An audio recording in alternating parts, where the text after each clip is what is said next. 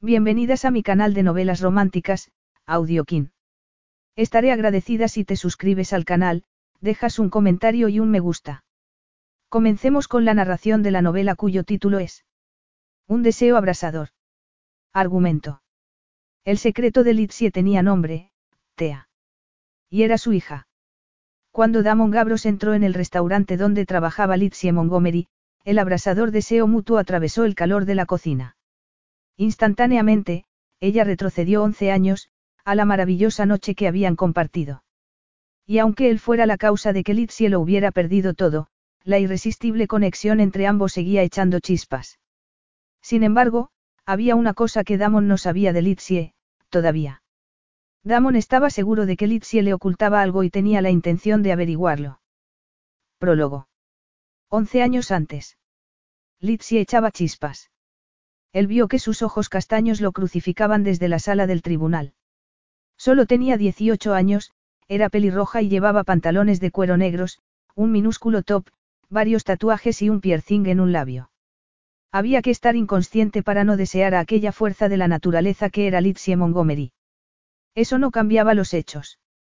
Se hallaban en un tribunal de justicia de Londres y él, Damon Gabros, formaba parte de Gabros INC, una compañía naviera internacional. Estaba allí para apoyar a su padre, que era el principal testigo de la acusación en el caso de Gabros INC contra Charles Montgomery, un estafador. Le chocó volver a ver a Litsie en la sala, aunque no podía decir que le pesara haberse acostado con ella la noche anterior. Aunque, entonces, hubiera sabido quién era ella, la pasión que se había despertado entre ambos los hubiera conducido por el mismo camino, sin importarles las consecuencias. Se habían conocido la noche anterior, cuando se habían negado a servir una copa a Litsie, claramente afligida, en un bar en el que él se hallaba tranquilamente sentado mientras pensaba en que se iba a juzgar al hombre que había estafado millones a su padre. Al ver que el barman estaba a punto de echarla, porque ella se negaba a marcharse, intervino. Se la llevó a su mesa, la invitó a un café y hablaron. Ella le dijo que se llamaba Litsie. Damon no sabía que era hija de Charles Montgomery. Era muy guapa y divertida y estaba deseando empezar a estudiar en la universidad. Él estaba a punto de terminar. Una cosa había llevado a la otra y ya era tarde para reparar el error. Descubrió la magnitud del mismo cuando se llevaron al padre de Litsi al calabozo y ésta lo esperó a la salida del tribunal. Lo insultó y le dio una bofetada que lo pilló por sorpresa. Supuso que se la merecía. Se acarició la mejilla mientras la miraba a los ojos, que centelleaban. Sin hacer caso de la gente que se arremolinaba a su alrededor a contemplar la escena, ella cerró los puños y le dijo furiosa. Eres un canalla. ¿Cómo pudiste acostarte conmigo anoche sabiendo que iba a pasar esto? Tranquilízate, Litsie, contestó él mientras hacía una seña a su equipo para que se fuera. Estás dando un espectáculo. Que me tranquilice. Gracias a ti, han condenado a mi padre. A ojos de Litsie, Charles Montgomery era inocente. Y el resto del mundo, y sobre todo Damon, a quien se había abrazado, jadeante, la noche anterior, podía irse al infierno. Y no me mires así. No me asustas. Eso espero. No me toques, dijo ella esquivándolo cuando él intentó abrazarla para consolarla. De reojo, Damon vio que los guardas de seguridad de la empresa alejaban a los espectadores y que el director del equipo legal de su padre se acercaba. Le indicó con la mano que se marchara. Litsie se merecía cierta consideración. El juez había querido convertir a su padre en un ejemplo de lo que podía sucederles a otros que quisieran imitarlo, por lo que lo había sentenciado a una larga condena en prisión. Tu padre ha hecho daño a mucha gente, Litsie, no solo a mi familia. Basta.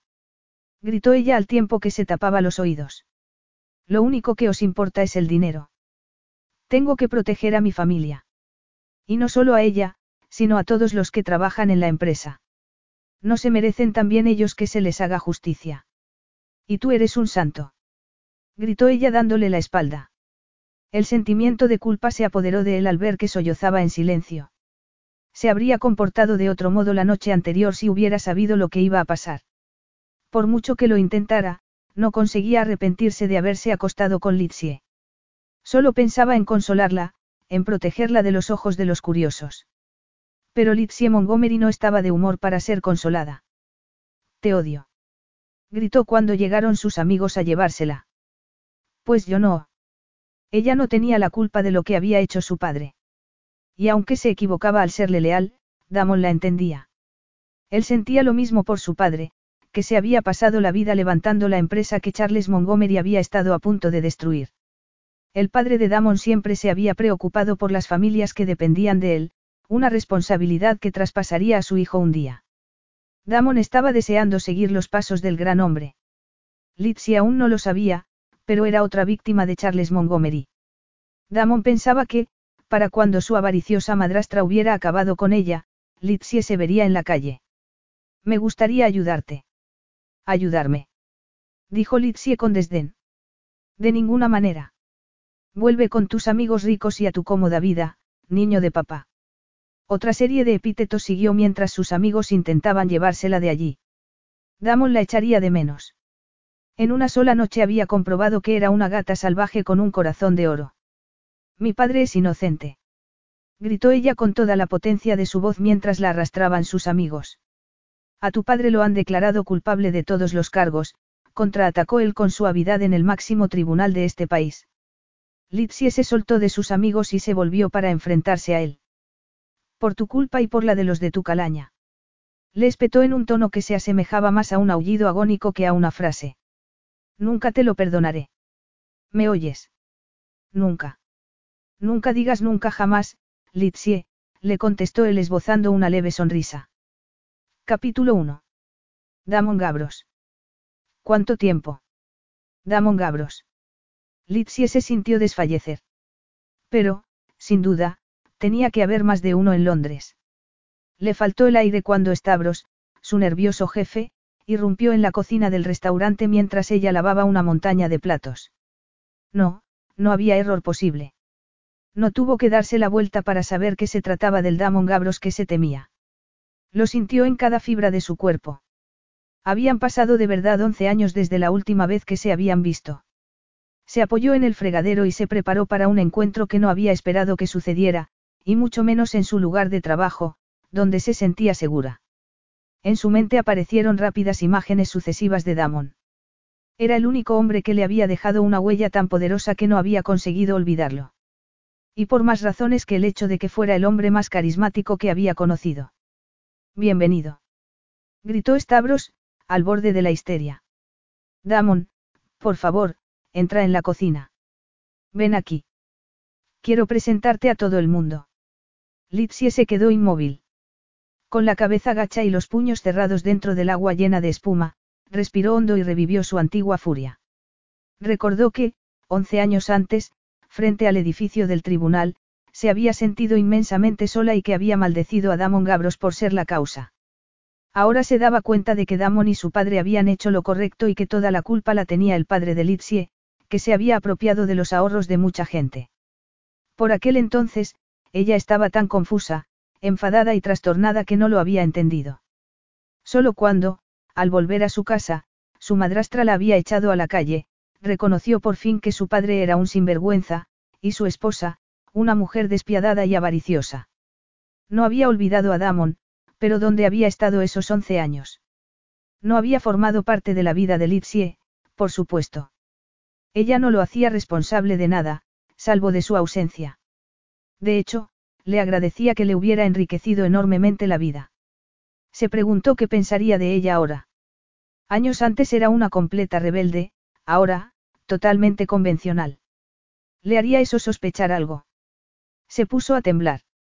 Se había jurado no volver a tener relaciones sexuales después de Damon, y no solo porque ningún otro hombre pudiera comparársele. Damon y Stavros se acercaban cada vez más, y el afecto mutuo que se demostraban recordó a Litsi el que observó entre Damon y su padre después del juicio. Cuánto los había envidiado. Tener alguien en quien confiar le parecía entonces un sueño imposible. Se daba cuenta ahora de que le habían hecho un favor al hacer que el juicio se celebrara, ya que había aprendido a valerse por sí misma y, aunque no tenía mucho, se ganaba la vida honradamente y era libre. Litsie. Quiero presentarte a un buen amigo que acaba de volver de sus numerosos viajes. Damon Gabros. Ella se volvió de mala gana. Se produjo un silencio de varios segundos hasta que Damon dijo. Creo que nos conocemos. La voz de Damon se deslizó por las venas de Litsie como nata caliente. Le resultó tan conocida como si no hubieran dejado de verse durante once años. Así es, respondió ella temblando por dentro, pero sonriendo a su jefe. Os dejo solos, dijo Stavros mientras se frotaba las manos de alegría pensando que, por fin, había conseguido hacer el papel de Cupido. Ha pasado mucho tiempo, Damon. Ciertamente, contestó él mientras la examinaba. Ella se sintió vulnerable. No estaba vestida para ese encuentro como a ella le hubiera gustado, ya que llevaba zapatos de goma y un delantal sobre su vieja ropa, y un gorro de plástico le cubría los rizos pelirrojos. Y seguro que tenía la cara roja y sudorosa a causa del vapor que había en la cocina. Y no te conozco, se dijo mientras miraba su hermoso rostro, que había mejorado con la edad. Aparte de lo que había leído en los periódicos sobre el personaje, no sabía en qué se habría convertido Damon Gabros. Y si había vuelto a Londres para quedarse, debía enterarse. Sus ojos eran increíbles, seductores y risueños. Peligrosos, porque veían demasiado. El impacto de Damon en sus sentidos fue tan abrumador como lo había sido siempre. Desde el brillo de los gemelos de diamantes que llevaba en los puños de la camisa a su mirada levemente risueña, que podía eliminar la capacidad de razonar de Litsie de golpe, Damon Gabros, con su dinero y su poder, era una terrible amenaza para todo lo que a Litsie le importaba. Sin embargo, su cuerpo reclamaba su atención mientras su mente le indicaba que fuera prudente. Damon era terriblemente carismático, así como físicamente imponente, pero era el poder de su mente lo que lo dominaba todo. Y era eso lo que la asustaba. El éxito te sienta bien, afirmó ella. Él asintió levemente, pero no contestó. Probablemente era lo máximo que podía hacer tras haberla encontrado en aquella cocina. Los expertos hablaban del incomparable éxito de Damon al tomar las riendas de la empresa de su padre. Cuando, en sus artículos, no se referían a él como el soltero más cotizado, era porque lo calificaban de compasivo multimillonario, debido a su labor benéfica. Litsie dudaba que tuviera una actitud caritativa hacia ella si descubría cómo había vivido los once años anteriores. Nos vamos a otro sitio propuso él. ¿Cómo? Ella lo miró sorprendida creyendo que no había oído bien. No me apetece hablar aquí. ¿Y a ti? Sus ojos la atravesaron y, durante unos segundos, ella no supo qué decir. La idea de ir a algún sitio con Damos Gabros era alarmante. Damon entendía la sorpresa de Litsi al volver a verlo. También él se había sorprendido, sobre todo al verla tan cambiada. Estaba ansioso por saber qué había sido de ella durante los once años anteriores y por qué trabajaba allí. Seguro que Stavros puede prescindir de ti durante una hora, insistió mientras se dirigía hacia la puerta. No puedo, contestó ella, lo que lo hizo detenerse. ¿Cómo verás? Ella extendió las manos, cubiertas por guantes de goma. Estoy trabajando. A él no se le había ocurrido que lo pudiera rechazar. Stavros. Se dirigió a su jefe, que se hallaba al fondo de la cocina. Desde luego contestó este con entusiasmo. Litsie se merece un descanso. Que se siente a tu mesa. El chef os preparará un festín. Preferiría no hacerlo, lo interrumpió Litsie. Damon se había dado cuenta de los vaqueros y el jersey gastados que llevaba bajo el delantal, por lo que compendió sus reservas. El restaurante era de lujo, pero, ya que la había encontrado, estaba dispuesto a saberlo todo de ella y a enterrar el hacha de guerra después de todos los años transcurridos tras el juicio de su padre. No tenemos que comer aquí. Vamos a un sitio más informal. Propuso él. Volveré, Stavros, dijo sonriéndole. Quiero que nos contemos lo que hemos hecho en estos once años, añadió volviéndose a Litsie. Ella se rió, nerviosa. Era tan impropio de la Litsie que conocía que lo hizo recelar. A menos que esos once años incluyan un esposo o un novio. No, no lo incluyen, replicó ella alzando la barbilla y mirándolo a los ojos. ¿Has traído abrigo? Sí, pero... ¿Qué mal puede haber en que me dediques aproximadamente una hora de tu trabajo? Stavros intervino antes de que ella pudiera contestar. ¿Cómo vas a negarte? Le preguntó a Litsie con una sonrisa afectuosa. Otro se ocupará de tu trabajo. Vete se volvió hacia Damon. Litsie nunca se toma tiempo libre. Para no ser descortés con ambos, Litsie solo podía hacer una cosa. Voy por el abrigo, dijo. Fue al servicio de empleados y se refrescó el rostro con agua fría. Se miró al espejo y se preguntó a dónde habían ido los once años transcurridos. ¿Acaso importaba? Damon Gabros había vuelto y debía enfrentarse a ello. Al menos, Stavros estaría encantado. No dejaba de intentar que ella saliera con un hombre. Un multimillonario y una lavaplatos. Ni siquiera Stavros podía hacer que eso funcionara, aunque Damon parecía contento y en sus labios se había dibujado una sonrisa de triunfo. Unos labios que la habían besado hasta hacerla perder el sentido, recordó Litsie, al tiempo que intentaba no pensar en la noche más importante de su vida. El corazón le dio un vuelco al salir del cuarto de baño y encontrarse a Damon apoyado en la pared. Siempre había sido tan atractivo. Sí, pensó, mientras él la ayudaba a ponerse el abrigo. Había que reconocer en su favor que no se le alteró la expresión, a pesar de que el abrigo, que ya era viejo cuando lo compró en la tienda de segunda mano, le estaba enorme. Pero necesitaba algo que la abrigara. El de Damon debía de ser hecho a medida. Era de alpaca y de un azul tan oscuro que casi parecía negro. Con una bufanda de cachemir alrededor del cuello, parecía el rey del universo sexual.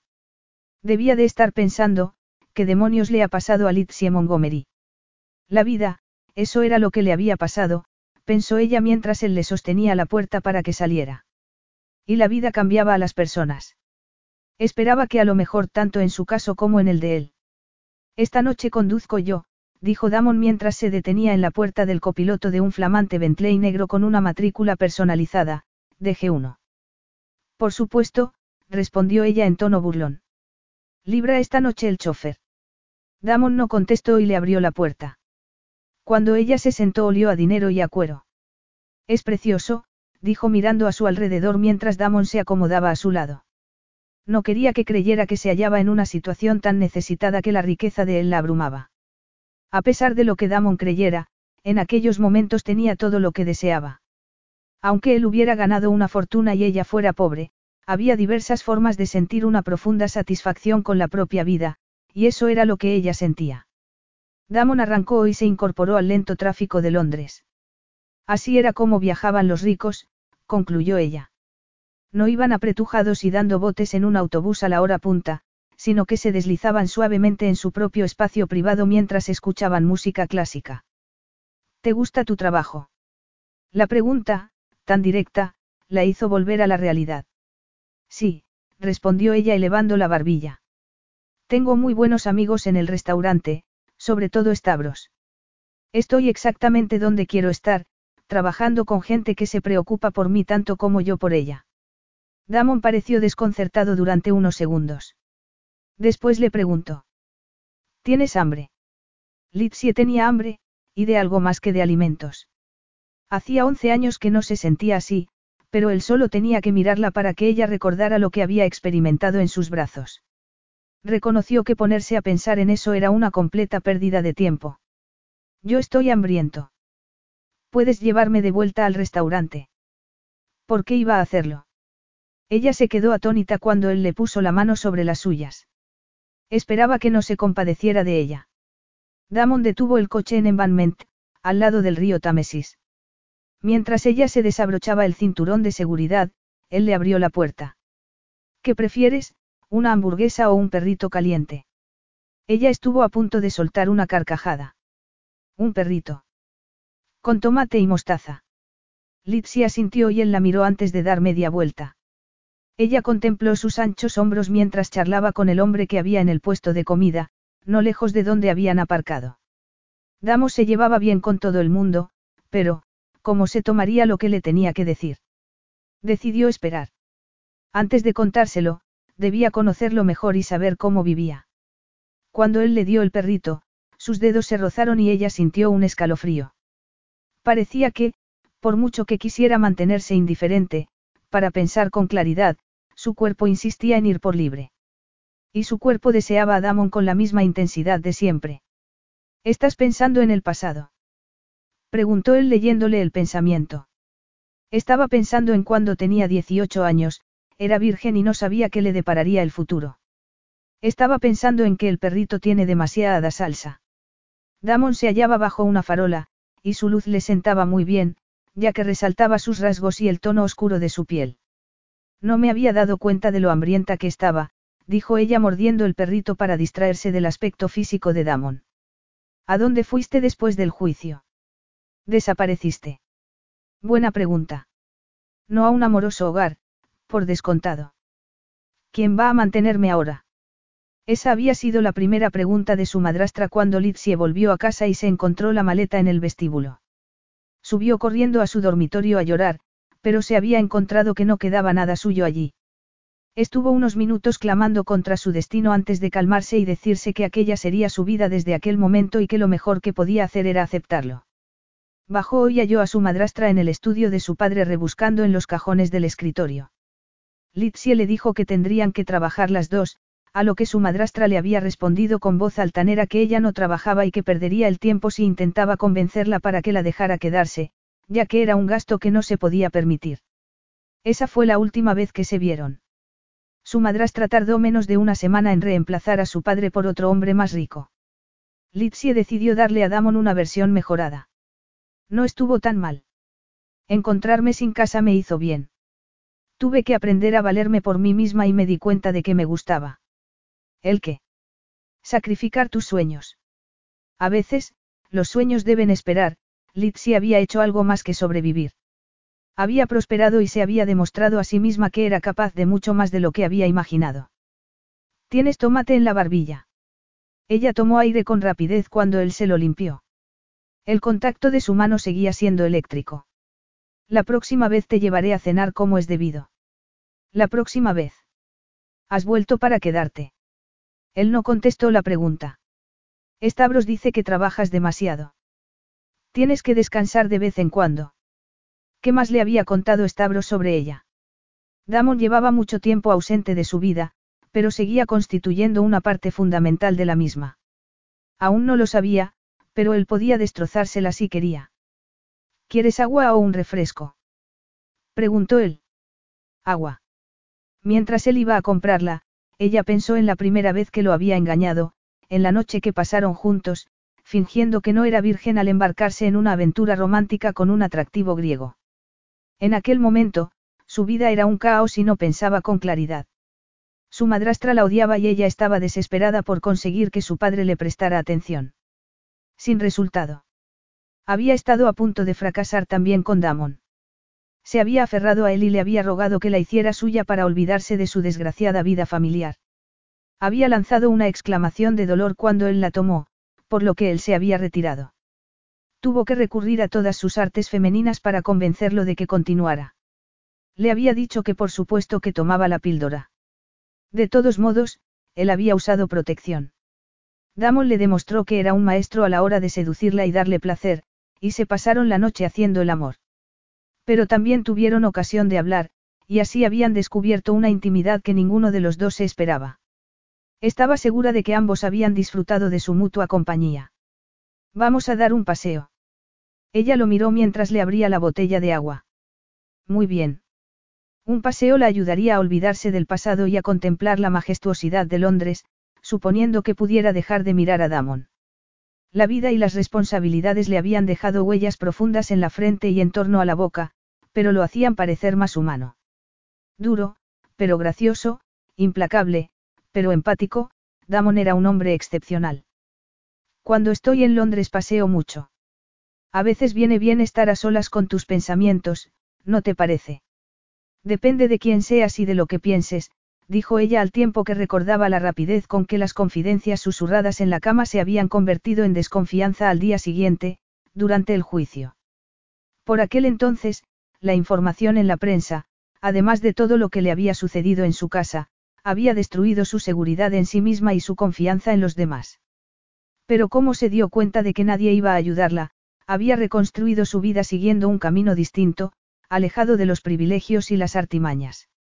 La primera oportunidad se la dio un prestamista, que se había quedado con las pocas joyas que le quedaban de su madre a cambio del dinero para pagar las primeras semanas de alquiler. Ella le había pedido que no vendiera la alianza matrimonial de su madre. No tiene nada especial, protestó ella cuando él le dijo que aquello no era una institución benéfica. Seguro que tiene usted decenas iguales. No con esas tres perlas en el centro, había contestado él mientras lo miraba con la lupa. Le limpiaré la tienda gratis, había dicho ella con desesperación. Pero la necesidad de tener un techo era más importante que la alianza de su madre, así que tendría que esperar. Tal vez un día. ¿Te pasa algo? Preguntó Damon al ver que hacía una mueca. No, ¿por qué? Has hecho un sonido como el de un gatito enfadado. Ella no hizo comentario alguno. Volvemos. Preguntó él al ver que se estremecía. Creo que será lo mejor. El elegante Bentley los esperaba. Litsie pensó que era la prueba más visible del abismo que los separaba. No podía imaginarse lo que los viandantes pensarían al ver montarse en aquel coche al impecable multimillonario y a la lavaplatos de ropa gastada. ¿Te llevo a casa? Preguntó él después de haberle abierto la puerta. Para que viera dónde vivía. No, al restaurante, por favor. Tengo que recoger unas cosas, dijo sin mirarlo. No quería enseñarle su casa. No podía arriesgarse. Había sido agradable estar con él, pero había más cosas en la vida que la riqueza y el éxito de Damon. Lo que ella protegía era más valioso, por lo que no podía ponerlo en peligro comportándose de manera descuidada. Damon podía desposeerla de todo lo que tenía. No lo consentiría, así de sencillo. Costara lo que costara, eso no sucedería. Tu madre era griega, ¿verdad? Comentó él mientras se incorporaba al tráfico. Sí. Supongo que eso explica tu inusual color de tez, ojos y cabello, eres pelirroja, con ojos castaños y pestañas negras. Supongo que sí, nunca había pensado en ello, salvo cuando, en los peores momentos, había buscado consuelo y refugio en la afectuosa comunidad griega de Londres. Creo que debiéramos volver a vernos. Ella lo miró asombrada y se puso a la defensiva. Sí. ¿Por qué? Te debo una cena en condiciones. Vamos a concertar una cita antes de que me marche. Podía arriesgarse ella a pasar una velada con Damon, a relajarse en su presencia, pero sin contarle nada significativo de lo que le había sucedido en los once años anteriores, a revivir sus sentimientos por él para volverlo a perder, y esa vez para siempre. Ella no se acobardaba ante los retos, pensó mientras Damon aparcaba frente al restaurante, aunque esa vez el desafío fuera el de volver a ver al hombre que no sabía que era el padre de su hija de diez años. Capítulo 2. Nadie se interpondría entre su hija y ella. Tea nunca había preguntado por su padre. Parecía que le daba igual, y Litsi había llegado a creer que era lo mejor, al resultarle imposible ponerse en contacto con él. La propia experiencia de Litsie con su padre no había sido muy estimulante. No había superado su rechazo. Su madre había heredado mucho dinero, pero cuando murió y el dinero se hubo gastado, el padre de Litsie perdió todo interés por su esposa. Litsie era muy joven para comprenderlo, pero recordaba la tristeza de su madre y su deseo de que su hija tuviera una vida mejor. Buenas noches, Damon. Y gracias. No tan deprisa, dijo él agarrándola del brazo. Todavía no hemos concertado la cita. ¿De verdad quieres que nos volvamos a ver? Tienes que consultar tu agenda. Tengo otras cosas que hacer. Pero estoy seguro de que no son importantes. Sus ojos oscuros se fijaron en ella. Litsie se dijo que tenía que pensar algo deprisa, algo que no fuera espetarle que tenían una hija. ¿Por qué no vienes algún día al restaurante? Así tendré tiempo de pensar cómo contárselo a Tea. Estoy allí todas las noches. Podemos planear algo. ¿En serio? murmuró él al tiempo que la soltaba. Lo vio alejarse en el Bentley hasta perderse de vista. La lógica que había empleado a los 18 para mantener su embarazo en secreto le parecía ahora egoísta. Era cierto que le había supuesto un grave trastorno y que había tenido que luchar para sobrevivir en una época en que su carácter no estaba del todo formado, pero tal vez pudiera haber hecho las cosas de modo distinto, o mejor. Pero, cuando Tea nació, Litsie quiso protegerla del dolor que había experimentado ante el rechazo de su padre. ¿Por qué iba a querer Damon tener un hijo? Y, con el paso de los años y los remordimientos de conciencia, había intentado ponerse en contacto con él, pero su gente se lo había impedido. Y había demostrado estar dotada para la música, un talento que Litsie pensaba que había heredado de su madre. La madre de Litsie solía decir que le corría música por las venas, en vez de sangre. Y una vez que los estudios musicales de Tea hubieron despegado, Litsie se dedicó por completo a ellos. Su hija acababa de obtener una beca en una prestigiosa escuela de Londres, en la que se hallaba interna. No se merecía Damon saber todo eso. Ya estás de vuelta. exclamó Stavros, claramente decepcionado. No pareces contenta. ¿Qué te pasa? Me lo he pasado muy bien. Y he vuelto para ayudarte a recoger. No debieras haberlo hecho. Te mereces algo de felicidad, se quejó Stavros, con un ademán teatral. Se la merecía. Se sentía culpable por no haberse puesto en contacto con Damon. Que él no supiera que tenía una hija le había permitido vivir con Tea sin la interferencia de un hombre rico y poderoso. Mentiría si dijera que no se sentía amenazada en aquellos momentos. Tendría que hablarle de Tea, pero sería ella la que eligiera el momento. Lo que implicaba volver a verlo. La invadió una oleada de ansiedad. Pero antes tenía otra cosa que hacer, preparar a su hija para que aceptara que su padre iba a entrar en su vida. Litsie Montgomery. Le parecía increíble haber vuelto a encontrarla. Había sido una coincidencia. Mientras abría la puerta de su ático, situado en uno de los edificios más conocidos de Londres, se dijo que, al acudir a uno de los restaurantes griegos más famosos de la ciudad y tal y como funcionaban las cosas en la comunidad griega, por fuerza alguien conocería a Litsie. Fuese o no una coincidencia, volver a estar cerca de la mujer que no había conseguido quitarse de la cabeza durante diez años había sido una experiencia extraordinaria. Ver de nuevo a Litsie le había recordado una noche que no había sido solo de sexo, aunque el sexo había sido memorable. Se sirvió un whisky, se acercó a la ventana y miró la ciudad. Las bellas y superficiales mujeres con las que solía acudir a actos públicos lo aburrían. En lo que se refería al sexo, no eran capaces de estar a su altura, ya que era un hombre duro, resuelto y solitario, cuya vida giraba en torno al trabajo. Acababa de llegar a Londres y lo primero que había hecho era entrar en contacto con griegos. Tal vez para encontrar a Litsie. Y que si hubiera sido así. Recordaba que ella le había hablado aquella noche de su amor por el país de su madre, su cultura y su cocina. Mientras estaban abrazados en la cama, saciados, le había dicho que le encantaría ir un día. Era inevitable que volviera a verla. No se ventilaban once años con un perrito caliente, sobre todo cuando su intuición le indicaba que Litsie no le había contado todo. Quería saber por qué estaba lavando platos cuando había tenido tan grandes sueños. ¿Qué era lo que le ocultaba? Él había triunfado trabajando como su padre lo había hecho, con hombres y mujeres que eran amigos suyos. Por descontado que él había tenido todas las ventajas. Su padre era un buen hombre, mientras que el de Litsie era un estafador. Sin embargo, eso no explicaba por qué Litsie trabajaba en un restaurante lavando platos. Dio un largo trago de whisky e intentó imaginarse cómo habría sido su vida después del juicio. A ella no debía de haberle resultado fácil, a pesar de que lo hubiera fingido, verlo en el restaurante de Stavros. La invitaría a cenar. Se lo debía y, además, quería saber más de ella. ¿Desea tomar algo? Preguntó a Damon el camarero tras la barra del restaurante de Stavros cuando volvió la noche siguiente. No voy a quedarme. Podría decirle a la señorita Montgomery que la estoy esperando en la barra. Desde luego.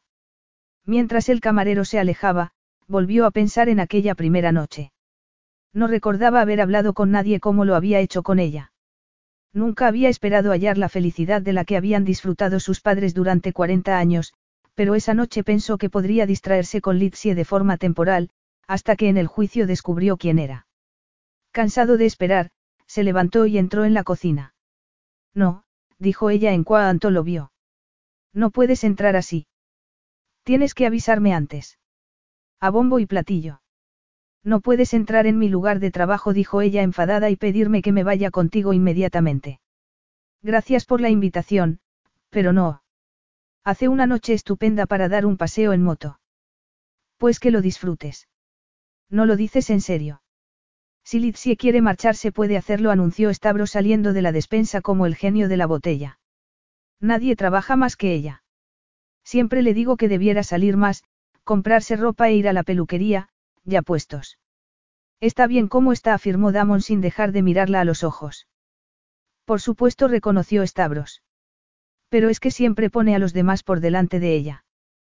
Como tú, amigo mío, dijo Damon. Nos vamos.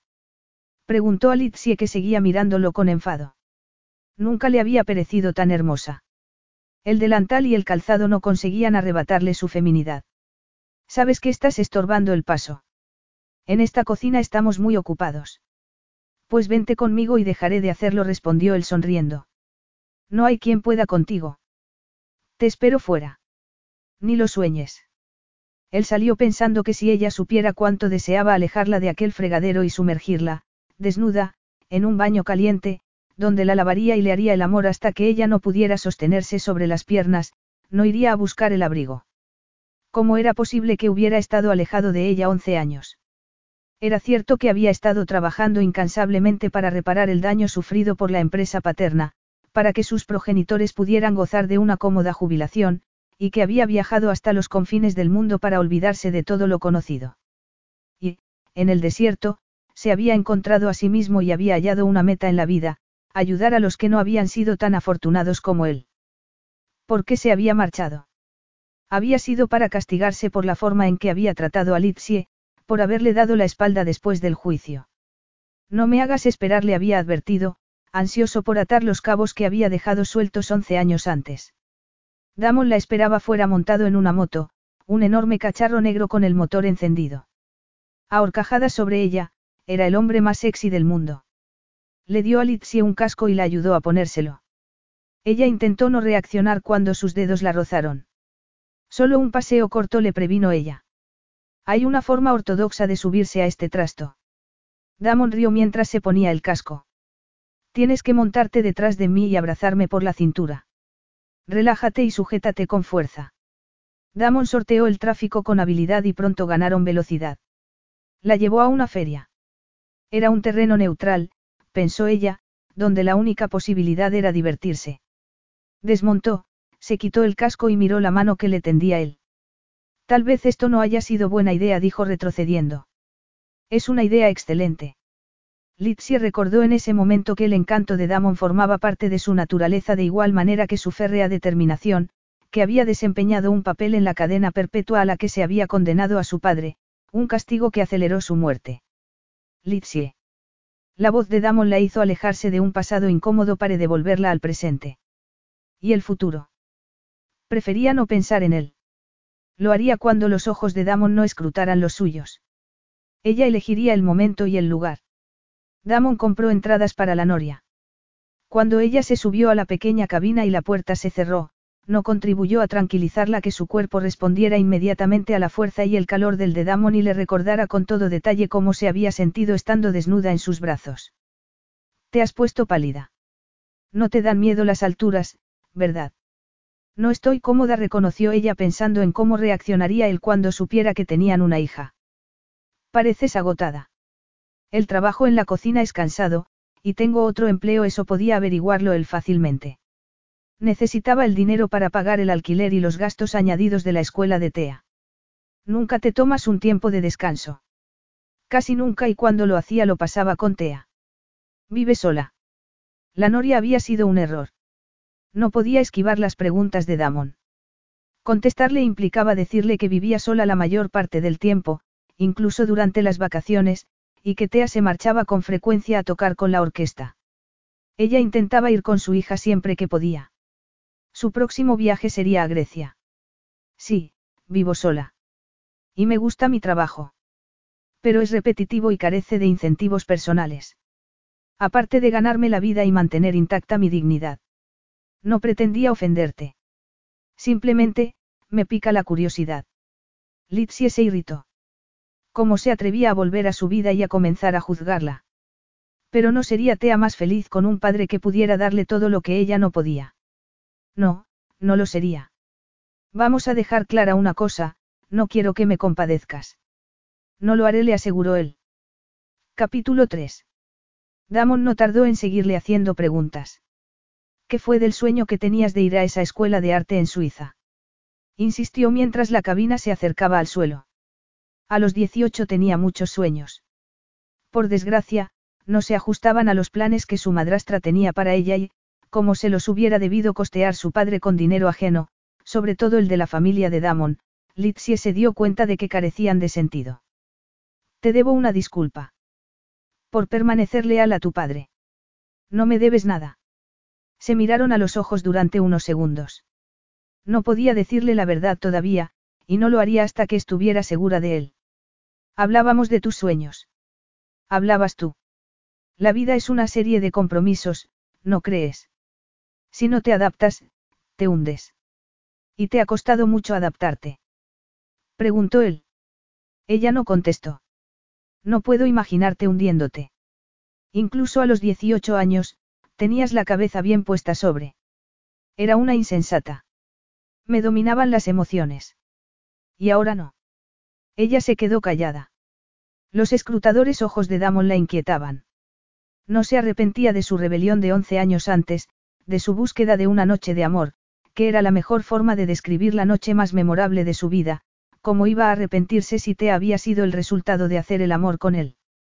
¿En qué piensas? Preguntó él con una sonrisa que la volvía del revés. No creo que quiera saberlo. Hagamos la prueba. Iba a confiarle lo que la preocupaba. Iba a contarle lo difícil que le resultaba mantener el barco a flote, que cuando Tea necesitaba algo para la escuela no estaba segura de poder adquirirlo. Damon era un hombre que se había marchado de su vida sin mirar atrás, al que no le había sido posible localizar, a pesar de sus repetidos intentos. No debía olvidarlo, ya que no podría volver a enfrentarse a semejante frialdad. Su orgullo se lo impediría, y su amor por Tea le impediría dejar que su hija pasase por algo similar. Y había otra forma de enfocarlo. Tal vez Damon no quisiera saberlo. ¿Qué multimillonario que se preciara desearía saber que tenía un hijo con la hija de un ladrón convicto? Se creería Damon que Tea era su hija. La vergüenza del delito de su padre había salpicado a Litsie, y a veces creía que nunca se libraría de ella. Además, si Damon aceptaba que Tea era su hija, la dejaría al cuidado de Litsie.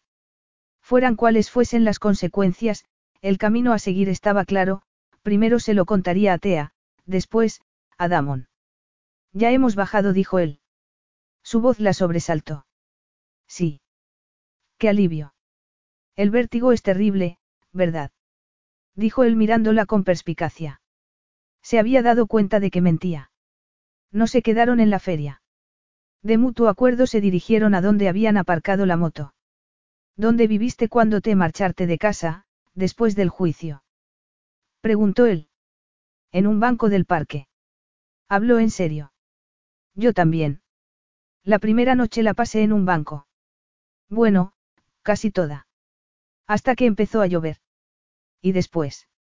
El rostro de Damon se había convertido en una sombría máscara. Litsie pensó en su primera y única terrible noche como alguien sin hogar. Tenía que encontrar un sitio para vivir y, para ello, tenía que buscar trabajo. A la mañana siguiente encontré trabajo de mujer de la limpieza. Se me daba bien, ya que tenía mucha experiencia. Mi madrastra era tan mezquina que no contrataba a nadie para limpiar, pero me tenía a mí. Y era muy exigente, lo que me resultó muy útil a posteriori. Me lo imagino. Se imaginaba a su madrastra ordenándole que fregara el suelo de rodillas, en vez de con una fregona, y que usara un cepillo de dientes para limpiar los rincones de las habitaciones. El trabajo me resultó fácil, después de la experiencia adquirida en casa. ¿Y dónde vives ahora? No se lo has preguntado a Stavros. Eso no es justo.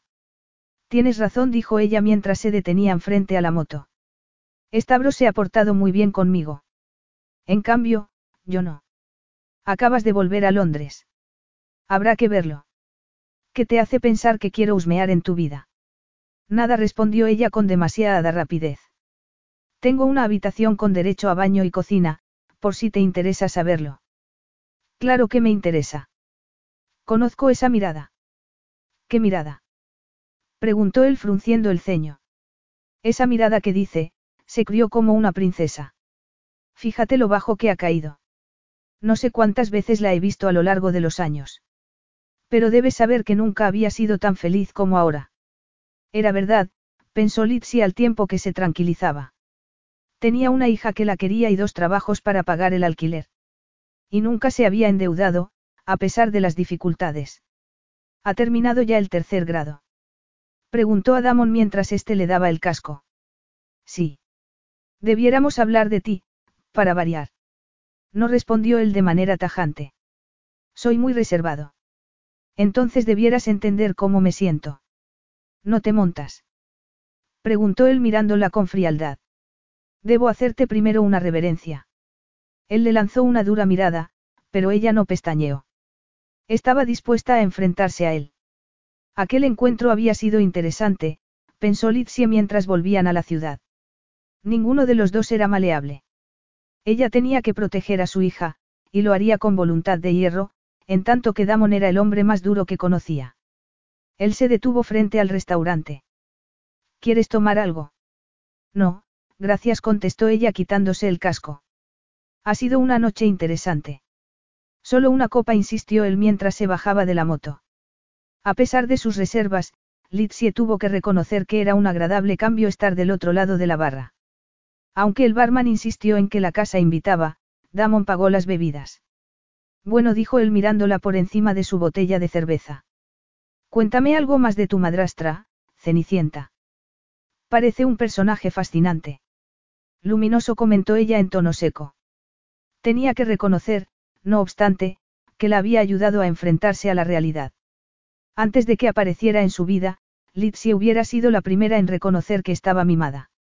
Habría llegado a la edad adulta sin ningún concepto de la responsabilidad si no la hubiera echado de su casa, si no se hubiera destruido su fe en su padre y sus sueños, y si no hubiera descubierto que estaba embarazada, todo en el mismo mes. Ahora ya no estaba mimada. El centro de su vida era Tea. No quiero hablar de mí. Te toca a ti, dijo ella. Pues creo que ha llegado el momento de que me vaya. Como quieras, observó ella mientras sorbía agua de su vaso con una pajita. Se negaba a hablar de una época en que la vida parecía llena de promesas que se habían convertido en una fantasía. Cuando era una adolescente, parecía que su padre nadaba en la abundancia. Ahora sabía que el dinero era ajeno, sobre todo de Gabros. A su padre le encantaba gastárselo en su querida hija. Litsi había llegado a la conclusión de que lo que hacía era lucirse delante de su futura segunda esposa, con la esperanza de atrapar a otra heredera como la madre de Litsie. La paradoja fue que la mujer que eligió era otra oportunista como él, atraída por su aparente riqueza. Como Litsie creía que su padre se sentía solo, al principio acogió con alegría a su madrastra. Quería volver a ver feliz a su padre. Pronto se dio cuenta de su error. Aquella noche me dijiste que te encantaba pintarle, recordó Damon. Otro sueño frustrado. Ya no tengo tiempo para soñar. Qué aburrido. Ella se levantó para marcharse. Te llevo a casa. No hace falta. Stavros llama a un taxi cuando alguno de sus empleados acaba tarde. Muy bien. Otra vez será. O tal vez no. Litsie no estaba segura de poder soportar de nuevo esa tensión. Desear a alguien y saber que estaba fuera de su alcance era una tortura de la que podía prescindir. Supongo que te gusta dirigir el negocio familiar, comentó ella con el objeto de mantener una charla educada mientras lo acompañaba a la puerta. Según la prensa, eres multimillonario. Espero ser algo más que eso. Litsie deseó haberse mordido la lengua. Por la forma en que él la miraba se preguntó si no estaría pensando, de tal palo, tal astilla, comparándola con su padre. Ella sabía que Damon era mucho más que su dinero y que su atractivo sexual, pero tenía tal confusión mental que no era capaz de expresar lo que quería. A Damon le sonó el móvil y le dio la espalda para contestar. Una llamada de negocios, le explicó después de haber colgado. Bueno, supongo que nos veremos. Después de haber recurrido a evasivas para no volverlo a ver, Litsie se quedó conmocionada cuando él se subió a la Harley y se marchó. Tenía que volver a verlo. Lo vio desaparecer en la noche. Dio media vuelta y entró en el restaurante. Y aunque sabía que hacía bien en no confiar en nadie salvo en sí misma, había una imagen más fascinante que la de Damon Gabros montado en una Harley. La de Damon Gabros desnudo. Capítulo 4. Litsie, Litsie, ¿qué me ocultas? Al abrir la puerta del ático frente al Támesis, Damon seguía reflexionando. Bastante sorpresa había sido volver a verla, pero aún más inquietante le resultaba haber descubierto que podía leerle el pensamiento como once años antes, porque sabía que había algo que no quería contarle. Había ido al piso a recoger la bolsa de viaje. Dos semanas después, su padre cumpliría 70 años, y la secretaria de Damon lo había llamado para recordarle que necesitaba su aprobación para diversos contratos, entre ellos, el de una especial orquesta juvenil para que tocara en la fiesta de cumpleaños. Quedaban muchos cabos sueltos debido a su estancia en el extranjero, pensó Damon mientras el chofer agarraba la bolsa de viaje.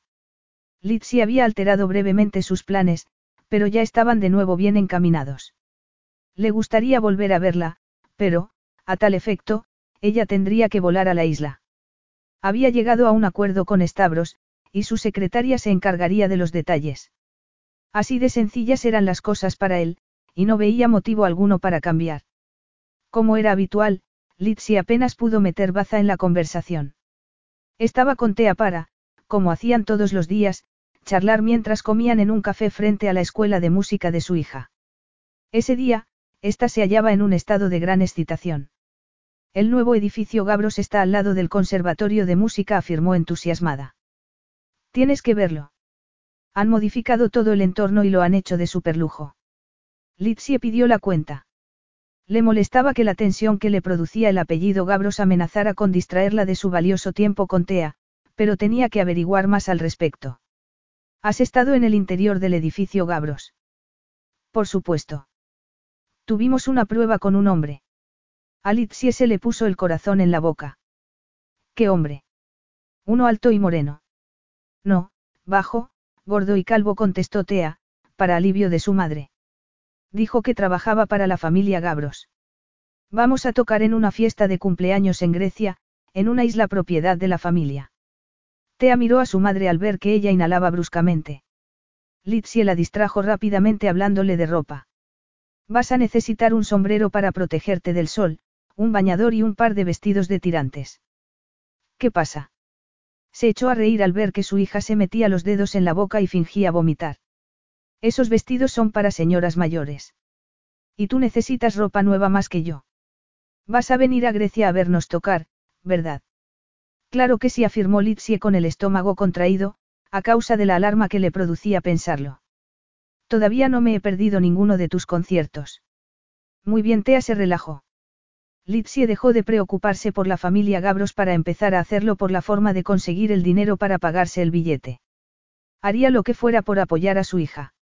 ¿Sabes de quién es el cumpleaños? Preguntó con aire despreocupado mientras se acercaban a la barra a pagar la cuenta.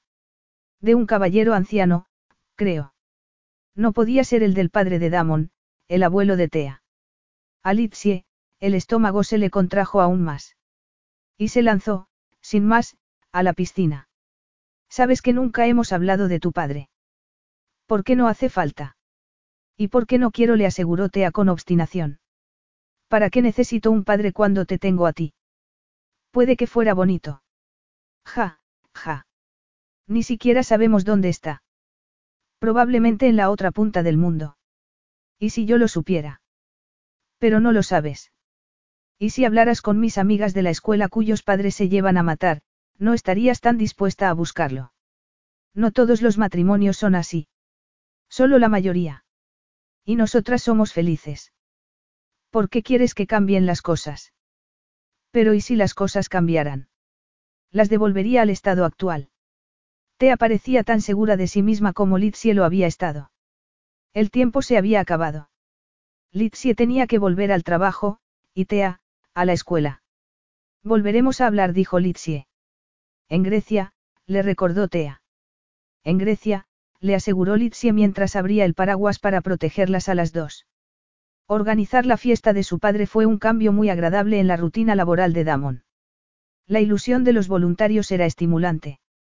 Todos querían poner algo de su parte por el hombre que tanto había hecho por ellos. Al padre de Damon lo quería todo el mundo.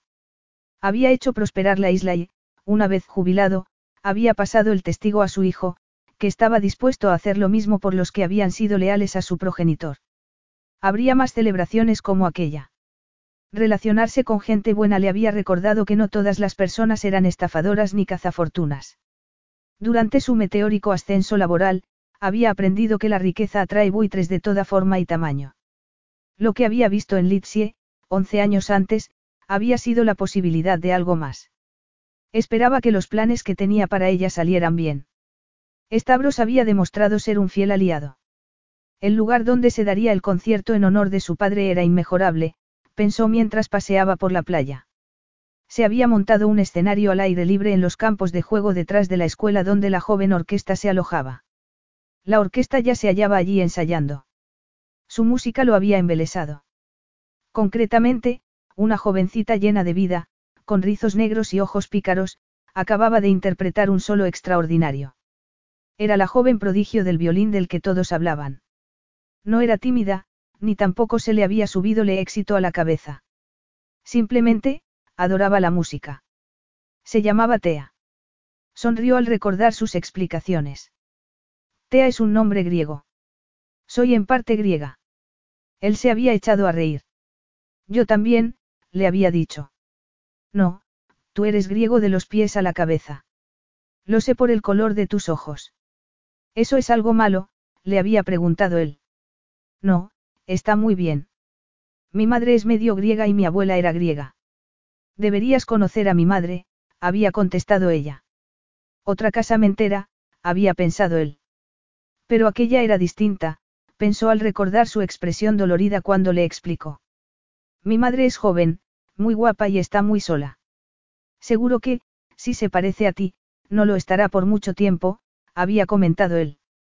Tras esas palabras, pensó que debía retirarse lo más diplomáticamente posible, porque, aunque Tea fuese una gran casamentera, él no estaba buscando pareja. Stavros había salvado a Litsie.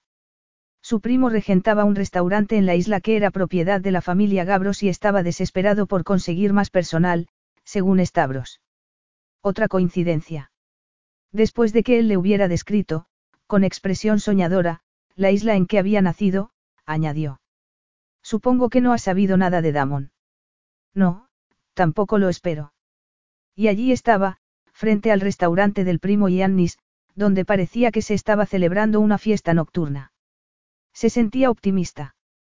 Tea la había llamado para decirle que todo iba de maravilla y que había hecho muchas nuevas amistades. Era difícil no enamorarse de aquella isla, pensó Litsia mientras miraba el cielo estrellado.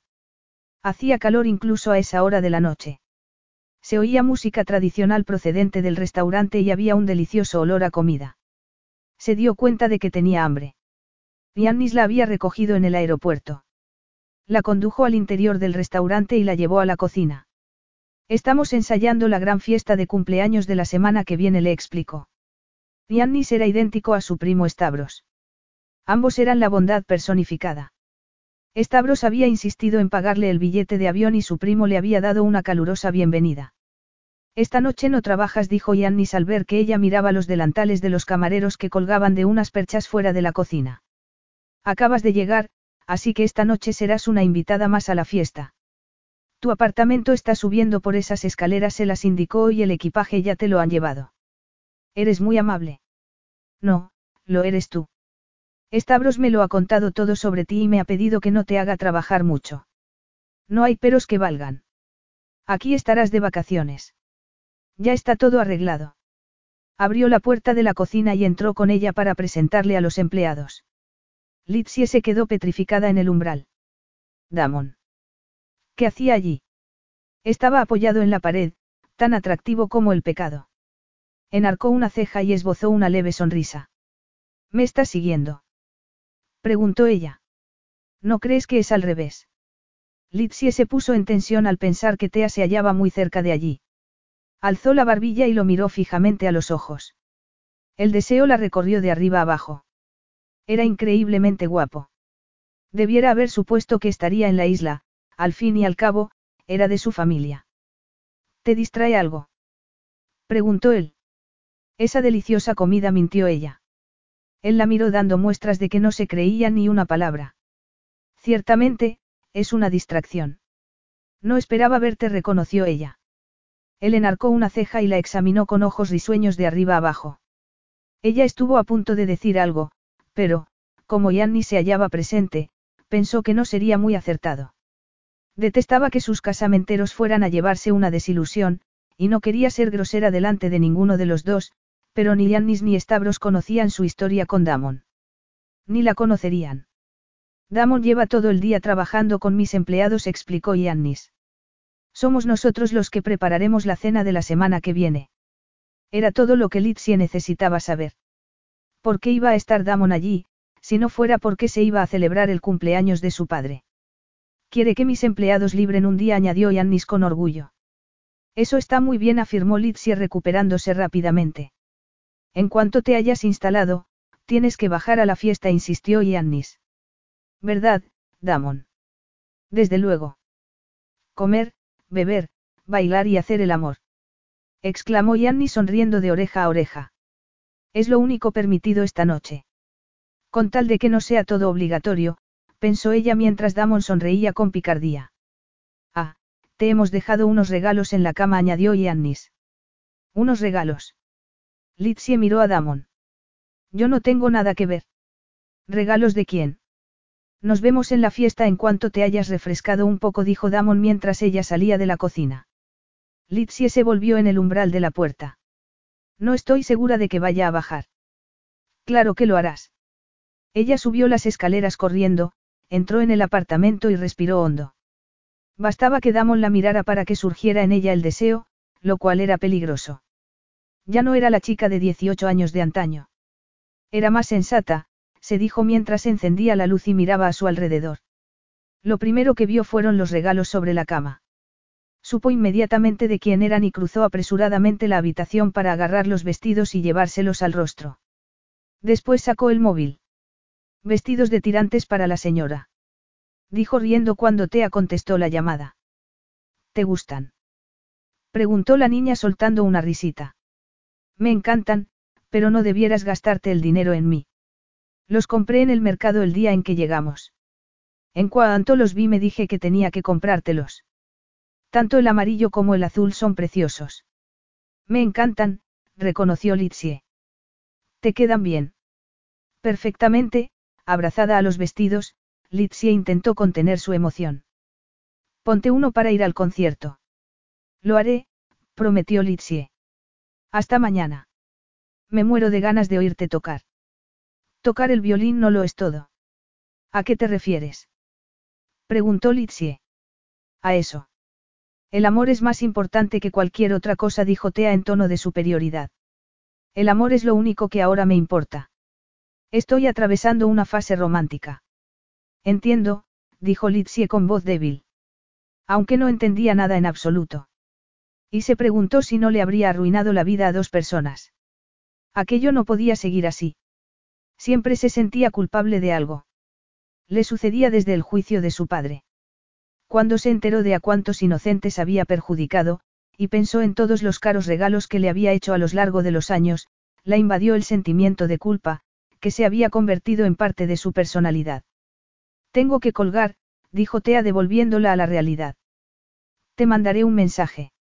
Adiós, cariño. Era la mujer más afortunada del mundo, pensó Litsie sonriendo mientras miraba la pantalla del móvil llena de besos. Tenía suerte de tener a y nunca daría esa alegría por sentada. Una alegría que Damon debiera compartir. Capítulo 5. El sentimiento de culpa le había arrebatado la alegría a Litsie. Odiaba la mentira por encima de todo porque le recordaba la traición de su padre. Pero seguía pensando que tenía que decírselo primero a Tea y después a Damon. Y no podía soltárselo por teléfono. Tenía que preparar a su hija y contárselo con la mayor delicadeza posible. Era difícil encontrar tiempo para hacerlo, ya que Tea siempre estaba ensayando. Litsie examinó el pequeño apartamento. Era un lujo disponer de todo aquel espacio, después de su pequeña habitación de Londres. Las paredes eran blancas y el suelo de madera.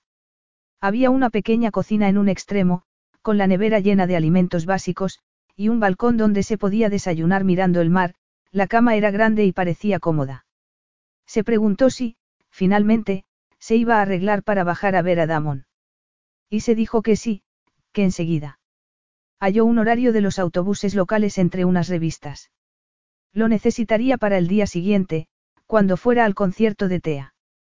Miró el reloj y se dio cuenta de que no podía retrasarse más. Así que fue al cuarto de baño a ducharse. Alzó la cabeza hacia el grifo y pensó en Damon, Damon abrazándola, besándola, haciéndole el amor.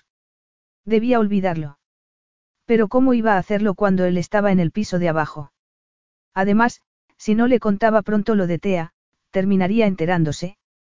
Decidió ponerse uno de los vestidos que su hija le había regalado. Sonrió al ponérselo y se sintió mejor inmediatamente. Era muy cierto lo que le había dicho Tea, el amor era lo único importante.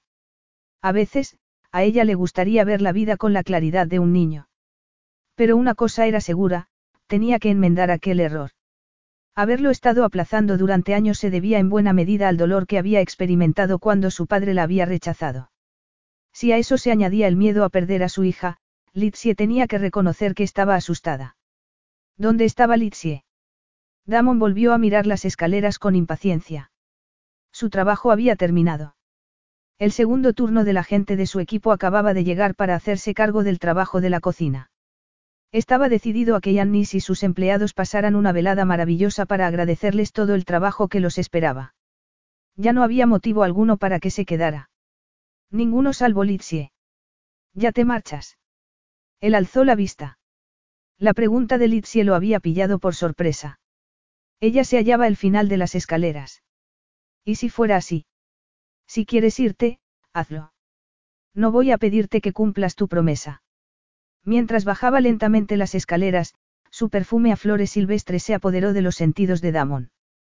Tenía el pelo ligeramente húmedo y no se había maquillado. Llevaba un bonito vestido de tirantes, que le resaltaba los senos, y unas sandalias. Fue como si hubiera recibido un puñetazo en el estómago. Litsi eclipsaba a todas las mujeres con las que había salido. Su cuerpo reaccionó en consecuencia, y tuvo que recurrir a toda su fuerza de voluntad para controlarlo. ¿Nos vamos a quedar aquí en medio? Preguntó ella mientras la gente los empujaba para pasar. Las damas, primero. La observó mientras iba delante de él, pequeña y orgullosa, pálida y sexy, con sus bellos rizos pelirrojos saltando libremente sobre sus hombros como una capa de fuego. Lo abrumó el deseo de agarrarlo para poder besarle el cuello y comprobar si el pequeño tatuaje del cachorro de tigre seguía allí. Ella se volvió hacia él y lo rodeó con sus brazos. ¿Qué? murmuró él mirándola. ¿Vamos a bailar o qué? Cuando él la agarró de la mano, ella añadió. Me alegro de que no te hayas ido. Lo miró a los ojos como si quisiera decirle algo, pero no hallara las palabras. Había algo que la impulsaba a estar con él. Y si no era sexo, ¿qué podía ser? Creo que lo mejor será que bailemos, comentó él. El deseo de sentirla apretada contra sí era irresistible. Si te atreves, dijo ella riendo. Nunca me he achantado ante un par de sandalias. Ella lo miró y estuvo a punto de sonreír abierta y sinceramente, como once años antes, pero apartó la vista cuando comenzaron a moverse. No necesitaba mantener el contacto visual para saber que, entre ellos, se producían chispas. De pronto, un grupo de invitados que venía de la playa entró en el restaurante y se pusieron a bailar la conga. Litsie se soltó de Damon y se apoyó en la pared para dejar pasar la fila de bailarines. Parecía no tener fin. Ella se encogió de hombros y él le sonrió. Cuando el último hubo pasado, él entrelazó los dedos con los de ella. Ninguna otra mujer hacía que se sintiera de aquel modo, pensó mientras la atraía lentamente hacia sí.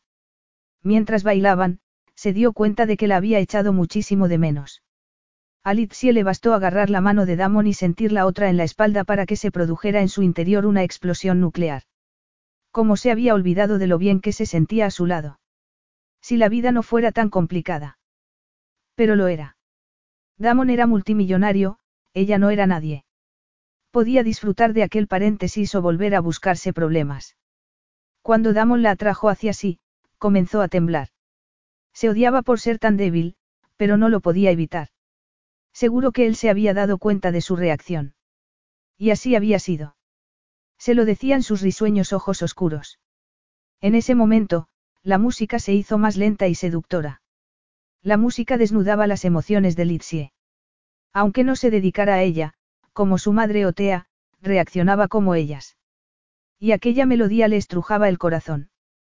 Como si Damon lo hubiera notado, la estrechó más contra sí y, a pesar de todas sus reservas, ella lo aceptó de buen grado.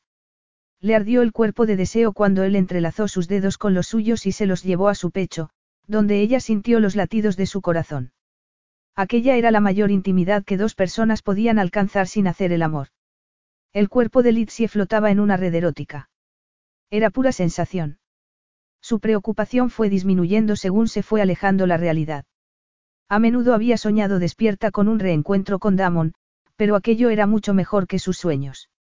Si cerraba los ojos, los años se evaporaban y volvía a verse en el dormitorio de Damon, donde los susurros y las caricias habían sido mágicos. Quería aquello de nuevo. Quería recuperar la confianza que habían compartido esa noche. Pero volvería Damon a confiar en ella cuando supiera lo de Tea. Te estás poniendo tensa otra vez. Sí contestó ella. Es hora de acostarse. Ha sido un día muy largo. Gracias por el baile. No puedes dejarlo aquí, dijo él agarrándola de la mano. Lo acabo de hacer. El ambiente no es el adecuado. Hay demasiada gente. Llevaba bailando con él mucho más de lo que pretendía. Pero la banda no se puso de su lado, ya que comenzó a tocar otra melodía y Damon volvió a atraerla hacia sí. Durante unos segundos, ella cerró los ojos y apoyó la mejilla en el pecho masculino. Qué bien se sentía. El muslo de él la rozó íntimamente. Por accidente, se dijo a toda prisa. Estaba tan excitada que se hallaba dispuesta a creer cualquier cosa.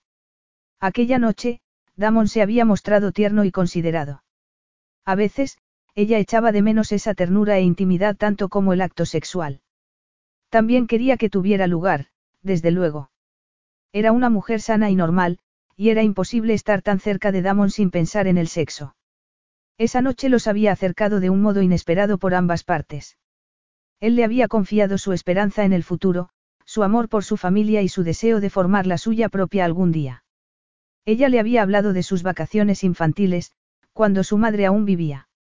Entonces, los veranos parecían eternos y su vida estaba llena de amor y de afecto, que ella creía que durarían eternamente. Después venía el agujero negro, pero ella no se lo había contado. Y, a continuación, Tea, el mayor regalo. La maternidad, la responsabilidad y el amor. Si no te conociera bien, diría que te sientes culpable de algo. No tengo sentimiento de culpa. Ni siquiera un poquito. Ella prefirió no contestar. Claro que se sentía culpable. Tea tenía más de un progenitor. Podía sentirse aún más culpable de lo que lo hacía. Damon se había preguntado a menudo si la chispa que había surgido entre ellos resistiría el paso del tiempo. Y ahí tenía la respuesta. Lo dominaban las sensaciones al tener a Litsi en los brazos. Su cuerpo iba a estallar de deseo. Pero lo que más le gustaba de ella era su sinceridad. Litsie no le decía lo que quería oír, sino la verdad, con independencia de sus consecuencias. La tentación de besarla, de besarla toda entera, era abrumadora, pero, si empezaba, no se detendría, y no era ni el sitio ni el momento adecuado. Será mejor que vayas a acostarte, la soltó y retrocedió un paso. Sola, murmuró cuando ella lo miró. ¿Cómo había consentido que las cosas fueran tan lejos? En ese momento, Litsi hubiera seguido a Damon al infierno.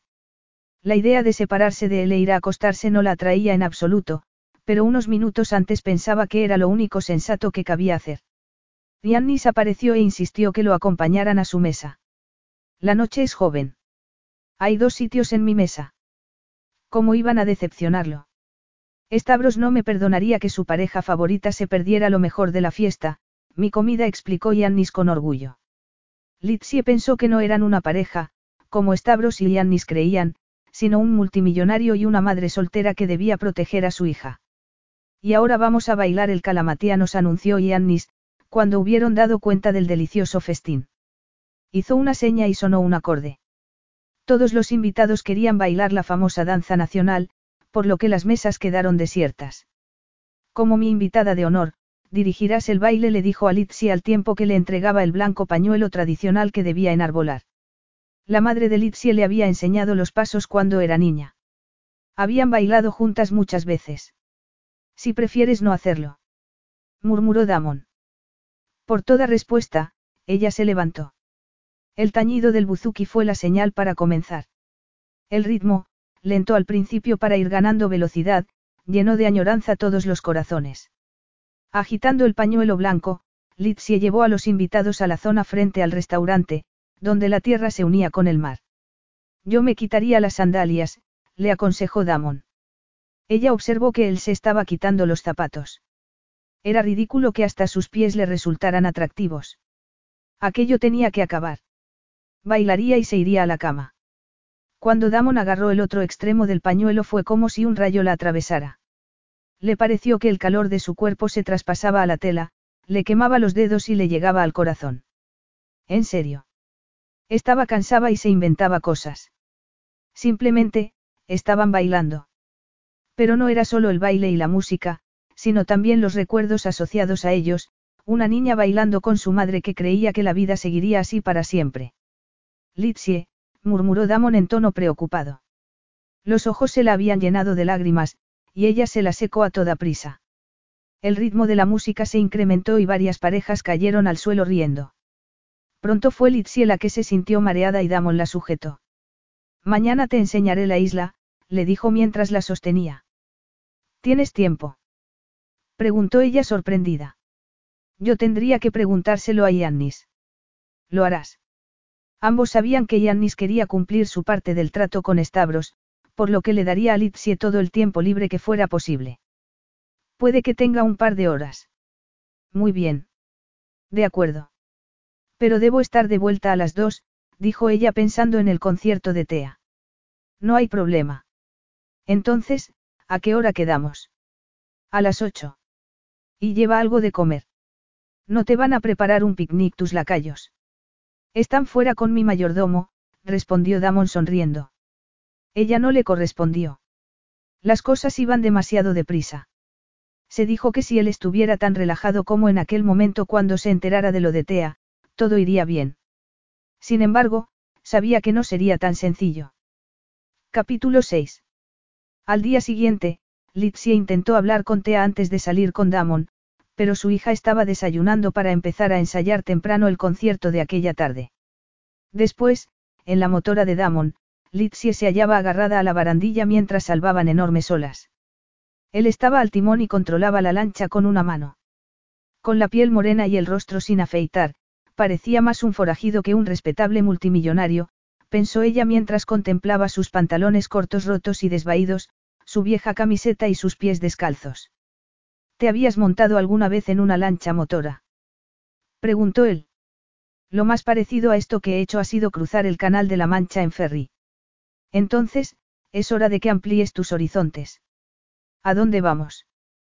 Preguntó ella. No te vuelvas a mirarme. Tienes que concentrarte en el rumbo que llevamos. Sé perfectamente a dónde voy, contestó él riéndose. Sí, eso era lo que ella se temía, y deseaba sentirse tan confiada como él. Después de haber rehecho su vida, Litsie la controlaba dentro de ciertos límites, pero tales límites estaban desapareciendo a toda velocidad. Hablarle a Tea de Damon y explicar a este que tenía una hija le había parecido fácil al planearlo, pero el tiempo pasaba a toda prisa y ella seguía sin hacer nada. ¿Es ese nuestro destino? Preguntó ella cuando él disminuyó la velocidad. La pintoresca bahía era preciosa. Es la caleta cristal, le explicó Damon. Es una de mis zonas preferidas de la isla. Me he construido una casa. No una casa, sino una magnífica mansión, pensó Litsie mientras él apagaba el motor. Era de piedra rosa, de una sola planta para fundirse con el paisaje, elegante y enorme. Se hallaba frente al mar y era adecuada para un multimillonario. Estaremos de vuelta a las dos, no me he olvidado, dijo Damon. Gracias. Cuando él se volvió para echar el ancla, ella evaluó la situación. Aparte de la ansiedad que le producía conocer otro ejemplo de la increíble fortuna de Damon, se empezaba a dar cuenta de las consecuencias de estar a solas con él en aquella apartada bahía. No la ayudó que una ola se rompiera contra el casco de la lancha, la hiciera perder el equilibrio y la lanzara contra él. Cuando Damon la sujetó, su tacto despertó en ella recuerdos no deseados. Litsie se separó de él, avergonzada, y se alegró cuando él se lo tomó a broma. ¿Has perdido tus piernas de navegar? Preguntó él mirándola a los ojos. Nunca he tenido. Seguía sintiendo el lugar en el hombro donde él le había puesto la mano y el deseo que le había despertado al mirarla a los ojos.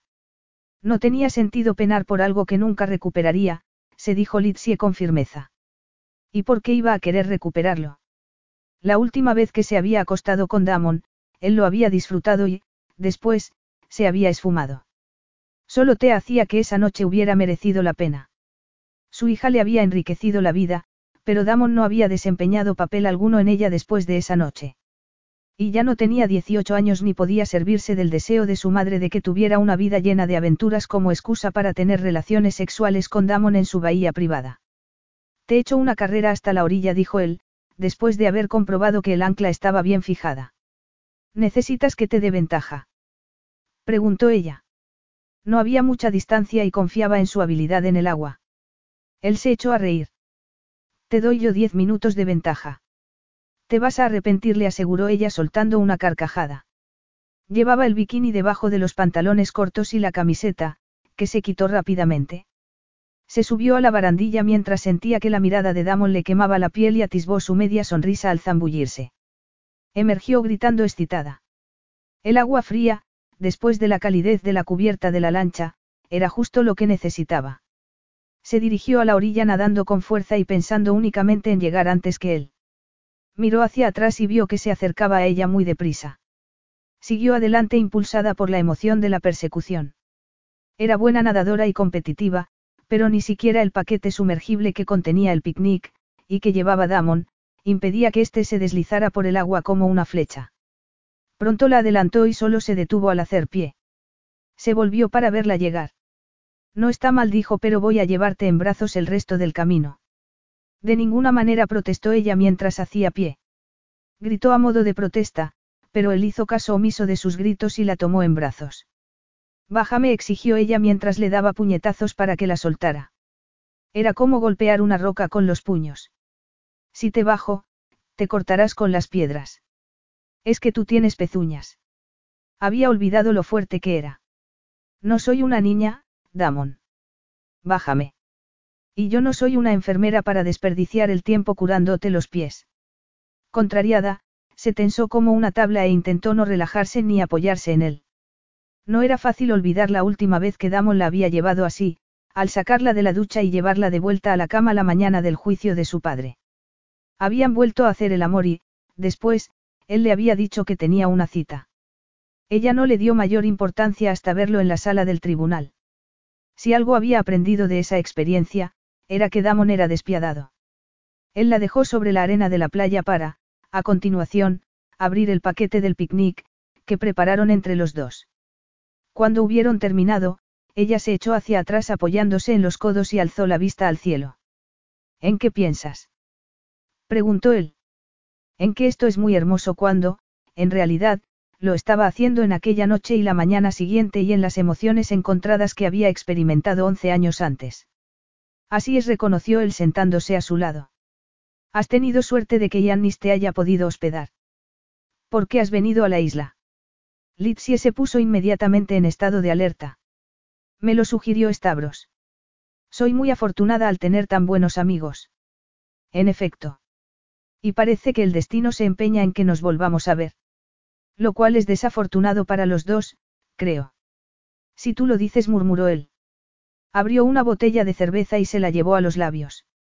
Sea cual sea el motivo por el que has venido, debieras aprovechar para relajarte. ¿Qué vas a perder si lo intentas?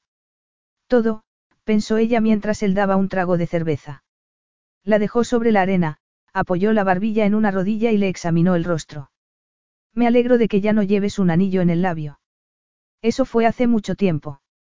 Has cambiado mucho. Han pasado once años, afirmó ella encogiéndose de hombros. ¿Qué te esperabas? Él no contestó. ¿Por qué no te gustaba el anillo? ¿Por qué era un obstáculo para besarte? Eso no es. ¿No es qué? Preguntó él inclinándose hacia ella. Justo. Sensato respondió ella sonriendo. Sensato. Se burló él alejándose de ella. ¿Es eso lo que ahora eres? Sensata. Nadie puede tener 18 años eternamente, Damon. No, pero a cualquier edad se puede vivir, sentir y ser valiente. Lo soy, afirmó ella mirándolo a los ojos. Pero no quiero que me vuelvan a hacer daño. Es que esperas que yo te lo haga. No voy a darte la oportunidad. Fuiste tú la que se marchó de malas maneras, apuntó él. Ella no podía negarlo. Vas a hacerlo ahora. Ya te he dicho que no tengo 18 años. No, has mejorado mucho, reconoció él. Sus ojos sonrieron de manera peligrosa. Vete ahora mismo, aléjate de él, haz que te lleve de vuelta al restaurante, pensó ella intentando ser sensata. Pero era difícil serlo cuando deseaba tanto a Damon. Solo se tenía que acercar mínimamente a Damon para que sus labios se tocaran y él la abrazara. Y Litsie lo hizo, y él la abrazó. Y se sintió perdida. Litsie había vuelto. Damon llevaba once años sin sentir esa sensación de triunfo. Ella era como la recordaba, y mucho más. Se le acercó como si los años de separación no hubieran existido. Se apretó contra él y respondió con fiereza cuando él la besó. Sus lenguas se entrelazaron y, cuando él le separó las piernas con el muslo, ella arqueó su cuerpo contra el de él buscando un contacto mayor. La agarró por las nalgas con una mano y le desató el bikini con la otra mientras se besaban apasionadamente. Al mirar hacia abajo Damon estuvo a punto de perder el control, presa de una dolorosa excitación. Litsie era tan sensible como recordaba. Bastaba con acariciarla levemente para que ronroneara. Le apartó los labios para buscar el pequeño montículo, que acarició para luego detenerse y volver a repetir ambas acciones, mientras ella se aferraba a él gimiendo. Ponte debajo de mí, dijo él con suavidad. Despacio. ¿Por qué? preguntó ella desafiándolo con la mirada. Porque hace mucho tiempo. Como si no me acordara, dijo ella, con ojos risueños. Ninguno de los dos se había olvidado. El recuerdo de haberla tomado, de haberse hundido en el estrecho y húmedo centro de Litsie, estaba grabado a fuego en el cerebro de Damon para siempre. Era esencial que se controlase al máximo para redescubrir a la mujer con la que había disfrutado como con ninguna otra. La acarició y la besó. Litsie estaba hambrienta y deseosa de más, y él tuvo que frenarla. Bromeando, la atrapó entre sus piernas y sonrió al ver que sus ojos se oscurecían. Estás atrapada. ¿Eso crees? Hacemos la prueba. Preguntó él volviendo a besarla. Es tu isla y esta es tu playa, así que supongo que puedes hacer lo que quieras, dijo ella, a quien parecía gustarle la idea. Él sonrió mientras ella no dejaba de moverse debajo de él. Al oír rasgarse el envoltorio de un preservativo, Litsie alzó las caderas. Aquella era la Litsie que Damon recordaba, con quien había hecho el amor en todas las superficies de su piso, incluyendo de pie contra las ventanas que iban del techo al suelo, donde cualquiera podía haberlos visto. Tienes razón, afirmó él. Podemos. Puedes hacer lo que quieras mientras estés aquí. También hacerte lo que quiera. Puedo utilizarte para obtener placer. No veo por qué no Damon sonrió. Pero yo también lo obtendría, la agarró de las rodillas, se las separó y se situó entre ellas. Agárratelas. Así. Para quedar totalmente expuesta. Parecía muy excitada. Él asintió. Ella lo hizo. No me hagas esperar más. El placer que tarda en llegar es más intenso. No digas tonterías, le previno ella. Lo agarró por los brazos y se colocó como él él dijo. Lanzó un gemido cuando él le rozó con la punta de su masculinidad. ¿Qué? murmuró él penetrándola más. Balanceó las caderas y se hundió un poco más en ella. Salió del todo antes de penetrarla por completo. Sintió un intenso placer y tuvo que recurrir a toda su fuerza de voluntad para controlarse y dejar que ella se acostumbrara a tenerlo en su interior. Pero ella lo incitó a seguir. Se movió levemente y ella gimió y se dejó ir. Presa de un violento clímax, Litsie se movió frenéticamente hacia adelante y hacia atrás mientras él la sujetaba para asegurarse de que gozara hasta el último momento. Ha merecido la pena esperar. murmuró. Ella seguía gimiendo rítmicamente junto a su boca. Él comenzó a moverse de nuevo y ella respondió de inmediato moviéndose con él. Hacer el amor con Litsie volvió a resultarle familiar. Sabía exactamente lo que necesitaba y dárselo le producía un inmenso placer. El único cambio que notó fue que su apetito había aumentado. Mucho tiempo después, se levantaron y corrieron al mar a refrescarse. Él la llevó en brazos al entrar y salir para que las piedras no la cortaran. Cuando volvieron a la orilla y se vistieron, ella le recordó que tenían que volver. No me he olvidado. Por desgracia, no hay tiempo de que veas la casa. Otro día. ¿Por qué no? Al entrelazar los dedos y caminar por la arena, Damon se preguntó si se había sentido alguna vez tan próximo a alguien. La confianza era algo maravilloso, y estaba contento de haber recuperado a Litsie. Redescubrir su herencia griega le haría bien a ella. No había nada como volver a la tierra natal de uno para recuperar la confianza y la fe en el futuro. La casa es muy bonita, afirmó ella mirando hacia atrás. Debes de estar orgulloso. Lo estoy, sobre todo porque he tenido el placer de ayudar a construirla. Eso es estupendo. A él le complació que ella entendiera el gozo que había experimentado al trabajar con las manos. También él miró hacia atrás. Al contemplar la casa con los ojos de Litsie sintió la misma emoción que había experimentado al hacer los planos. Había decidido que el edificio fuera totalmente armónico con el entorno y creía haberlo logrado. Es fabulosa, afirmó Litsie mientras ambos se detenían a contemplarla. Sin la ayuda de los artesanos que contraté, no hubiera podido construirse. Yo fui su ayudante.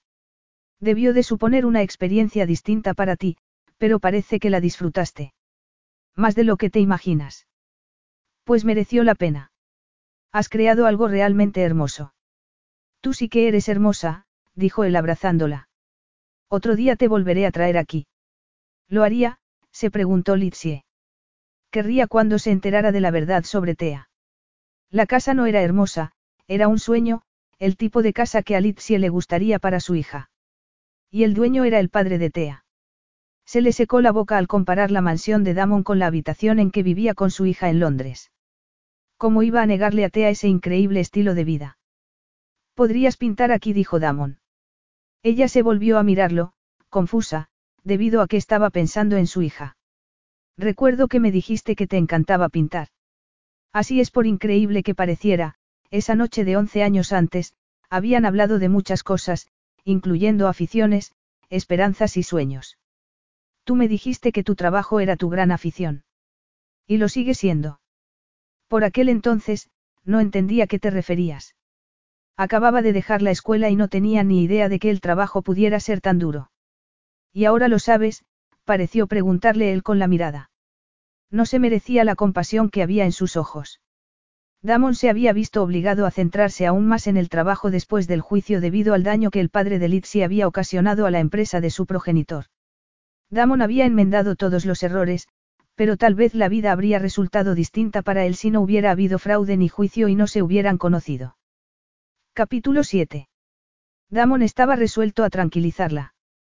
Es estupendo que hayas reaparecido, comentó mientras seguían andando. Pensaba que te había vuelto a perder.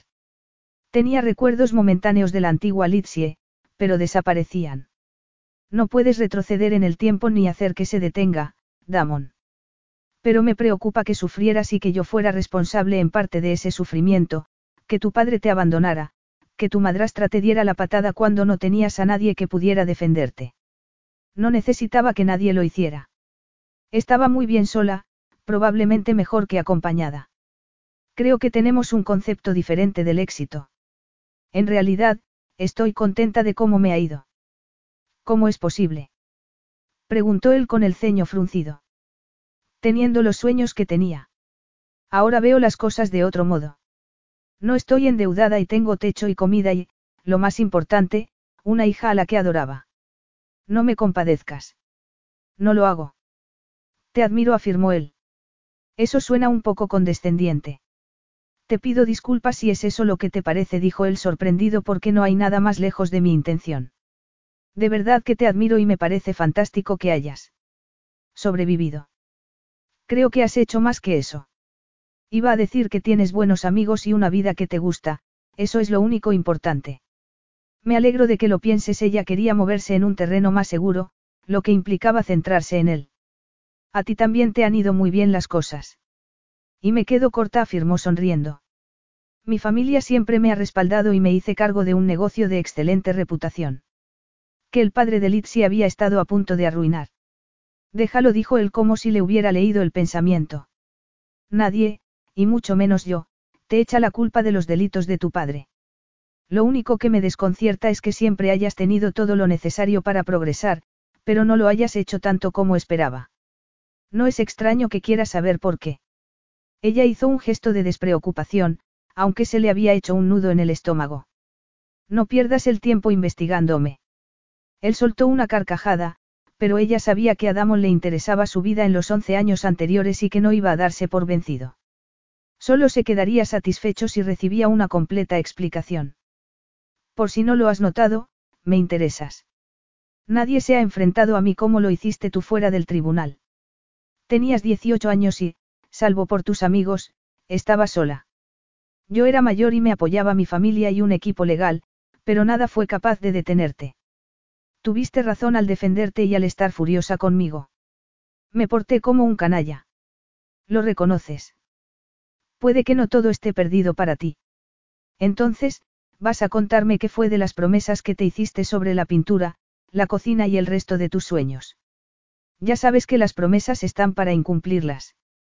No me creo que abandonaras tus sueños con tanta facilidad, observó él mirándola seriamente. Tiene que haber algo importante que no me has contado.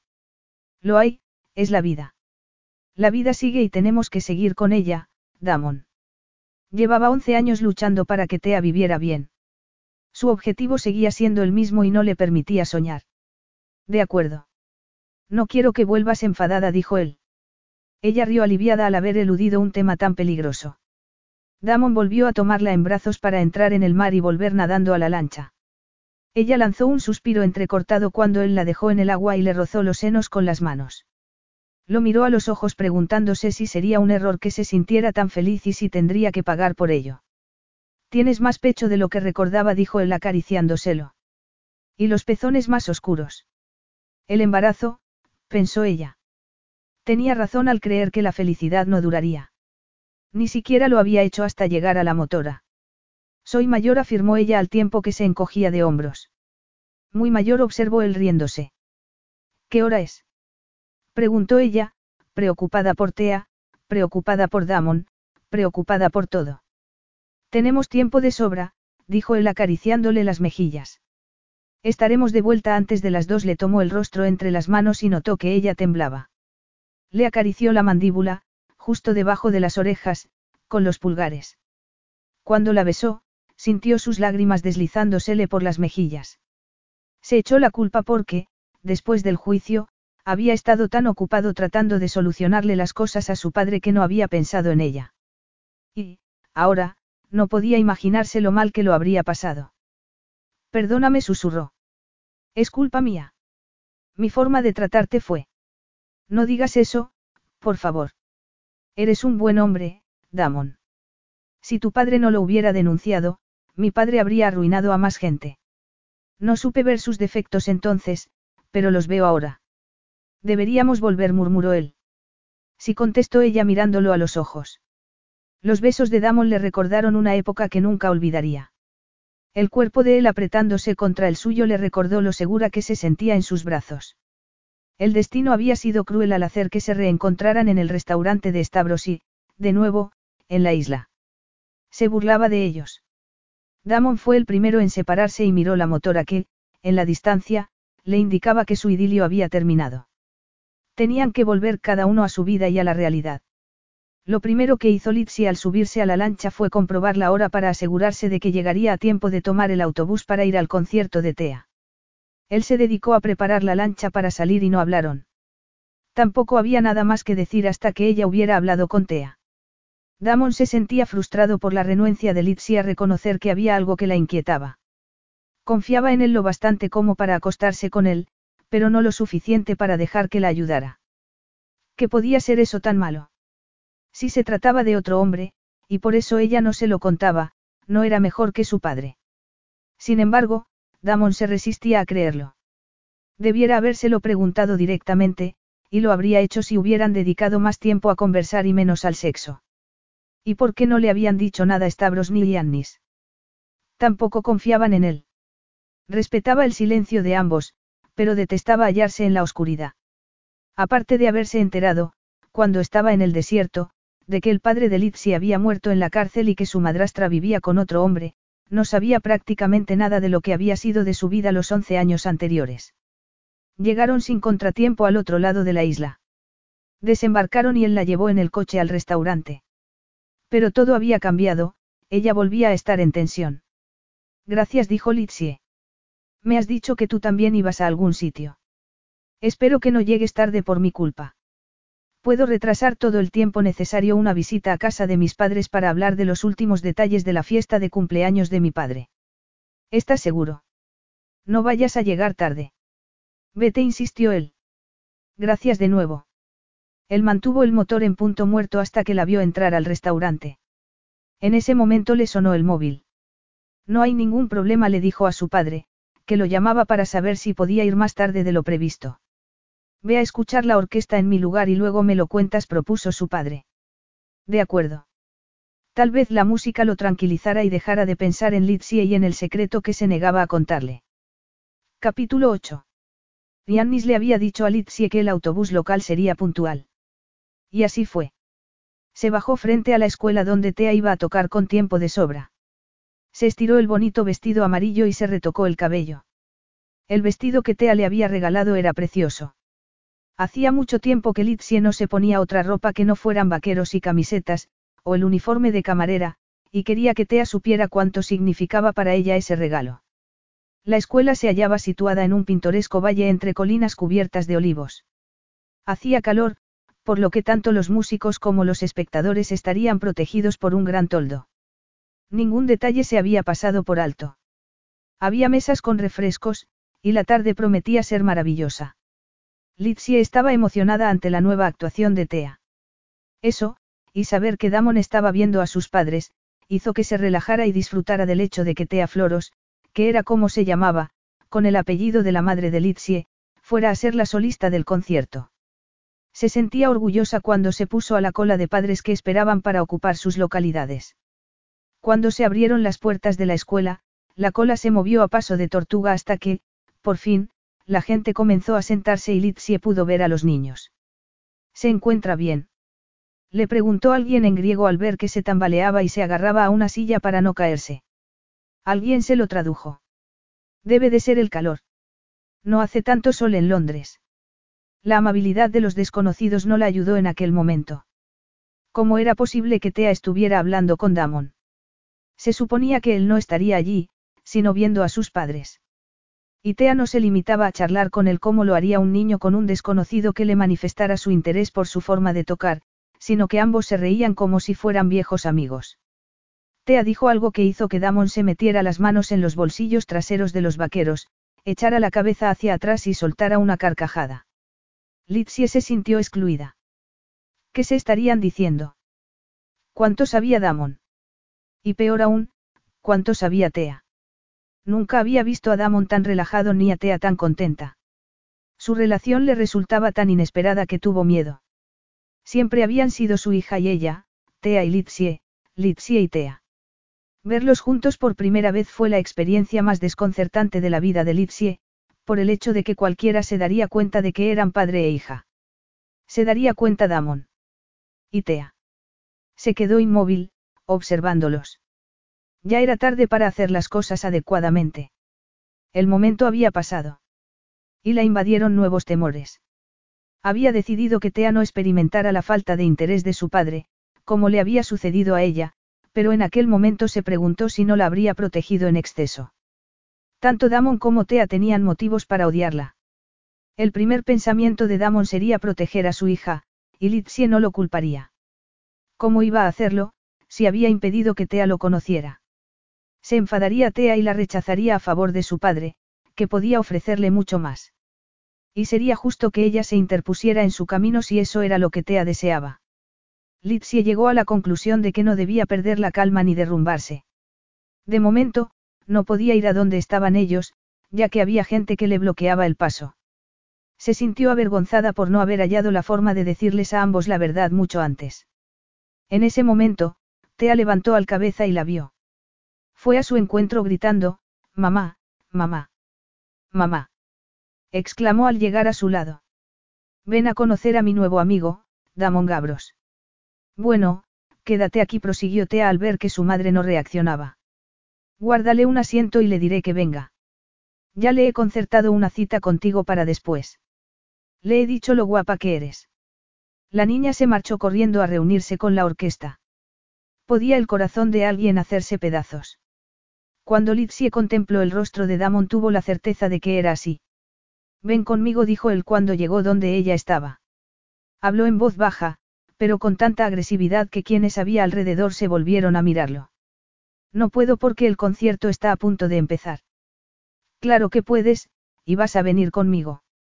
Los niños no tocarán hasta que hayan terminado los discursos de bienvenida, y lo que tengo que decirte no es muy largo. Ella no podía montarle una escena allí, mientras Tea los miraba de reojo para ver cómo iban las cosas. Lo último que Litsie deseaba era que su hija se preocupara antes de empezar el concierto. Sonriendo a Tea, le indicó con los dedos que volvería al cabo de cinco minutos, antes de marcharse con Damon, ante la esperanzada mirada de su hija. Litsie no se había sentido tan avergonzada en su vida. Una cosa era decepcionar a su hija, otra, traicionarla. Entraron en el edificio de la escuela. Estaba desierto. Se dirigieron a un aula. Damon cerró la puerta y se apoyó en ella. ¿Cuándo pensabas decírmelo? Ella alzó la barbilla para enfrentarse a un hombre al que apenas reconocía. Damon había hablado en voz baja, pero llena de ira. Iba a contártelo en cuanto le hubiera explicado a Tea que habías vuelto a nuestra vida un pensamiento horrible la asaltó. Se lo has dicho. ¿Crees que estoy loco? La miró con los ojos centelleantes de furia. ¿Cómo has podido pensar algo semejante? ¿Por qué no te conozco? Ha pasado mucho tiempo. Damon. Y, en todo ese tiempo, no has hallado el momento adecuado para decirme que teníamos una hija. Es que no se trataba solo de ti, Damon. Ni de ti.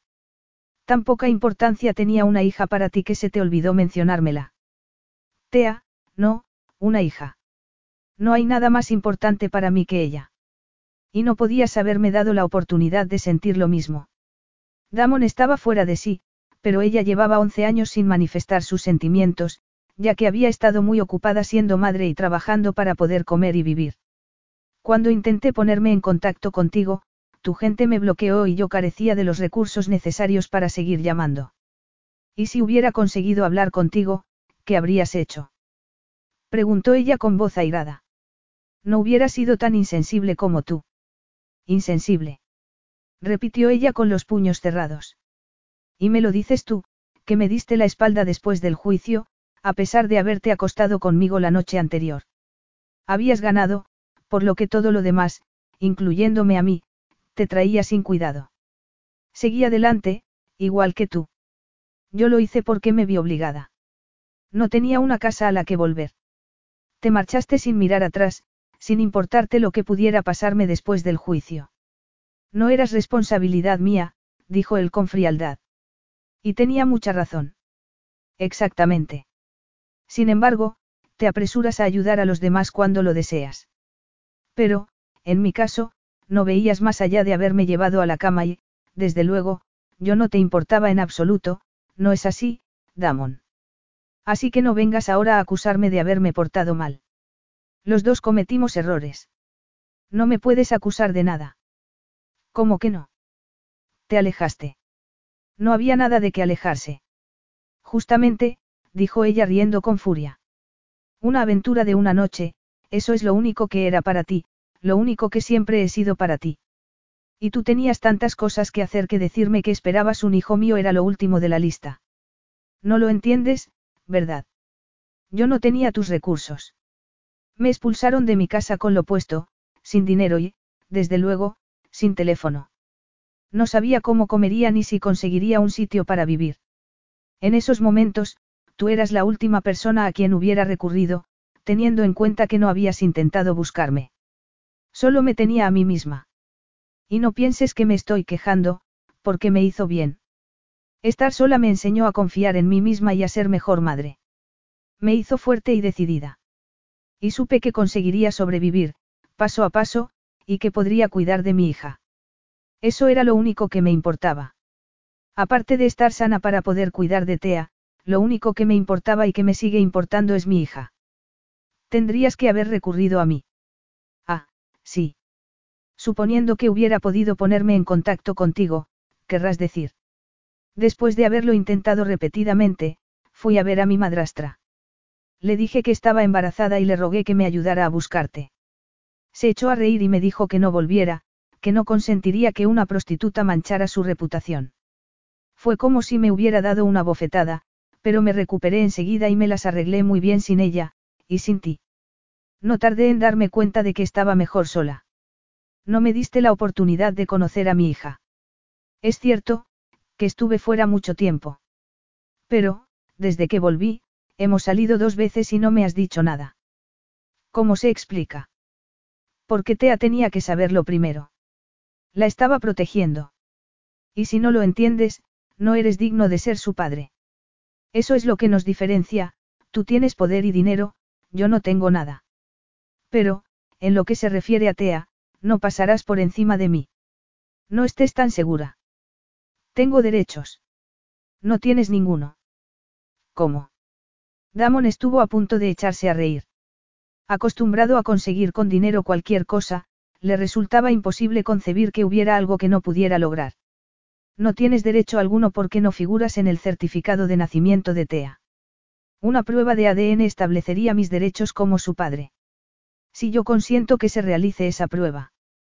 El hecho de que tu nombre no aparezca en el certificado de nacimiento de Tea implica que, legalmente, no tienes derechos sobre ella, salvo que yo lo permita. Me enfrentaré a ti con todos los medios a mi alcance, la amenazó Damon. Otra vez. Antes de que despliegues a tu equipo legal, debieras saber que Tea no quiere conocer a su padre. Me pidió que dejara de hablarle de él porque estábamos muy bien como estábamos. Puede que cambie de opinión si me conoce. Una salva de aplausos hizo que miraran por la ventana. El director de la orquesta estaba subiendo al escenario. Tengo que irme, Litsie se dirigió hacia la puerta. Damon no se movió. Ella vaciló con la mano en el picaporte. Por fin, respiró hondo y se volvió hacia él. Debieras oírla tocar. Lo lamentarás si no lo haces. Salió del edificio y le pareció que se estaba asfixiando y aspiró con fuerza. Damon no la siguió. Damon era incapaz de sentir nada. Siguió en la habitación vacía hasta que las primeras notas de la orquesta lo obligaron a ponerse en movimiento. Localizó fácilmente a Litsie por su cabello. Había un asiento vacío a su lado, el único que quedaba. Podría haberse quedado al fondo o en un lateral, pero eso le hubiera parecido extraño a Tea. Litsie no lo miró cuando se sentó, ni él a ella, como si no se conocieran. Tenía una hija, pensó él. No cesó de repetírselo para ver si conseguía entenderlo. Tea Floros, la joven sensación musical, era su hija. Floros era el apellido de soltera de la madre de Litsie. La pequeña violinista con la que se llevaba también era su hija. Y se llamaba Tea. Litsie le murmuró algo, pero él no le contestó porque no quería hablarle. No deseaba explicar a nadie cómo se sentía, y mucho menos a ella. No podían hablar de semejante enormidad en público. ¿Dónde, entonces? No sabía qué hacer. Su experiencia no lo había preparado para aquello. Se sentía inmerso en un bloque de hielo, intocable, inalcanzable. Se dio cuenta, sin emoción alguna, de que ese estado de insensibilidad era la calma que precedía a la tormenta y que, cuando estallara, arrasaría con todo. En ese momento, Tea se levantó. Y él solo experimentó curiosidad. Miró a su hija sin saber qué sentir. Pero, entonces, Tea levantó el arco y comenzó a tocar. Capítulo 9. La música siempre conmovía a Damon. Gracias a la pasión de su padre por ella, la música había desempeñado un papel fundamental en su educación. Y, en aquel momento, Tea había liberado emociones en su interior de las que ni siquiera era consciente. Debían de llevar años reprimidas, mientras él se dedicaba a la empresa sin permitir que nada lo distrajera, trabajando mucho para que su padre pudiera jubilarse. Por aquel entonces, creía que las emociones eran un lujo egoísta. Sin embargo, en aquel momento, mientras Tea hacía magia con el violín, se dio cuenta de lo vacía que estaba su vida. Y su hija la estaba llenando de una emoción que amenazaba con desbordarse. Damon se había perdido los once primeros años de la vida de Tea. No la había visto nacer ni la había tenido en sus brazos, no había celebrado su primer cumpleaños ni la había observado dar sus primeros pasos, no había oído sus primeras palabras ni la había animado en su primer día de escuela. Damon. Damon. Alguien le sacudía el hombro. Sintió que las lágrimas le corrían por las mejillas y se las secó rápidamente. Su ayudante se inclinó para hablarle. Perdona la interrupción, susurró el hombre, pero tenemos una emergencia en una de las plantas. Hay un incendio. Lo hemos contenido, pero nos gustaría que vinieras. Voy contigo, contestó él al tiempo que se levantaba. Sus trabajadores eran como una familia para él. Cuando lo necesitaban, él estaba a su lado. Al levantarse, su mirada se cruzó con la de Tea.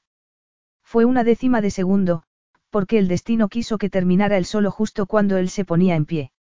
Todo el mundo se había levantado a aplaudirla. Ella le sonrió, y el mundo se le iluminó. Fue una sonrisa inocente y feliz, que él le devolvió.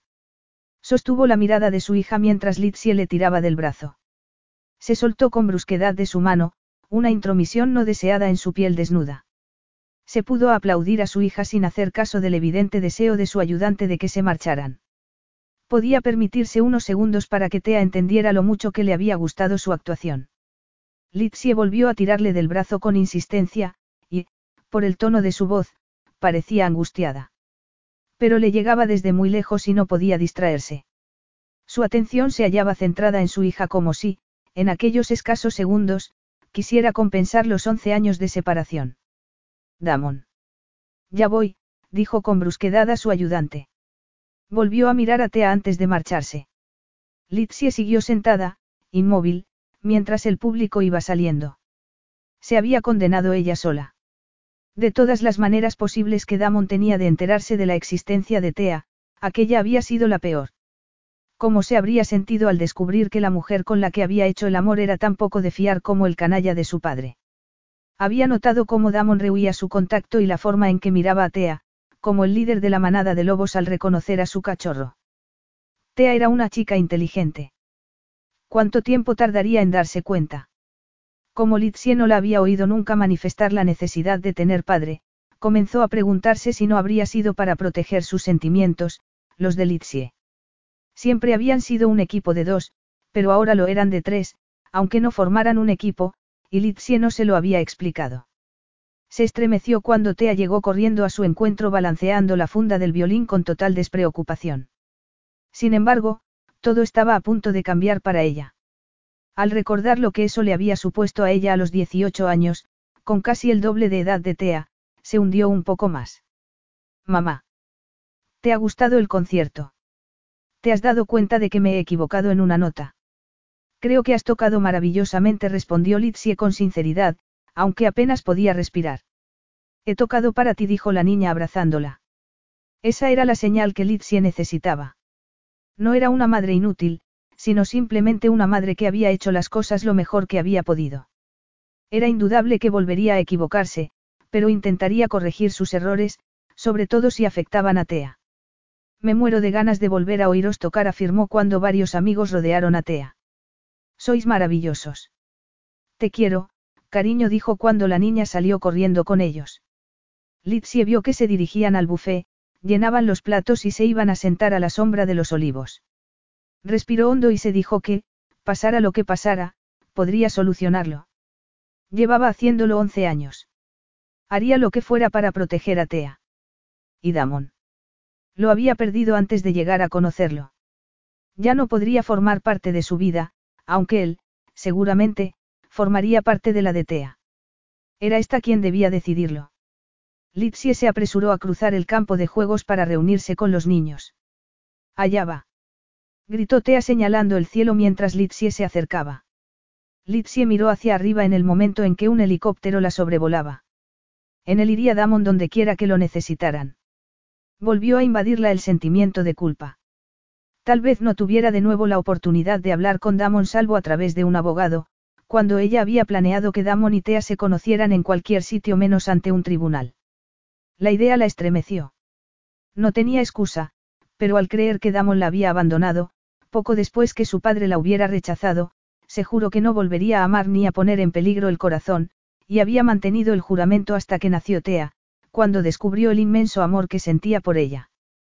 Como su padre había rechazado a Litsi a una edad tan vulnerable, se despertó en ella un deseo abrumador de proteger a la niña de semejante dolor. Al mirar atrás, vio que el mundo al que su padre aspiraba estaba vacío y se basaba en lo que la gente tenía en el banco, en vez de en su propia valía. Esto, a su vez, había provocado que recelara de la riqueza. En su fuero interno sabía que Damon no era de esa clase de ricos, que no solo había trabajado duro para conseguir lo que tenía, sino que hacía buenas obras con ese dinero. Pero el glamoroso mundo en que vivía la inquietaba, un mundo al que nunca pertenecería, aunque era posible que, con el tiempo, Tea lo hiciera. ¿Y bien? Preguntó Tea, expectante. ¿Y bien, qué? ¿Te cae bien Damon Gabros? Explicó con impaciencia. Lo he visto sentado a tu lado. Claro que me cae bien, contestó Litsie sonriendo y con un nudo en el estómago. Eso está muy bien, porque viene para acá. ¿Qué? Damon no podía estar allí. Se acababa de marchar en helicóptero. Mis amigos y yo estamos encantados de que te caiga bien, porque queremos un helado y esperamos que él nos lo compre. Ojalá fuera la vida tan sencilla.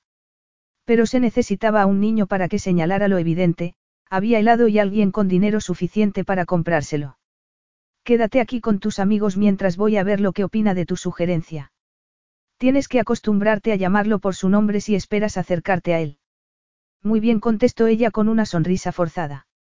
No podía perder más tiempo. Debía salir a su encuentro antes de que llegara a donde estaba Tea y ella se diera cuenta de que pasaba algo. Damon Gabros. Gritó Tea. Se llama igual que la isla. No se te puede olvidar. Litsie no lo olvidaría. Respondió a su hija. Vuelvo enseguida. Quédate aquí y veré qué puedo hacer. No vuelvas pronto. Tenemos cosas que hacer. Puedes quedarte con él. Hasta mañana.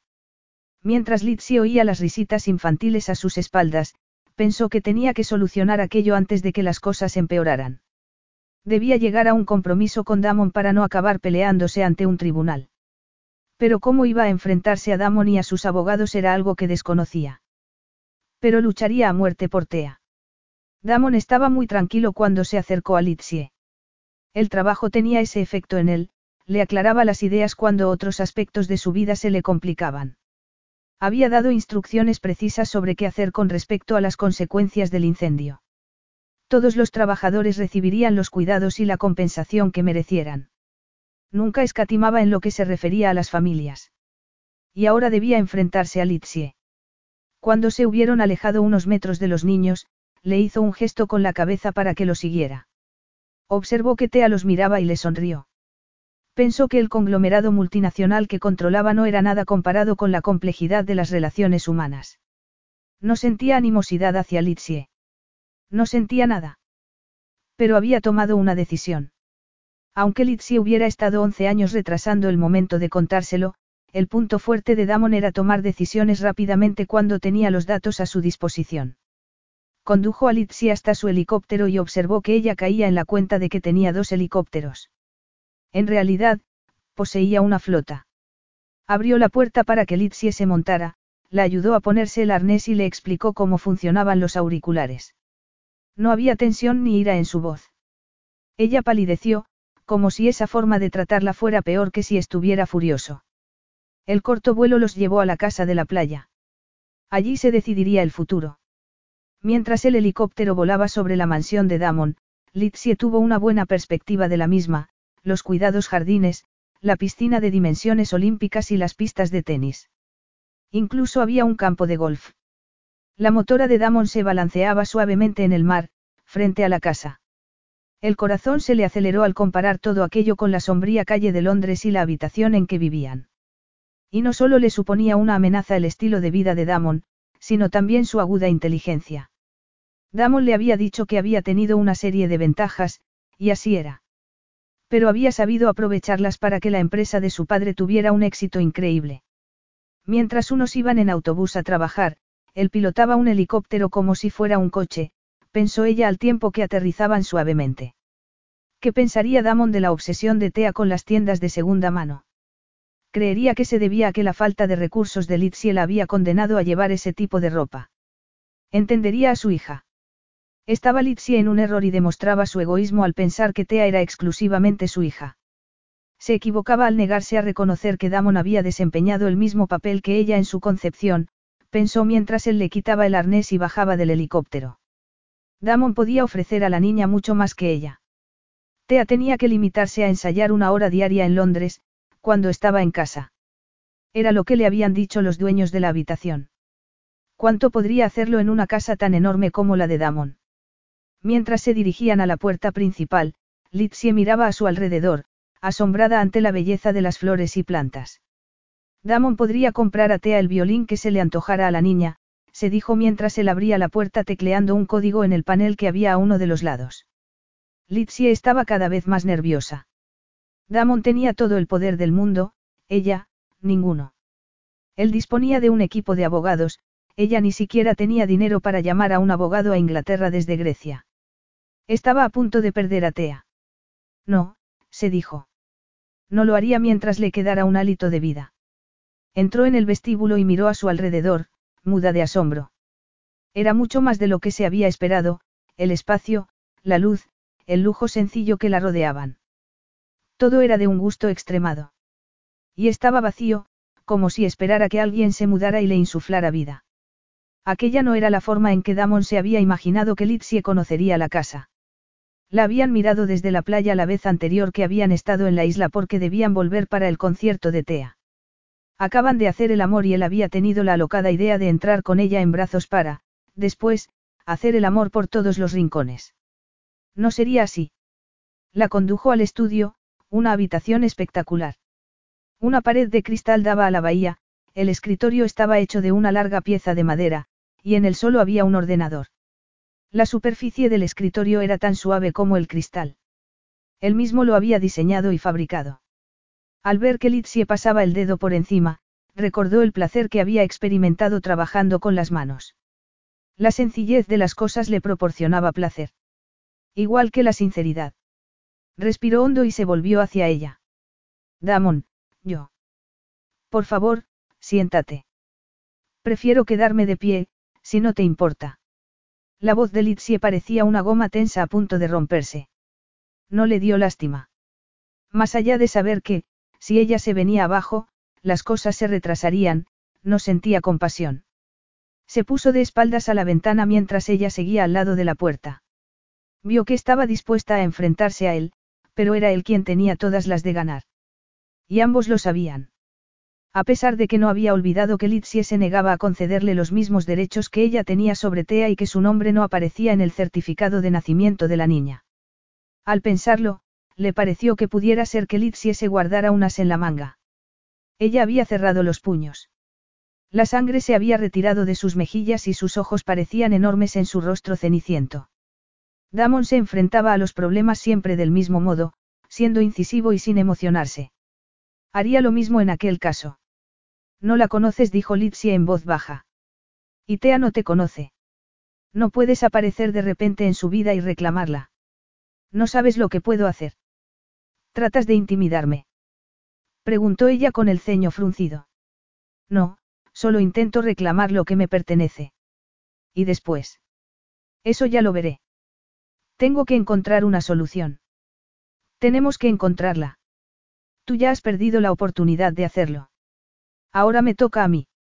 Sería mejor que te sentaras, tenemos que apartar nuestras diferencias y considerar qué es lo mejor para Tea. Yo solo pienso en ella, le aseguró Litsie con pasión. Yo no he tenido la oportunidad. Litsie lo había decepcionado profundamente. Era tan superficial como el resto de las mujeres. Se guiaba por su propio interés. Cabía la posibilidad de que nunca le habría contado que tenían una hija si él no hubiera ido al restaurante griego de Londres. Le dolió pensar en los años perdidos. Tuvo que dar la espalda a Litsie durante unos segundos y aprovechó para servir dos vasos de agua helada y centrarse en algo mientras su rabia disminuía. ¿Por qué no estás enfadado? preguntó ella. Él estuvo a punto de soltar una carcajada. Es que no tiene sentimientos. Damon vertió sin querer el agua sobre el escritorio que si no tenía sentimientos. Aquella situación había hecho temblar los cimientos de su vida. Agarró un paño y secó el agua antes de volverse a mirarla. Puede que tú te puedas permitir el lujo de tener sentimientos, pero yo no. ¿Qué idea se tendría de mí en los negocios si me lanzara contra mis competidores y tomara decisiones guiado por la pasión? Esta no es una decisión de negocios. Se trata de Tea, nuestra hija. Me alegro de que, por fin, lo recuerdes, afirmó él con desprecio. Así que lo único que pretendes es ganar, como sueles hacer. Ni mucho menos. Ella no podía hacerse una idea de su conmoción. Él solo conocía el amor sin complicaciones, sin límites, el que ofrecía un padre a su hijo, el amor incondicional que sus padres le habían dado. Un amor sin exigencias, que lo sacrificaba todo. Y él no había podido experimentarlo con Tea. Y el amor que ya sentía por ella era infinito. Era como si los once años se hubieran compactado en un solo día de amor por su hija. Se había perdido once años de la existencia de Tea, que ya eran irrecuperables. Desde la noche previa a su concepción a la noche previa a su nacimiento, cuando no era más que una lucecita esperando a iluminar la vida, hasta ese momento en que, en su despacho, había estado hablando de ella con su madre. Todos aquellos momentos se habían perdido para siempre. Capítulo 10. Damon exigía una explicación de ese tiempo perdido. Litsie creía que, como lo veía tan contenido, no sentía nada, cuando, por primera vez en su vida, no estaba seguro de poder manejar aquella reunión tan bien como debiera. Pero debía hacerlo por su hija. Para poder convencerse de que debía hablar con Litsie, había hecho una lista de las cosas buenas que ella había hecho. Tea estaba bien. Criarla como madre soltera y sin familia no debía de haber sido fácil para Litsie. Once años antes solo tenía 18 y estaba embarazada y sin casa, sin dinero y sin familia. Su amor por la niña había sido infinito, como el que a ella le habían dado sus padres. Tea debía su existencia a su madre por completo. Por eso, él la había hallado fregando platos en Londres. Ella se había olvidado de sus sueños y los había depositado en la niña. Sin embargo, Era también su hija y se le había negado conocer su existencia hasta entonces, por lo que, aunque valorara lo que Lizzie había hecho, las cosas no podían seguir como estaban. No dejaré que te la lleves, Damon. Ningún tribunal permitiría que un hombre apareciera en la vida de una niña y se la arrebatara a su madre, que la ha querido desde el momento en que la sintió moverse en el vientre, a no ser que el padre de esa niña demuestre que la madre no está capacitada para cuidarla. Y nadie, ni siquiera tú, puede probar una mentira. No soy un hombre cualquiera. Soy el padre de Tea. Lucharé, le advirtió ella. Lucharé contra tu dinero, tu poder y tus abogados. ¿De verdad crees que puedes ganar a una madre que defiende a su hija? Ni siquiera tú, Damon, tienes armas para hacerlo. Damon estaba furioso, a pesar de reconocer que su propia madre le hubiera dicho lo mismo. No era tan insensible como creía Litsie. De hecho, nunca había dejado de pensar en ella. En el desierto, se introducía en sus pensamientos de noche, y durante el día pensaba en ella para paliar los horrores que contemplaba. Pero Litsie la había ocultado lo más importante, y no la perdonaría. ¿Cómo podría volver a confiar en ella cuando lo había engañado como su padre había engañado al de Damon? Tendrás que. Iba a decir, consultar a un abogado, pero Litsie lo interrumpió. No tengo que hacer nada de lo que me digas. Eres tú quien debe intentar destruirme como destruiste a mi padre. Litsie, ya hemos hablado de eso varias veces. Los dos sabemos que lo que sucedió ese día en el juicio fue lo mejor. Lo que yo sé es que mi padre era débil y tú fuerte. ¿Es eso lo que planeas hacer ahora? Aplastarme. Damon apretó los dientes para no dejarse llevar. Que te quede claro, prosiguió ella con los ojos brillantes que Tea se queda conmigo. Elegiremos el momento en que le diremos que eres su padre, y lo haremos juntos.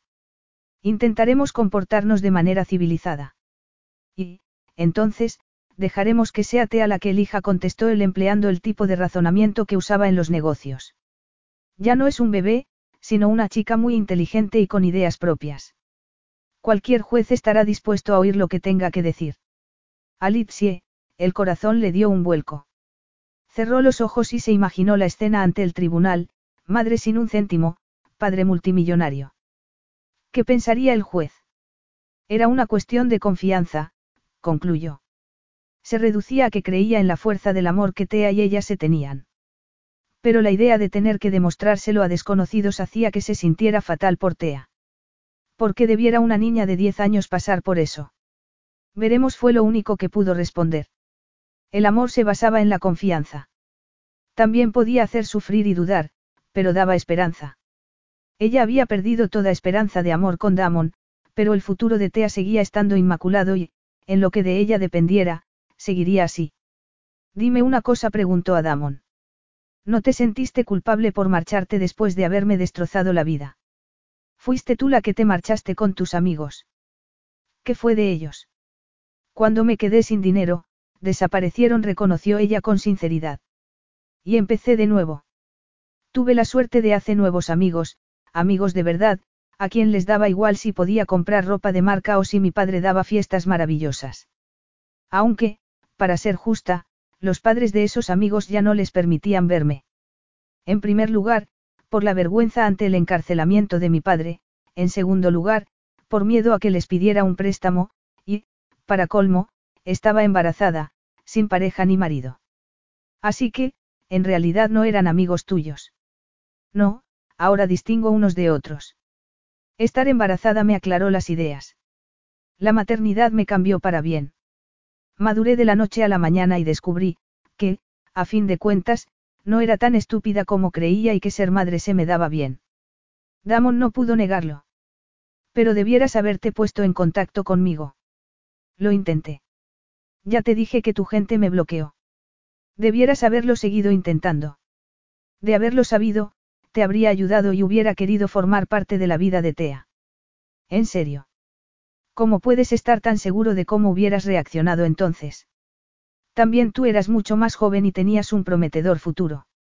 Una hija te hubiera impedido progresar. Tal vez fuera mejor así.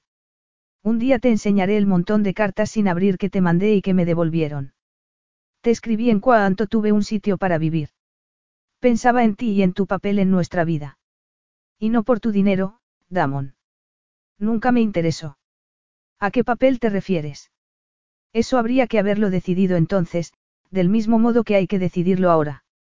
Lo único que puedo decirte es que tus empleados se merecen una medalla por la forma en que protegen tu intimidad. Él se lo creía. Nunca estaba disponible para nadie que no fuera de la familia. Quienes no lo podían llamar directamente, que eran la mayoría, tenían que salvar muchos obstáculos antes de poder hablar con la ayudante de su secretaria. Con esta era prácticamente imposible. Quería que supieras lo de Tea, insistió Litsie.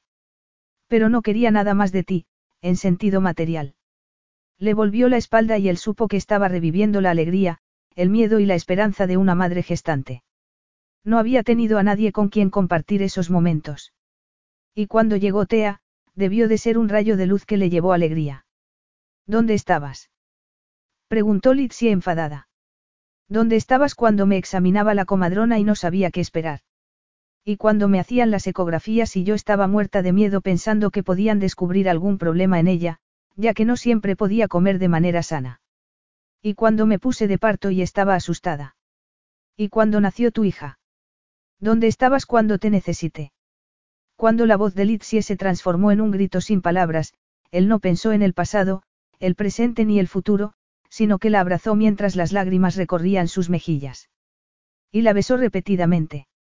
Ella se estremeció y, entonces, recordó que debía luchar contra él y comenzó a gritar y a darle puñetazos hasta que su pasión cambió de rumbo y se aferró a él como alguien que está a punto de ahogarse a una balsa.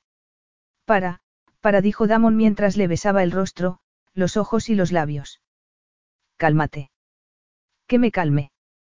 Preguntó separándose de él. ¿No ves que puedo perderlo todo, estúpido? Litsie, hermosa y apasionada. Aquella era la mujer que lo había hechizado once años antes. La había tranquilizado entonces, pero podría hacerlo ahora. No lo sabía. Nunca había visto a nadie tan trastornado. La tomó en brazos y la llevó a uno de los dormitorios. La besó mientras la llevaba a la cama y ella no trató de alejarse cuando la depositó en ella. Él se tumbó a su lado, la abrazó con la intención de calmarla, pero ella se desabrochó el vestido, se lo quitó por la cabeza, lo dobló y lo dejó en una silla cercana a la cama. No, Litsie, no. Él había planeado ir despacio, pero ella se lanzó a sus brazos y enlazó las piernas con las suyas mientras lo besaba como si se fuese a acabar el mundo. Él no era un santo, y los instintos primarios pronto vencieron a otro tipo de sentimientos. Se olvidó de las dudas, la rabia y el resentimiento, se desnudó y solo sintió lo mucho que la había echado de menos. Litsie solo deseaba borrar todo de su mente y estar con Damon, probablemente por última vez. No hubo juego amoroso previo. Las tácticas dilatorias estaban prohibidas. Quería olvidar y quería hacerlo sin perder un minuto. Lanzó una exclamación de triunfo cuando Damon la tumbó de espaldas y colocó los puños a ambos lados de su cabeza para situarse sobre ella, grande, poderoso, majestuoso y ultra eficiente a la hora de dejarle la mente en blanco. Ella enlazó las piernas alrededor de su cintura sabiendo a lo que lo invitaba y regocijándose cuando él la poseyó penetrándola profundamente. Perdió el control de inmediato, sin preocuparse de si debía hacerlo o no. No estaba para finezas ni para buenos modales. Gritando y retorciéndose, lo agarró por las nalgas para impulsarlo a seguir. Estaba dispuesta a atrapar cada sensación placentera y, cuando el placer la privó del pensamiento, prorrumpió en exclamaciones de agradecimiento a voz en grito ante cada nueva oleada. Más. Dijo tomando una bocanada de aire. Se rió de excitación mientras él le llevaba al borde de la cama. La colocó a su gusto, con las caderas en precario equilibrio sobre el borde, le separó las piernas y se situó de pie en medio de ellas. ¿Te gusta que sea firme y profundo? Preguntó con una leve sonrisa. ¿Tú qué crees? Damon se colocó las piernas de ella sobre los hombros y la deleitó a un ritmo rápido que la hizo alcanzar el clímax casi inmediatamente. La tomó en brazos y la llevó a la pared acristalada. ¿Es esto lo que quieres? Le preguntó mientras le apoyaba la espalda desnuda en el cristal. Ahora todo el mundo puede ver las mariposas que llevas tatuadas en las nalgas. Y volvió a embestirla profundamente y sin desfallecer hasta que ella se derrumbó en sus brazos gimiendo y gritando. Cuando ella, jadeando, le dijo, ha estado muy bien, él le preguntó si tenía más tatuajes que requirieran su atención. ¿Por qué no echas un vistazo? Litsie se dio cuenta de que tenía hambre atrasada mientras él se seguía moviendo en su interior y ella proseguía deleitándose en un olvido pleno de sensaciones. Otra vez. Era posible. Esa vez fue tan intenso y duró tanto que creyó haber perdido la conciencia durante unos segundos. Cuando la recuperó, él seguía moviéndose con embestidas profundas y regulares. No hagas nada, le exigió él con voz ronca. No te muevas. Relaja todos los músculos y deja que lo haga yo todo. Ella hizo lo que le pedía y obtuvo placer como recompensa. Al verlo reflejado en sus ojos, él sonrió con fiereza contra su boca. Ella volvió a alcanzar el clímax y cuando fue capaz de hablar dijo. ¿Y tú? Damon se retiró completamente para volver a penetrarla profundamente con un gemido de satisfacción y, con varias embestidas firmes, los condujo a ambos al borde del abismo. ¿Nos acostamos? Preguntó ella tomándole el rostro en las manos. Pesas poco. Eres insaciable. Lo cual parece complacerte. Así es. Tú también eres insaciable. Lo que pasa es que todavía no lo sabes. ¿Por qué no me lo demuestras? Damon la tomó en brazos, cruzó la habitación y se dirigió al cuarto de baño, que era el más lujoso que Lizzie había visto en su vida. El suelo y las paredes eran de mármol negro, y, el mobiliario, muy elegante. Había espejos por todas partes. Al verse en brazos de Damon, los dos desnudos y estrechamente abrazados, se excitó como nunca. Eso de que eres insaciable. murmuró él dejándola en el suelo. Sí. Ella lo miró desafiante. Ha llegado el momento de demostrártelo. Capítulo 11. Aquella ducha no era como la que tenía Litsie en Londres, con una alcachofa oxidada del que manaba un chorrito de agua templada. De la ducha de Damon salía agua abundante, a la temperatura adecuada y de forma instantánea. Damon la enjabonó de arriba abajo con caricias cada vez más íntimas. Y la aclaró dirigiendo el agua a sus zonas más sensibles mientras la masajeaba y producía en ella una nueva excitación.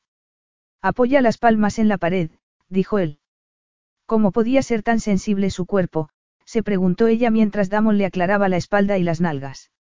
Litsi apoyó la cabeza en la pared y gimió de placer cuando él le separó las piernas y dirigió el agua con tanta habilidad que ella volvió a perder el control. Él la agarró cuando las piernas de ella cedieron y le levantó una para colocarla sobre su muslo antes de penetrarla para volver a conducirla al clímax. No puedo, protestó ella negando con la cabeza, segura de que era verdad. Claro que puede si se lo demostró de forma indudable. Después de la ducha, la envolvió en suaves toallas y la llevó a la cama. Duérmete. Que me duerma. Se quejó ella mirándolo a los ojos. Tengo trabajo, contestó él antes de separarse de ella. Y, como once años antes, se marchó. ¿Cómo había podido dormir? se preguntó Litsi al despertarse y ver que el sol brillaba en la habitación. Se dio la vuelta, pero el otro lado de la cama estaba vacío y la almohada no había sido usada. Ella había dormido toda la noche, pero ¿dónde estaba Damon? Al recordar la noche anterior se sentó en la cama. Era la primera vez que dormía de un tirón desde hacía mucho tiempo. Debía de estar agotada para haber dormido así. No era de extrañar, después de haberse saciado de Damon. No se oía nada. Parecía que la casa estaba vacía. Ella solo era una visita temporal que se había quedado a dormir, pensó mientras se levantaba. Ese día tendrían que decírselo a Tea, era lo que habían decidido la noche anterior. Se le había adelantado Damon. No. Tea debía oírlo de labios de su madre, se dijo mientras corría a ducharse. Bajo el agua, que tan relajante le había parecido unas horas antes, comenzó a imaginar cosas horribles, que Damon se llevaba a Tea en la lancha, en el helicóptero, en su avión. ¿Y cómo los encontraría si él tenía casas por todo el mundo? Agarró una toalla, cerró los ojos y reconoció que sus temores eran infundados. Lo único que debía hacer era volver al restaurante a cambiarse de ropa y llamar a Tea para quedar en la escuela, donde le explicaría todo. Con ese plan trazado, se preparó para dar la explicación más importante de su vida. Tea salió corriendo de la escuela y se lanzó a los brazos de su madre. Hoy te has puesto el vestido azul. Exclamó con una sonrisa radiante. Nunca te pones un vestido, salvo que se trate de una ocasión especial. Litsie se sonrojó ante el escrutinio de su hija. Me lo he puesto para ti. He vuelto al restaurante precisamente para. ¿De dónde has vuelto? No es asunto tuyo, Litsie se echó a reír. A pesar de la tensión que experimentaba, la expresión recelosa de su hija siempre le resultaba divertida. Has estado con él, ¿verdad? Litsie pensó que era una lástima que la vida no fuera algo tan sencillo como elegir entre un vestido azul y otro amarillo. Había llegado el momento de decirle la verdad a Tea sobre su padre. Estaba hecha un manojo de nervios. Me gustan los dos vestidos por igual. Tienes un gusto excelente. No es eso lo que te he preguntado. Lo que quiero saber es cómo te llevas con Damon. Tea. Litsie intentó ponerse seria, sin conseguirlo. Es un hombre muy agradable. Un hombre muy agradable. Tea hizo una mueca. Un buen hombre Litsie tenía que empezar por algún sitio. Y. La presionó su hija. Vas a volver a verlo. Será difícil no hacerlo en esta isla tan pequeña. Pero, la próxima vez, lo veremos juntas. No. ¿Cómo va a surgir un romance conmigo allí? Tienes que verlo sola. Creí que te caía bien. Y me cae bien, pero solo si te hace feliz. Le gustó mucho cómo tocas, dijo Litsie para que la repentina tensión se disipara. Eres tú quien me preocupa, no él. Tenemos que hablar de eso. ¿Por qué? Porque hay algo que debiera haberte dicho hace mucho tiempo. Vamos a sentarnos a la sombra y a charlar mientras esperamos el autobús. Tea se encogió de hombros y se sentó en el banco al lado de su madre. Entonces, ¿te cae bien, Damon? Preguntó Litsie con cautela. Muy bien. Enseguida congeniamos. Pero eso ya lo sabes. ¿A qué viene todo esto? La odiaría Tea cuando se lo contara. Entendería las razones por las que no se lo había dicho antes o creería que se lo había ocultado a propósito. Me alegro de que te caiga bien, porque hay algo que debo decirte sobre él. ¿Te ha pedido que te cases con él? Preguntó Tea levantándose de un salto. No exactamente. Lo que tengo que contarte sucedió mucho antes de este viaje a Grecia. Es mi padre. Litsie se quedó muda de asombro. ¿Cómo? ¿Que si es mi padre? ¿Sí o no? Quería decírtelo lo más delicadamente posible. Solo hay una forma de dar una noticia como esa y es con una orquesta tocando Tea no cabía en sí de gozo. Lo sabía. Litsi agarró el brazo de su hija y deseó que alguien le hiciera lo mismo a ella. Todo sigue yendo bien entre nosotras, ¿verdad? Claro que sí le confirmó la niña con impaciencia.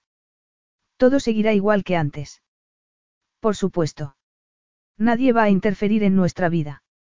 Muy bien dijo Tea. Damon nunca ha estado con nosotras, así que ¿por qué iba a interferir en nuestra vida? Tendrá que desempeñar un papel en tu vida, Tea. Es tu padre. No puedes culparlo porque no haya estado contigo antes, porque se acaba de enterar de tu existencia. Eso no le da ningún derecho sobre mí, insistió la niña con obstinación. Soy una experta en el tema. La mayor parte de los niños de la escuela tienen padres divorciados o a punto de divorciarse. Escucho todo lo que dicen al respecto. Pero Damon y yo no estamos casados. ¿Qué más da? Quise decírselo en cuanto supe que estaba embarazada, pero no pude. Me da igual, afirmó Tea abrazando a su madre estrechamente. Solo me importas tú. No necesito a nadie más, estaba a punto de llorar. Hasta ahora nos ha ido muy bien, ¿verdad? Desde luego Tea necesitaba que la tranquilizaran más que ella, pensó Litsie mientras la besaba. Y así seguiremos. Entonces, ¿Por qué tiene Damon que formar parte de mi vida? Preguntó Tea soltando a su madre y mirándola. No tienes nada de qué preocuparte, ¿me oyes? Nada en absoluto. Te oigo, respondió la niña con total seguridad. No era el modo en que Lizzie había creído que se desarrollarían las cosas. Se había imaginado que su hija estaría encantada de que Damon fuera su padre, pero parecía que se sentía más amenazada que contenta. Lo importante era que Tea entendiera que nada cambiaría entre madre e hija debido a las nuevas circunstancias.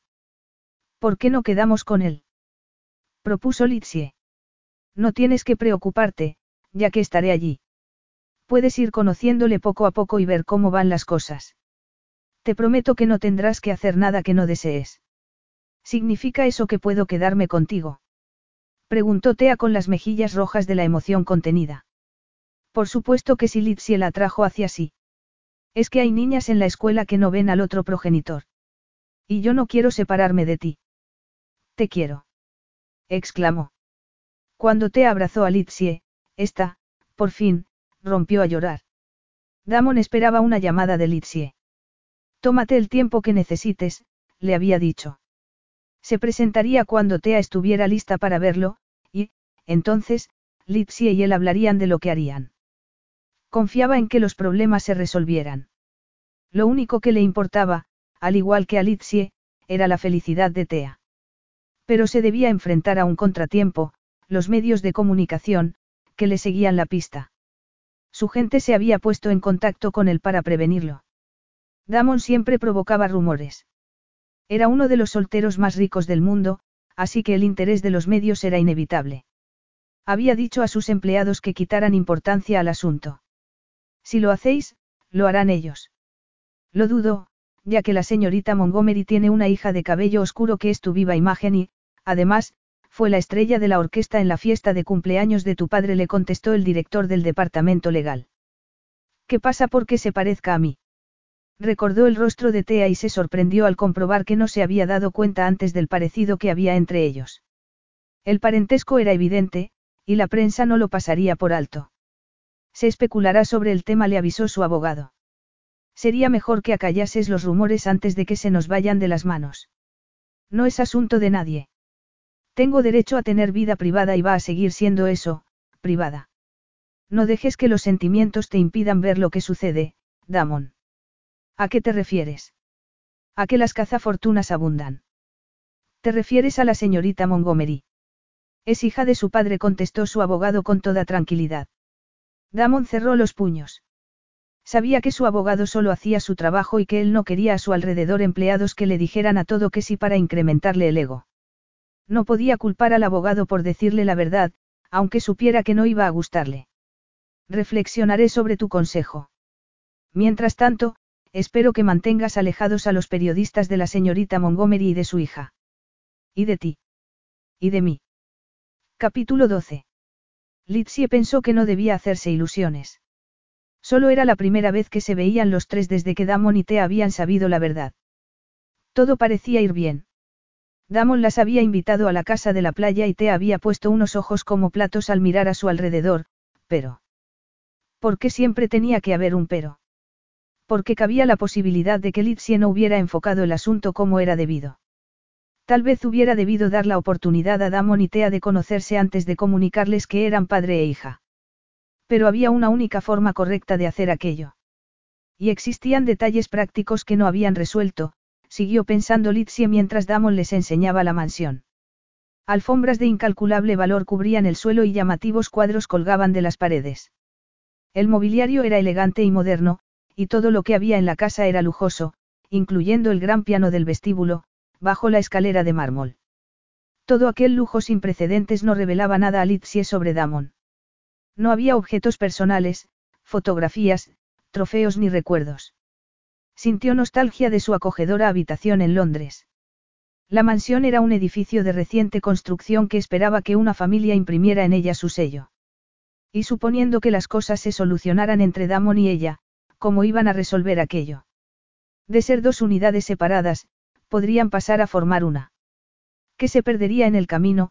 se preguntó Litzie mientras pasaban de la sala de proyección cinematográfica al gimnasio y la piscina interior, para después dirigirse a la biblioteca. Su independencia, continuó preguntándose Litsie, alarmada. O la despreocupación con que Tea se enfrentaba a la vida. En cualquier caso, no conseguía relajarse y fingir que formaba parte de aquella casa. Tea también debía de estar preocupada por el futuro. No se impresionaba con facilidad, salvo cuando encontraba una nueva tienda de segunda mano o un violín de incalculable valor en el catálogo de una casa de subastas, y no la atraía la riqueza. Tenía todo lo que necesitaba, según le había dicho a menudo a su madre, pero Litsie comenzaba a preguntarse si no lo habría hecho para tranquilizarla. Pronto lo averiguaría. Su padre y su madrastra la habían dejado sin un céntimo. Y, en aquellos momentos, no tenía muchos ahorros, pero los que poseía se los había ganado a pulso, y confiaba en crear un hogar seguro para su hija. Al ver a Damon y Tea juntos, los dos igual de tranquilos, se puso nerviosa. Conocía a su hija lo suficiente para saber cuándo se limitaba a ser cortés, en vez de sentirse verdaderamente entusiasmada, y sospechaba que ese era el caso, pero no estaría segura hasta que Tea le dijera su opinión. Lo único que deseaba era que su hija fuera feliz, pero era ese el camino. La niña le tendió la mano como si necesitara su apoyo. Litsie se apresuró a cruzar la habitación para agarrarla y se dio cuenta de que Tea necesitaba que la tranquilizara, a pesar de la fachada feliz que presentaba. A la niña no le bastó con que la tomara de la mano y se abrazó a ella. Quédate conmigo, le susurró. Tú también formas parte de esto. ¿Era así? se preguntó Litsie. O tres eran multitud. Damon vio la preocupación reflejada en el rostro de Litsie y notó que ocultaba sus sentimientos para no influir en Tea. Tanto Litsie como él estaban empeñados en que esa primera reunión fuera lo más relajada posible. Sin embargo, no parecía ir muy bien, a juzgar por la palidez de su hija. Os dejo que echéis una ojeada por vuestra cuenta, sin prisas. ¿Nos dejas? Preguntó Tea con recelo. Damon se dio cuenta con toda claridad, por sus palabras, de que tardaría mucho más de un día en compensar once años de ausencia. Te llevaré de vuelta a la escuela cuando estéis listas. Necesitáis estar a solas para haceros a la idea de que ahora formo parte de vuestra vida. Tenemos que hacerlo. Oyó que Tea preguntaba a Litsie mientras se alejaba. Había sido un éxito sin precedentes, pensó Litsie cínicamente, mientras Damon las conducía de vuelta. La situación era más tensa ahora que antes. No te olvides de la fiesta de mañana, les recordó Tea mientras Damon se detenía frente a la escuela. ¿Qué fiesta? preguntó Litsie. Luego la recordó. Tenía tantas cosas en la cabeza. Mañana por la tarde en casa de mi abuelo Tea frunció el ceño. La palabra aún significaba muy poco para ella. Eso es, confirmó Damon. Mi padre se muere de ganas de conocerte. Allí estaré, dijo Litsi a su hija. Tendría que organizar su horario de trabajo, ya que, a pesar de que Yannis le había dicho que se tomara unas vacaciones, ella le había prometido que lo ayudaría con los preparativos de la fiesta. He hablado con Yannis, le dijo Damon al ver que estaba preocupada para que pueda salir pronto del restaurante. Espero que no te importe. Antes de que Litsie pudiera contestar, intervino Tea. Vas a organizarle la vida a mi madre. Tea. Exclamó Litsie, a pesar de que tenía parte de razón. Tiene razón, afirmó Damon. Debiera haberte consultado primero, por lo que te pido disculpas. Pero es que a mi padre le encanta la música y está deseando conoceros a las dos. Tea no se estaba tomando las cosas tan bien como esperaba Litsie. Necesitaba tiempo. Las dos lo necesitaban para adaptarse a la nueva situación. No tienes que trabajar mientras estés aquí, dijo Damon a Litsie. Tea no se contuvo y dio su opinión sobre el asunto. A mi madre le gusta trabajar. Siempre me lo dice. Si no trabajo, no sé de qué vamos a vivir, apuntó Litsie. La expresión de Damon le dio la respuesta, él las mantendría. Pero Litsie no estaba de acuerdo. Cuando Tea se bajó del coche, Litsie se desabrochó el cinturón de seguridad. Yo también me bajo aquí, le dijo a Damon. Gracias por traernos. Tomaré el autobús para ir al restaurante. Quería tranquilizar a Tea, además de indicar a Damon que aquello no funcionaría si él insistía en actuar sin escuchar. Pero su prioridad era Tea, cuyo suspiro de alivio al ver que el coche se alejaba fue tan profundo como el de Litsie. La fiesta en la antigua mansión ya estaba en marcha cuando Litsie y Tea llegaron. Ambas sonrieron al hombre que era el abuelo de Tea y que les dio una calurosa bienvenida. Aquel era el hombre al que su padre había estafado, pensó Litsie, incapaz de creerse que alguien tuviera tan buen corazón como para olvidar el pasado y recibirlas de aquella manera. La casa, grande e impresionante, tampoco era como Litsie se la esperaba. Lejos de ser un museo, era un hogar lleno de objetos, algo destartalado, con perros corriendo de un lado a otro y gatos ocupando las mejores sillas. Tea. Su abuelo le agarró las manos. Me han hablado mucho de ti. Bienvenida a nuestra casa, dijo al tiempo que le estrechaba la mano formalmente. Ahora es también la tuya. Litsie notó que el anciano observaba a la niña como si quisiera grabarse todos los detalles de su rostro, ansioso de conocer a su nieta. El temor de Litsie de que Tea estuviera tensa desapareció de inmediato. Su hija estaba totalmente relajada y sonreía. Estoy muy contenta de estar aquí, dijo Tea muy educadamente, examinando a su abuelo con un interés similar al del anciano. Bienvenida a casa, dijo él dirigiéndose a Litsie. Gracias. Litsie se había quedado de una pieza ante semejante recibimiento. El padre de Damon tenía muchos motivos para odiar a su familia. Se sintió arrepentida y triste a la vez al pensar en cuando vivía su madre y habitaban en un hogar lleno de amor y algo caótico como aquel. No sabía si darte la mano, jovencita, dijo el abuelo de Tea a su nieta. Por si te hacía daño, prosiguió. Ambos se echaron a reír. Litsie, ya tranquila, los imitó. Tengo una mano resistente, dijo la niña. ¿Y tu madre está hecha del mismo material resistente? Preguntó el abuelo volviéndose hacia Litsie. Mi madre es la mejor y la más guapa del mundo. Tea protestó Litsie, no debemos acaparar al abuelo. Tiene otros invitados. Pero ninguno tan importante como vosotras. Tu hija habla con pasión. Eres muy afortunada. Por favor señaló una puerta abierta que conducía al jardín y de a disfrutar del sol y la música. Hay un carrito de helados, Tea. Y están tus amigos de la orquesta. Es muy generoso de su parte. Gracias, dijo Litsie. No, la generosa eres tú. No estabais obligadas a venir ni estabas obligada a dejar que Tea lo hiciera. Te lo agradezco desde el fondo de mi alma. Gracias por habernos invitado, respondió Litsie, que dejándose guiar por un impulso, besó al anciano en ambas mejillas. No desaparezcas, Litsie susurró él. El pasado, pasado está. Recuérdalo y no te dejes dominar por él. Litsie se separó del anciano con lágrimas en los ojos. ¿Qué se dice, Tea? Gracias. Gritó la niña, antes de que sus amigos se la llevaran. Idea divertiros, insistió el abuelo. Cuando Litsie salió del fresco vestíbulo al calor del sol, tenía mucho en qué pensar. Por aquí, mamá. Debajo de los árboles. Litsie vio que Tea y sus amigos se habían sentado a la sombra de un jacarandá. Una anciana se estaba presentando a los niños cuando Litsie se acercó. Sería la madre de Damon. Se esperaba a una mujer alta, elegante y posiblemente temible, en vez de aquella persona pequeña y divertida que inmediatamente caía bien. Durante unos segundos, echó tanto de menos a su madre que tuvo que detenerse para calmarse. Bienvenida, Litsie dijo la madre de Damon sonriendo. Estamos muy contentos de tenerte aquí. Lo dijo con tanto afecto que a Litsie se le volvieron a saltar las lágrimas. Cualquier cosa que necesitéis, no dudéis, por favor, en pedírnosla. Gracias. Era mucho más de lo que Litsie se esperaba.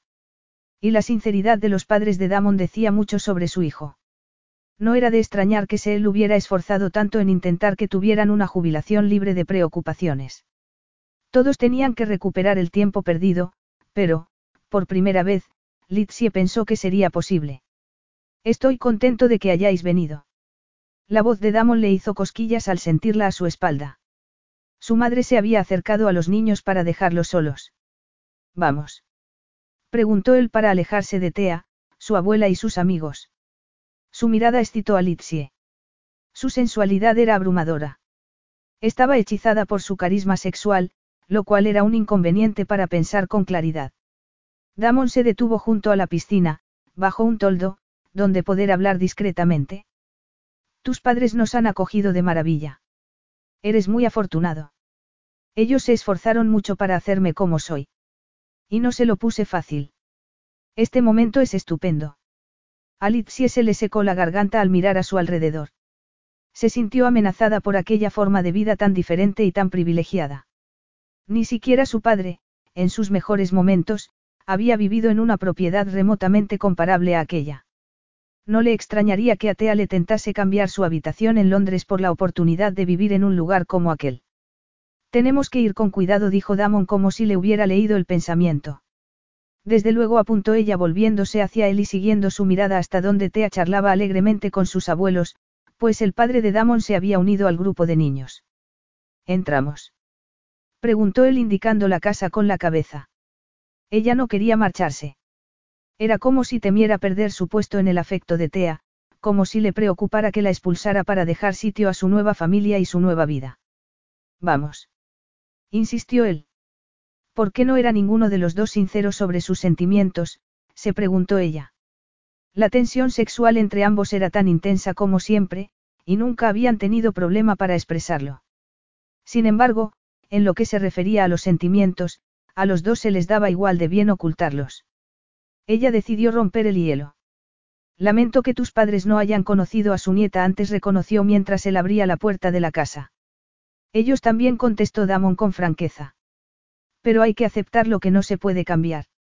Lo que importa es que ambos están exultantes por haber descubierto que tienen una nieta. Lo único que les preocupa es su felicidad. No te reprochan nada. Al contrario, te están agradecidos porque saben que has tenido una vida difícil y que yo no te he facilitado las cosas. Y, desde luego, no te compadecen. Si acaso, te admiran. Entra, añadió él al ver que ella vacilaba en el umbral.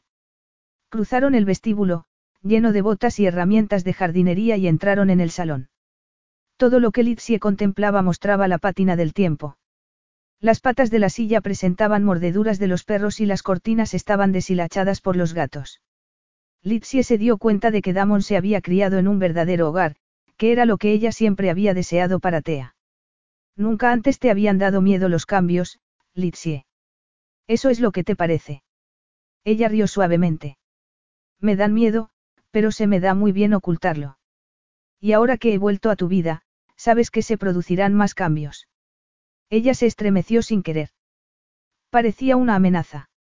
Una cosa son los cambios, y otra, tu estilo de vida multimillonario. Puede que Tea y yo tardemos en acostumbrarnos. Creo que os adaptaréis rápidamente. Tal vez no queramos hacerlo.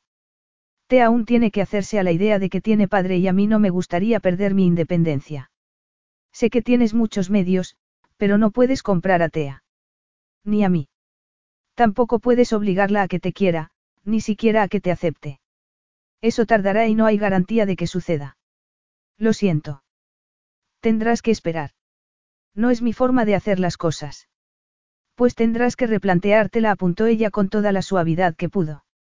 Tea es una jovencita con ideas propias, como te habrás dado cuenta. ¿Y tú, Litsie? Yo también, aunque lo que más me preocupa es ella. Cualquier decisión que tome se basará en eso. No pretendo arrebatarte a Tea, se apresuró a decir él. Entonces, ¿para qué lo mencionas? pensó Litsie. Capítulo 13. Quedaron en volver a verse los tres y, después, Litsie fue a buscar a Tea. Pasaron el resto de la tarde alegremente y sin incidentes.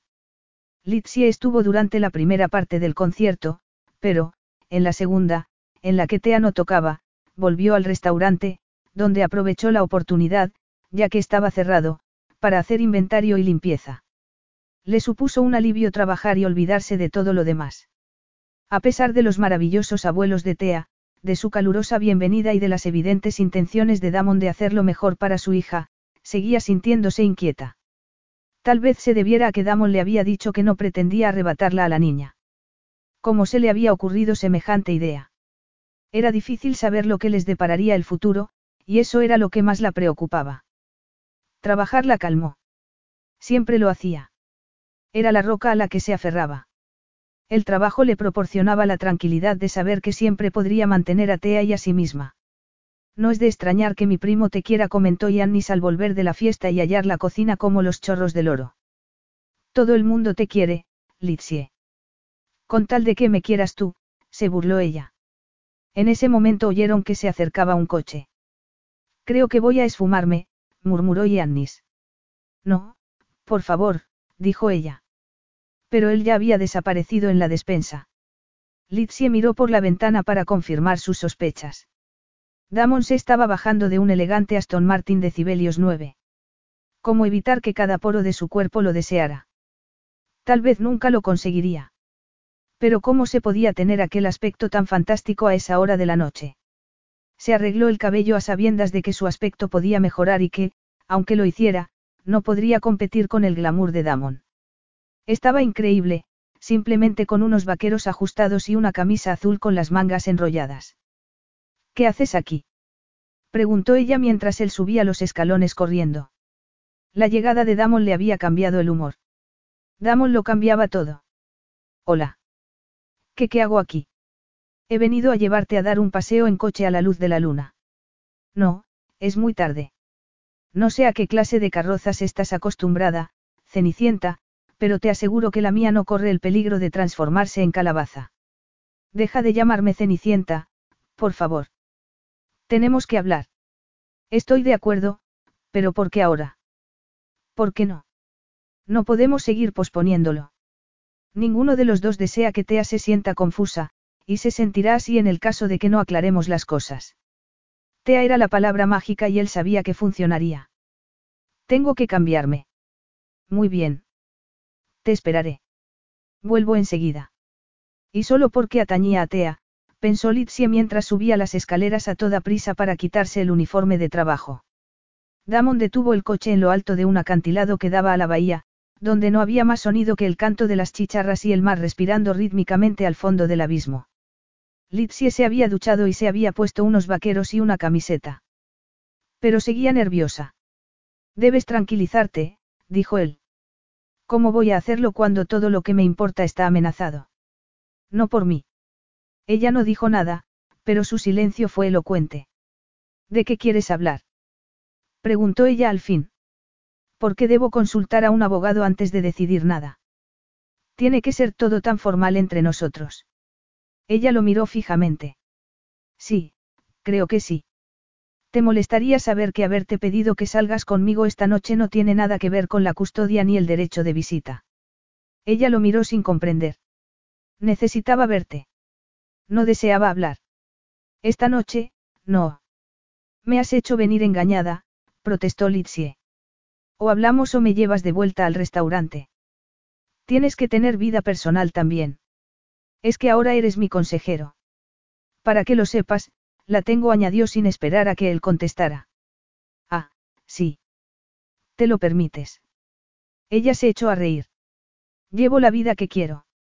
Él no hizo comentario alguno al respecto y le dijo que quería conocer a Tea poco a poco y siempre con ella presente para ayudarlo a disipar cualquier tensión que se pudiera producir. Sé que llevará tiempo y que crees que soy impaciente, lo que es cierto, pero entiendo que esto es distinto. Por lo cual te estoy enormemente agradecida. Él sonrió ante sus mordaces palabras. Le recordó la antigua Litsie. Apasionada y desafiante. Sabía que esa Litsie seguía existiendo. Solo que ella había dedicado su vida a Tea a expensas de la suya propia. Quiero que las dos volváis a Grecia a pasar una temporada para que os hagáis a la idea de tener más opciones. Damon no se atrevió a ir más lejos mientras Litsie siguiera tan tensa y considerara todo una amenaza. De acuerdo, dijo ella sosteniéndole la mirada. Una tensión distinta había ido creciendo entre ellos mientras hablaban. Estar dentro del coche tenía algo que ver. Era una tensión a la que había que dar salida sin demora. ¿Qué pasa? Preguntó él al notar que algo la seguía preocupando. Tu vida apenas cambiará, pero la nuestra lo hará de manera radical. ¿Crees que mi vida no cambiará? Por supuesto que lo hará. ¿Cómo podría volver a ser la misma? Y la vuestra será mejor y más fácil. No aceptaré tu dinero. exclamó ella. Parece que crees que el dinero es la respuesta a todo, pero no es así ni por asomo. Tengo una hija en quien pensar, afirmó él de forma tajante. ¿Dónde vas? Le preguntó al ver que intentaba abrir la puerta del coche. No me toques. Lo previno ella al ver que se inclinaba para detenerla. Tengo que salir y tener espacio para pensar. Al borde de un acantilado. Tenía que bajarse del coche porque no podía pensar con claridad con Damon tan cerca y su cuerpo deseándolo. Se produciría un desastre si se quedaba. ¿Cómo iba a confiar en él? Una parte de ella deseaba volver al mundo que había construido para Tea en tanto que otra sabía que no sería justo para su hija ni sano para ella misma. Lo más importante era que se calmara. No era cobarde. Siempre se había enfrentado a todo. Se volvió hacia Damon. Seguían tocándose. Él la había agarrado de las manos para impedir que se bajara y su cuerpo presionaba el de ella. Intentar separarse de él a la fuerza no era buena idea. Se necesitaba muy poco para que prendiera la chispa que había entre ambos, y lo que se jugaban era mucho. Si a eso se añadía la pasión que Litsie llevaba once años reprimiendo, el desastre estaría servido. ¿Lo has hecho alguna vez en un coche? Preguntó él sonriendo levemente. No, y no tengo intención de hacerlo, le aseguró ella echándose hacia atrás. ¿En serio? murmuró él sin parecer en absoluto desanimado. Creo que, a veces, liberar la tensión ayuda a pensar con claridad. Seguro contestó ella enfadada al tiempo que se estiraba la ropa. De repente, Damon, tiró de una palanca y el asiento de Litsie se puso horizontal. Ella lanzó un grito. Pues es posible, afirmó él como si no supiera el resultado de tirar de esa palanca. Si tú lo dices, me lo creo, observó ella intentando enderezarse. Puedes hacer algo más que creértelo. Damon comenzó a besarla en el cuello. Esto es injusto, afirmó ella. Supongo que sí asintió él mientras hacía magia con las manos. Cuando la boca de Damon tomó la de ella y la exploró con la lengua, el deseo se extendió por el cuerpo de Litsie como una llamarada. Él se situó de rodillas en el espacio que había para los pies, le separó las piernas y continuó provocándola. Creo que te gusta, afirmó sin dejar de acariciarla. Que estés de rodillas frente a mí. ¿Por qué no iba a gustarme? Consiguió decir ella. Él rió y ella cerró los ojos para sentir y oír únicamente el placer y sus sonidos. Él le quitó rápidamente los vaqueros y la ropa interior, le levantó las piernas y se las puso sobre los hombros. Ella solo tuvo tiempo de agarrarle del cabello antes de que la penetrara profundamente. La sensación fue increíble. Había poco espacio para maniobrar y Damon lo ocupaba por completo, pero seguía siendo igual de eficiente aunque estuvieran dentro de un coche. ¿Cómo te he echado de menos? Gimió él. No ha pasado tanto tiempo. Demasiado. Ella no iba a discutir mientras él seguía moviéndose de aquel modo que la encantaba. Damon era un maestro del placer y conocía el cuerpo de ella a la perfección. La llevó al borde del éxtasis en cuestión de segundos y la mantuvo allí hasta que le pidió que no se contuviera. Ella no necesitó que la animara y se dejó llevar instantánea y ruidosamente. Se deleitó en cada oleada de placer. Cuando los dos se calmaron, y gracias a la luna que hacía las veces de un foco, vieron que el coche se había movido hacia adelante. Me alegro de que no aparcaras más al borde, comentó Litsie con alivio. Damon rió y ella lo imitó mientras seguían abrazados. ¿Quiere eso decir que te fías de mí? Preguntó él. La confianza era un tema importante para ella, por lo que no le contestó inmediatamente. Sí dijo por fin. Damon la estrechó con fuerza y la besó. No pierdas nunca esa confianza. No lo haré, prometió ella apretándose contra su pecho. Sé que, a partir de ahora, avanzaremos. Espero que no sea por encima del acantilado. Él sonrió y ella lo imitó. Lo digo en serio. No estarás sugiriendo que no juego limpio. ¿Lo haces? Preguntó ella alzando la cabeza para mirarlo. Juego para ganar. Capítulo 14. A la mañana siguiente, Litsie se montó en el todoterreno de Damon, aparcado frente al restaurante para ir a recoger a Tea a la escuela, como los padres normales recogían a sus hijos. Habían decidido volver a la casa de la playa para intentar que las cosas fueran mejor que la vez anterior. Tea tendría un hogar en Grecia y otro en Inglaterra, le había dicho Damon a Litsie la noche anterior al dejarla en el restaurante, y un estudio musical para ella sola. Eso le había parecido muy bien a Litsie. Aunque fuera a perderlo todo, incluso su corazón, por Damon, no podía rechazar semejante oportunidad para Tea. ¿Has dormido bien? Preguntó él en tono seco al tomar la calle principal. Sí, ¿y tú? Preguntó ella con inocencia, aunque no había pegado ojo. La noche anterior le había dicho a Damon que la dejara en el restaurante, pero él deseaba llevarla a la casa de la playa, donde podrían hacer el amor cómodamente. Ella se había negado a esa clase de compromiso. Despertarse al lado de Damon deseando lo que no podía tener no ayudaría a nadie, y necesitaba tener la mente despejada para decidir qué debía hacer para que los cambios de su nueva vida no fueran bruscos para Tea. Esta los esperaba a la puerta de la escuela y todo parecía ir bien. Tea estaba encantada de volver a la playa y Damon también. Tengo un regalo para ti, dijo Damon a su hija al entrar en la casa. ¿Para mí? Preguntó la niña, emocionada. Seguía siendo una niña, pensó Litsie. A Tea le encantaban los regalos y ella apenas podía hacérselos. Damon las condujo a la habitación en la que Litsie había imaginado, en su mundo de fantasía, que estaría el estudio de Tea. En un rincón estaba el gran piano y, sobre el asiento, una funda de violín. El violín es para ti, Tea. Considéralo un regalo de Navidad adelantado. Estamos en junio, dijo Tea con voz apenas audible. El corto comentario fue todo lo que necesitó Litsie para darse cuenta de que su hija no estaba bien. Conocía sus estados de ánimo. Tea le demostró que estaba en lo cierto por la falta de vitalidad con que cruzó la habitación. Rozó la funda del violín con la punta de los dedos. ¿No vas a abrirla? Le preguntó Litsie al tiempo que miraba ansiosamente a Damon, que también estaba tenso. La niña no dijo nada. Abrió los cierres y la tapa y retrocedió. ¿Pasa algo? Preguntó Damon. Te había palidecido al volverse hacia ellos y, en vez de decir lo que hubieran esperado, se limitó a preguntar. ¿Va a cambiar todo ahora? No, claro que no, dijo Litsie corriendo hacia ella y abrazándola. ¿A qué te refieres? preguntó Damon. Litsie y él se miraron por encima de la cabeza de Tea. Esta se soltó de los brazos de su madre y se lo explicó. Sé que ese instrumento es muy valioso y que debiera estarte agradecida. Es un hermoso detalle y te lo agradezco. Pero es demasiado bueno para mí, sobre todo porque no sé si seguiré tocando el violín cuando crezca. Sus palabras cayeron como un mazo sobre Litsie. Le pareció increíble no haberse dado cuenta antes de las dudas de su hija, y se sintió culpable inmediatamente.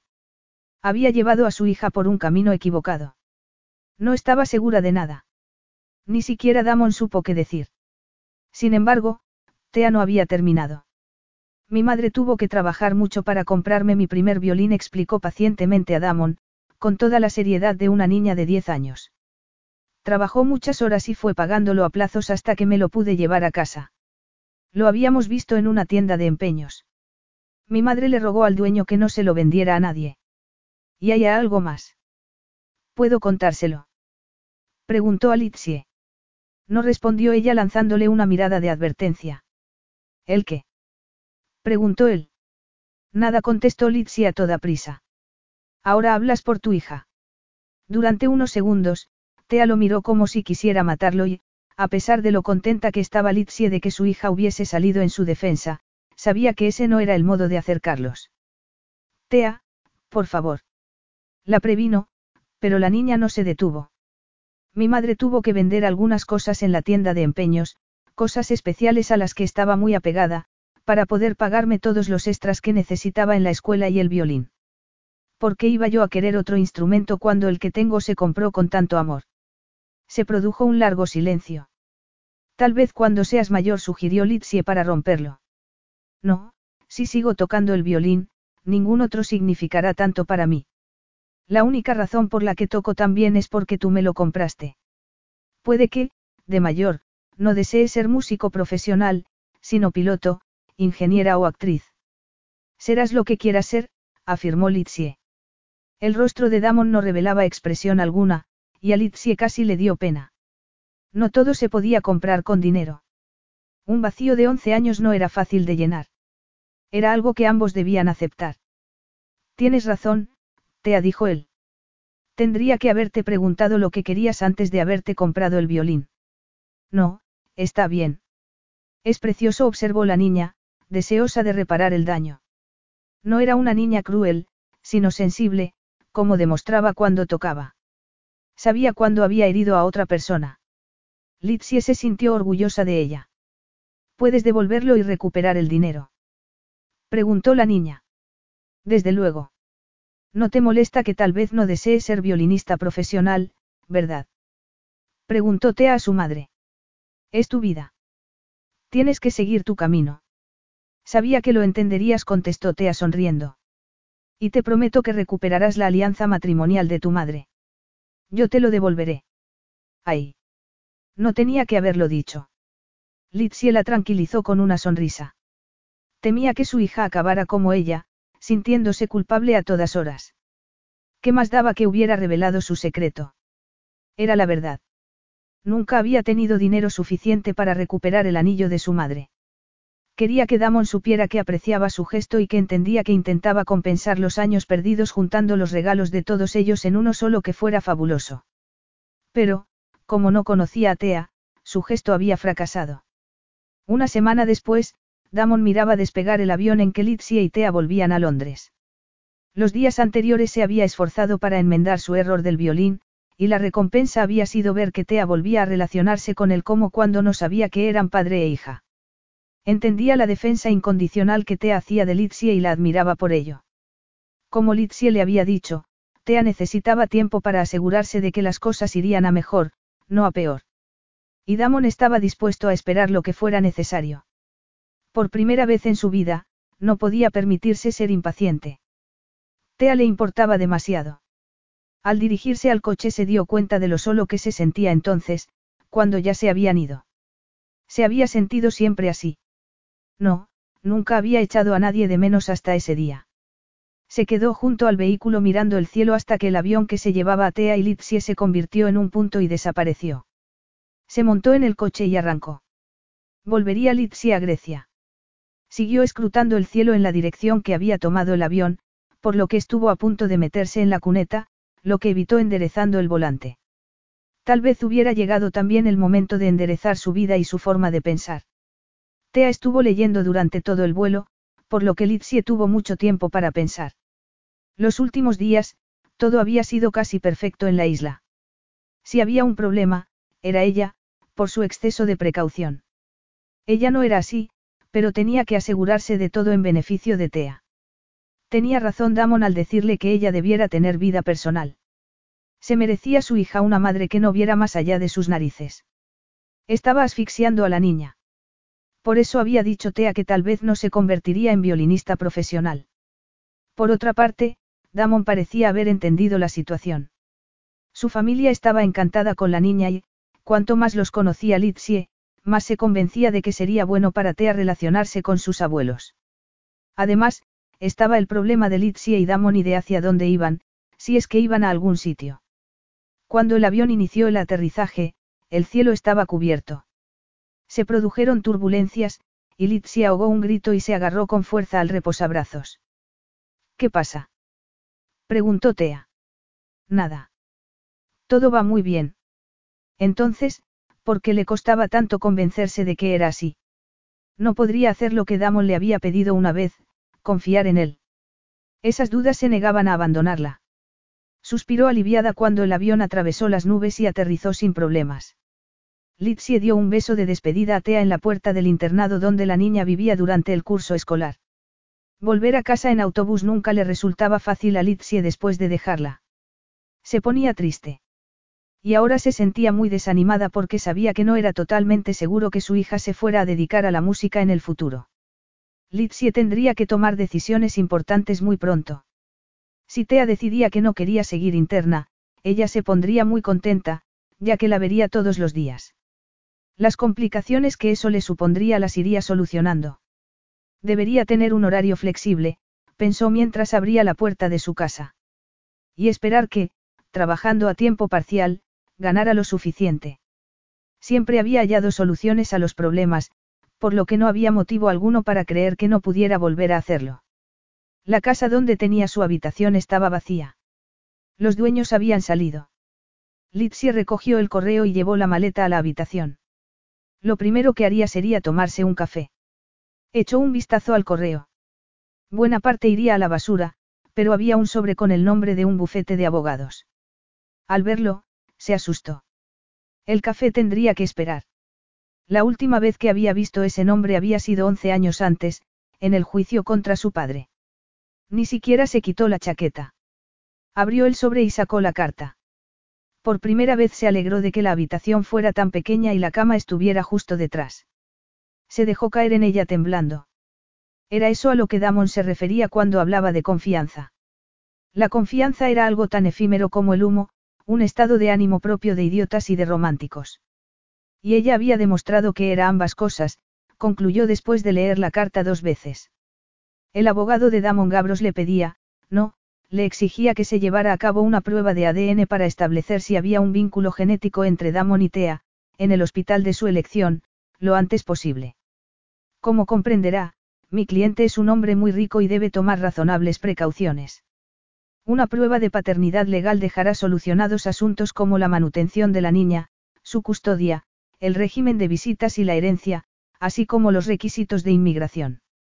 Este bufete se encargará de supervisar que las muestras se tomen siguiendo todos los requisitos legales. Seguía más jerga legal, pero Litsi ya había leído lo suficiente. No la había trastornado tanto la petición de los representantes legales de Damon como el hecho de haber estado con él unas horas antes sin que le hubiera mencionado la carta. No se le había ocurrido que Damon dudara que fuera el padre de Thea. Litsie era virgen cuando se conocieron y él lo sabía. No había vuelto a acostarse con nadie, y él también lo sabía. No había la más mínima duda de que Thea era su hija. Y, sin embargo, necesitaba pruebas. Litsie ardía de indignación. Lo principal era proteger a Tea al coste que fuera. Debía estar tranquila. No consentiría que se realizara la prueba. Al menos, era algo que podía hacer. No permitiría que su hija pensara que le pasaba algo. Y en cuanto a lo que decía el abogado decía sobre que su acaudalado cliente debía tomar, razonables precauciones, que Damon lo hubiera hecho cuando hicieron el amor. Sin embargo, Lizzie había estado totalmente dispuesta y él había empleado protección. Pero esa noche lo hicieron muchas veces, por lo que cabía la posibilidad de que él no hubiera sido todo lo meticuloso que la situación requería. Ella también era responsable, desde luego. Pero dependía de ella que su hija no sufriera. Pero lo que más la enfurecía era la forma en que Damon había hecho aquello. Tan difícil hubiera sido decirle a la cara que quería realizar una prueba de ADN. La oferta que le había hecho ella de darle tiempo para que fuera integrándose en la vida de Tea le pareció una broma de mal gusto. Pensó que a Damon solo le interesaba proteger su cuenta bancaria. ¿Y cómo se sentiría Tea, que había iniciado una relación tentativa con su padre, cuando le dijera que él necesitaba una prueba de que realmente lo era? Si el amor incipiente era un nuevo brote, Damon lo acababa de pisotear. Tea se sentiría desconsolada si se enteraba. Litsie no había olvidado el sentimiento de abandono que padeció de niña, y estaba resuelta a que Tea no pasara por nada similar. Todo se reducía a una sencilla pregunta, ¿era Damon Gabros digno de ser el padre de Tea? Por lo visto, no. Damon tenía que elegir entre crear una relación con Tea o no hacerlo. Y ninguna prueba podía cambiarlo. Las 24 horas previas a la adquisición de un billete para ir a Londres habían dejado a Damon en un estado de impaciencia y frustración. Al llegar a la ciudad se dirigió inmediatamente al restaurante griego. Stavros estaba en la cocina. No había señal alguna de Litsie, y Stavros lo recibió con inusitada frialdad. Está en su casa, le dijo con hostilidad. Recuperándose añadió de manera significativa. ¿Está enferma? Preguntó Damon alarmado. Le duele el corazón, contestó Stavros indicándole la salida con la mirada. Entiendo, me marcho. ¿Cuál es la dirección? Si Litsie hubiera querido que supieras dónde vive, te la habría dado. Necesito saberla, insistió Damon. Y el número de su móvil, por si no está en casa. No te los puede dar tu abogado. Mi abogado. Damon frunció el ceño. ¿Qué tiene que ver mi abogado en todo esto? La forma de encogerse de hombros de Stavros le produjo escalofríos. El director de su equipo de abogados era de los que disparaba sin preguntar. Damon recordó la advertencia que éste le había hecho y se alarmó. Dame la dirección y el número ahora mismo le exigió en un tono que ni el leal Stavros pudo pasar por alto. Por favor, añadió suavizándolo, mientras su amigo lo miraba de forma agresiva. Ver a Litsie era lo suficientemente importante como para olvidarse de su orgullo. Se había dado cuenta de lo que había perdido al marcharse ella de la isla. Habían comenzado a construir algo que podía destruirse fácilmente en esos primeros estadios. Tenía que impedirlo sin demora. Ya había habido la suficiente por ambas partes. Si Litsia y Tea te importan, ayúdame, por favor, rogó. Cuando Stavros parpadeó sorprendido ante su evidente pesar, añadió, tengo que verla. De mala gana, Stavros garabateó algo en un papel y se lo entregó. Damon pensó que no debiera haber tenido que pedir la dirección de Litsie, sino que tenía que haberla sabido. Si de verdad le preocupaban Litsie y Tea, debía conocer todos los detalles relativos a ellas. Dio las gracias a Stavros y se metió el papel en el bolsillo. Salió a toda prisa del restaurante y se montó en el coche. Introdujo la dirección de Litsie en el GPS y se fue a toda velocidad. El director de su equipo legal siempre había actuado en beneficio de Damon, por lo que éste le dejaba que tomara la iniciativa, en vez de aguardar a recibir instrucciones. Pero había ciertas cosas que su abogado no debiera controlar, y aquella era una de ellas. Si no solucionaba las cosas inmediatamente, Damon sería alguien que se habría dado cuenta demasiado tarde lo mucho que podía perder. Aceleró hacia las afueras de la ciudad. Era hijo único y sus padres lo adoraban, por lo que había llegado al mundo envuelto en una nube de privilegios. Y esa sensación de tener derecho a todo había proseguido en su vida adulta.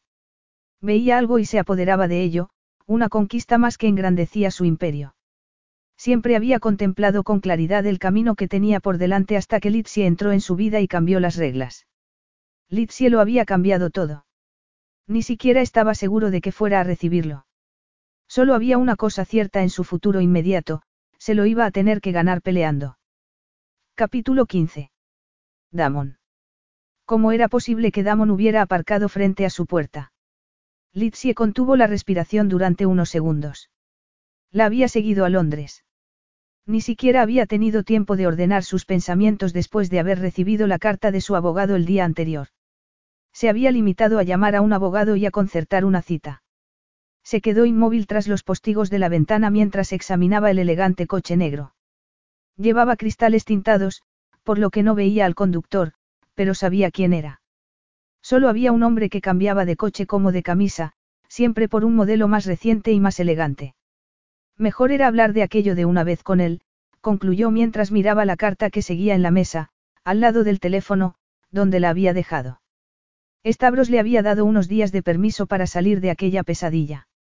Le había sacado la verdad al oír la tensión en su voz. También él se había puesto furioso. No se lo esperaba de Damon y comentó que todo abogado que éste mandara tendría que vérselas antes con él. De la noche a la mañana, Stavros pasó de desempeñar el papel de casamentera a erigirse en defensor de Litsie. Quiso mandarle a su esposa inmediatamente para que la consolara, pero Litsie le convenció de que se las arreglaría sola. Respiró hondo antes de abrir la puerta. No era el primer obstáculo que le salía al paso, aunque sí uno de los más complicados. Sé que estás ahí, Litsie dijo Damon. Abre la puerta, por favor. Ella la abrió de par en par. No quería, de ninguna manera, que pensara que se escondía de él. Los buenos propósitos eran una cosa, y otra muy distinta volver a ver a Damon. Iba preparado para los caprichos del tiempo londinense, pues llevaba una gruesa chaqueta y botas como las de un trabajador.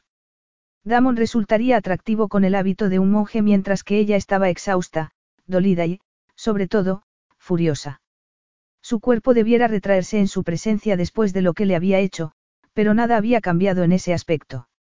El corazón y la respiración se le aceleraron al verlo. ¿Qué quieres? Preguntó en tono cortante. Menos mal que estás en casa, Litsie. Déjame pasar. Tenemos que hablar. Todavía más. Tenemos que hablar de nuestra hija. Damon era el vivo retrato del poder y el dominio en tanto que ella no estaba preparada para nada, además de ir vestida con una vieja camiseta, los pantalones del pijama y unas zapatillas de estar por casa. No iba maquillada y se había recogido el pelo en una cola de caballo. Nuestra hija. ¿Estás seguro? Damon frunció el ceño. Claro que lo estoy. ¿Puedo pasar ya? Ella se apartó para que entrara. Había olvidado lo alto que era. La casa entera cabría en el vestíbulo de su casa de la playa. Vaciló antes de abrir la puerta de su habitación al pensar que no cabrían los dos en ella. No perdió el tiempo en cortesías, sobre todo porque Damon no miró a su alrededor con interés, como Litsi había esperado, sino que únicamente se fijó en su rostro. Ella se acercó a la mesa, agarró la carta y la agitó frente a él. ¿La has autorizado tú? La expresión de Damon se oscureció al reconocer el nombre del bufete. Por supuesto que no. ¿Qué es? No lo sabes. No, ¿cuándo la has recibido? Me estaba esperando cuando llegué ayer. ¿Me permites? Por primera vez desde que lo conocía, Litsie notó que estaba desconcertado. Lo percibió en su voz y en las profundas arrugas de su entrecejo. Le entregó la carta, que él leyó rápidamente. Litsie, no he pedido que te mandaran esto. Así que ese bufete no defiende tus intereses. Sabes que sí. Debes de haber sufrido un shock al reconocer su nombre por el juicio de tu padre. Seguro que no lo habrás olvidado. Es que me vas a compadecer. Tú. Litsie se echó a reír. ¿Podía creerle? se preguntó. Era lo que deseaba, pero, a veces, le parecía que se había pasado la vida entera luchando contra la decepción de que la gente la hubiera fallado. Me entraron ganas de vomitar cuando leí la carta. Esta carta, esta petición de una prueba de ADN, dijo él, con lo que ella estaba convencida que era repugnancia, nada tiene que ver conmigo. Créeme, Litsie. Es una cuestión de confianza. Debes creerme. No debo hacer nada. En la isla me dijiste que confiabas en mí. ¿Confías ahora?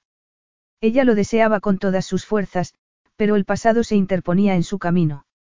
No sé qué creer, reconoció.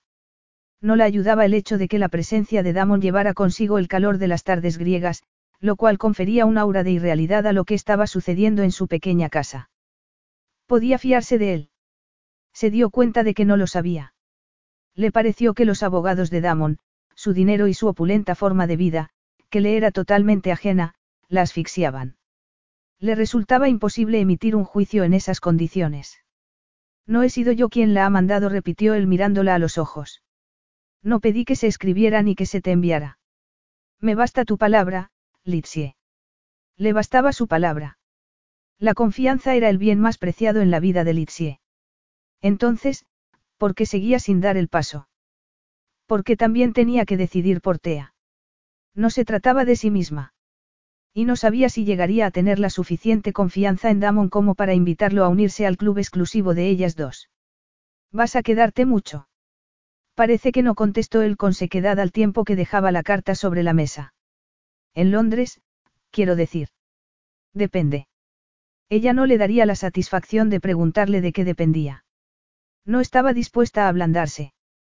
Estaban en su casa, en su santuario, y la carta de su abogado había supuesto una invasión de su intimidad. ¿Cómo ha podido ocurrir esto? Él se encogió de hombros. Mi equipo legal se pasa de entusiasta. Eso no es una explicación. No lo era cuando el pasado le había caído encima como una negra y fea capa que le borraba los hechos que tenía antes y para sustituirlos por los horrores de otro tiempo. ¿Qué importa si autorizaste la carta o no?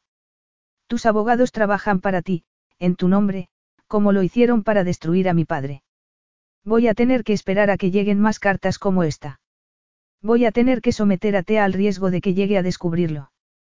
Si la quieres, como dices, te sugiero que agarres la carta y se la metas a tus abogados por donde les quepa. Pero no esperó a que lo hiciera, sino que la hizo pedacitos que lanzó como si fueran confeti.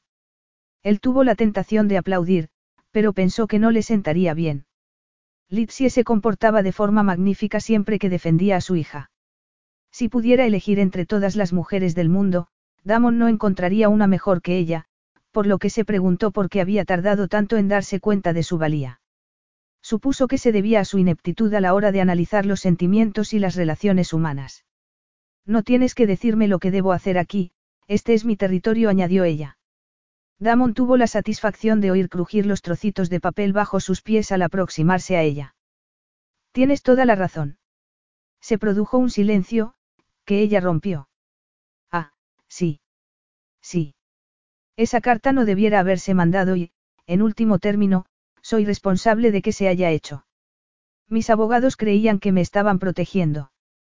No necesito protección, pero tú sí. Y Tea también. Y yo debiera estar en primera línea para protegeros.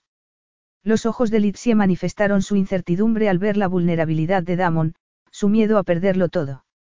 No consentiré que Tea sufra por mi ingenuidad, dijo ella, aún tensa y preocupada. Así que, si hay una copia de la carta en una cámara acorazada o en un ordenador, quiero que se destruya. Lo será, prometió él. Tea no sabrá nada de esto a no ser que se lo cuentes. Es evidente que no lo haré. No tienes la culpa de nada de esto, Litsie. Nunca la has tenido. Entonces, ¿no crees que soy una mentirosa como mi padre? Claro que no. Estaría aquí si lo creyera. Ella necesitaba oírle decir aquello, pero aún debía deshacerse de los recuerdos.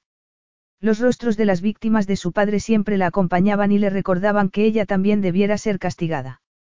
Había celebrado su último cumpleaños antes del juicio en su casa, como la hija privilegiada de un hombre supuestamente rico. Le había encantado el vestido que le habían regalado y todo lo demás de aquella noche, sin ser consciente de que había comido, bebido y bailado a expensas de muchas víctimas de su padre. Si pudiera retroceder en el tiempo para arreglar las cosas y detener a su padre. Si lo hubiera sabido. Litsie, tienes que dejar de hacer eso, dijo Damon en voz baja. Entiendo por lo que estás pasando, pero no puedes cambiar el pasado ni seguir sintiéndote culpable de lo que hizo tu padre. Para él era fácil decirlo, pero a ella la consumía la culpa. Y supongo que tampoco debiera sentirme responsable de la muerte de mi padre. Pero lo sigo haciendo. ¿De qué hablas? Me ofrecieron ayuda psicológica antes de ir a verlo a la cárcel. Al cabo de cinco minutos me di cuenta de que la persona en cuestión no tenía ni idea. Aparte de ofrecerme pañuelos de papel y una sarta de tópicos, y de decirme que me haría bien hablar, no tenía nada que ofrecerme. Yo estaba tratando de solucionar cosas básicas, como encontrar un techo y un trabajo, por lo que no tenía tiempo para perderlo exteriorizando mis sentimientos. Lo único que deseaba era salir de la consulta para solucionar mis problemas. ¿Y lo hiciste? Sí. El día del juicio me había cambiado. La muerte de mi padre lo hizo aún más. Me hizo despertar y supuso un momento crucial en mi vida. Me indicó que había llegado el momento de madurar. Tuviste que acostumbrarte a muchas cosas nuevas. ¿Te parece? Ella esbozó una sonrisa levemente irónica. Tuve que acostumbrarme a que el mundo en el que creía había resultado ser una fantasía. Tener a mi único familiar en la cárcel y haber perdido a mis amigos no me ayudó. No veo que eso te haga responsable de la muerte de tu padre. Estaba furiosa con él y carecía de hogar. Cuando conseguí reunir dinero suficiente para visitarlo en prisión fui a verlo y me dijeron que había muerto. Se había colgado. Volvieron a invadirla los sentimientos que experimentó ese día, aunque no con tanta fuerza, pues el tiempo no había pasado en vano. Pero la sensación de abandono continuaba en su interior.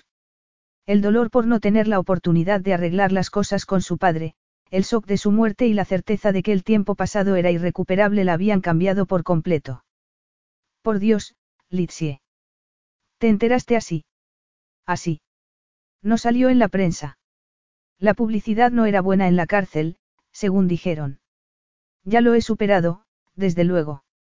Pero, después de su muerte, todo el mundo pasó de desaprobar mi conducta a compadecerme, lo que era casi peor. Mucha gente me dio la espalda, y no los culpo. Parecía que mi padre y yo estuviéramos infectados por la misma enfermedad. Ojalá hubiera podido hacer algo por él. De ahí, el sentimiento de culpa. Eras muy joven. Pero no tanto como para no poder tener un hijo. Tu padre prefirió a tu madrastra en vez de a ti. Quiso que acudieras al juicio porque creyó que podrías resultarle útil. Eso no es amor, Litsie, sino aprovecharse de la bondad de otro. De ti, en este caso. Ella se sintió vulnerable, tras haber desnudado su alma, por lo que se puso a la defensiva. Gracias por tu apoyo, Damon. Me lo darás también cuando me pelee contigo por Tea. Espero que no lleguemos a eso, pero no puedes evitar que la vea. Pareces muy seguro. Lo estoy porque. ¿Tienes otro equipo de abogados?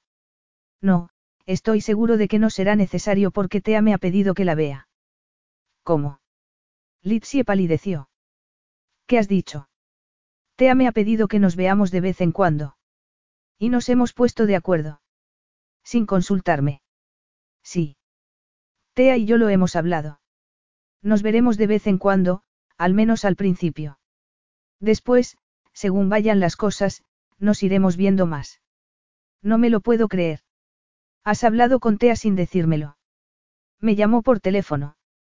No iba a negarme a hablar con mi propia hija. ¿Qué Tea te llamó? Litsie sintió que el suelo se abría bajo sus pies y que todas las certezas que poseía desaparecían. Me dijiste que podía confiar en ti. Y puedes hacerlo.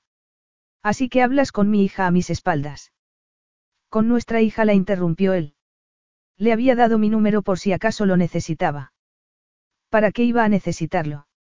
Soy su padre. ¿A quién iba a llamar, si no? A mí. Me llamaría a mí, contestó Litsie con furia. ¿Cómo has podido hacerme esto? No volveré a fiarme de ti mientras viva. Vete ahora mismo. Fuera. Damon había rechazado la carta y aceptado que Tea era su hija para, inmediatamente después, reconocer que hablaba con ella a sus espaldas.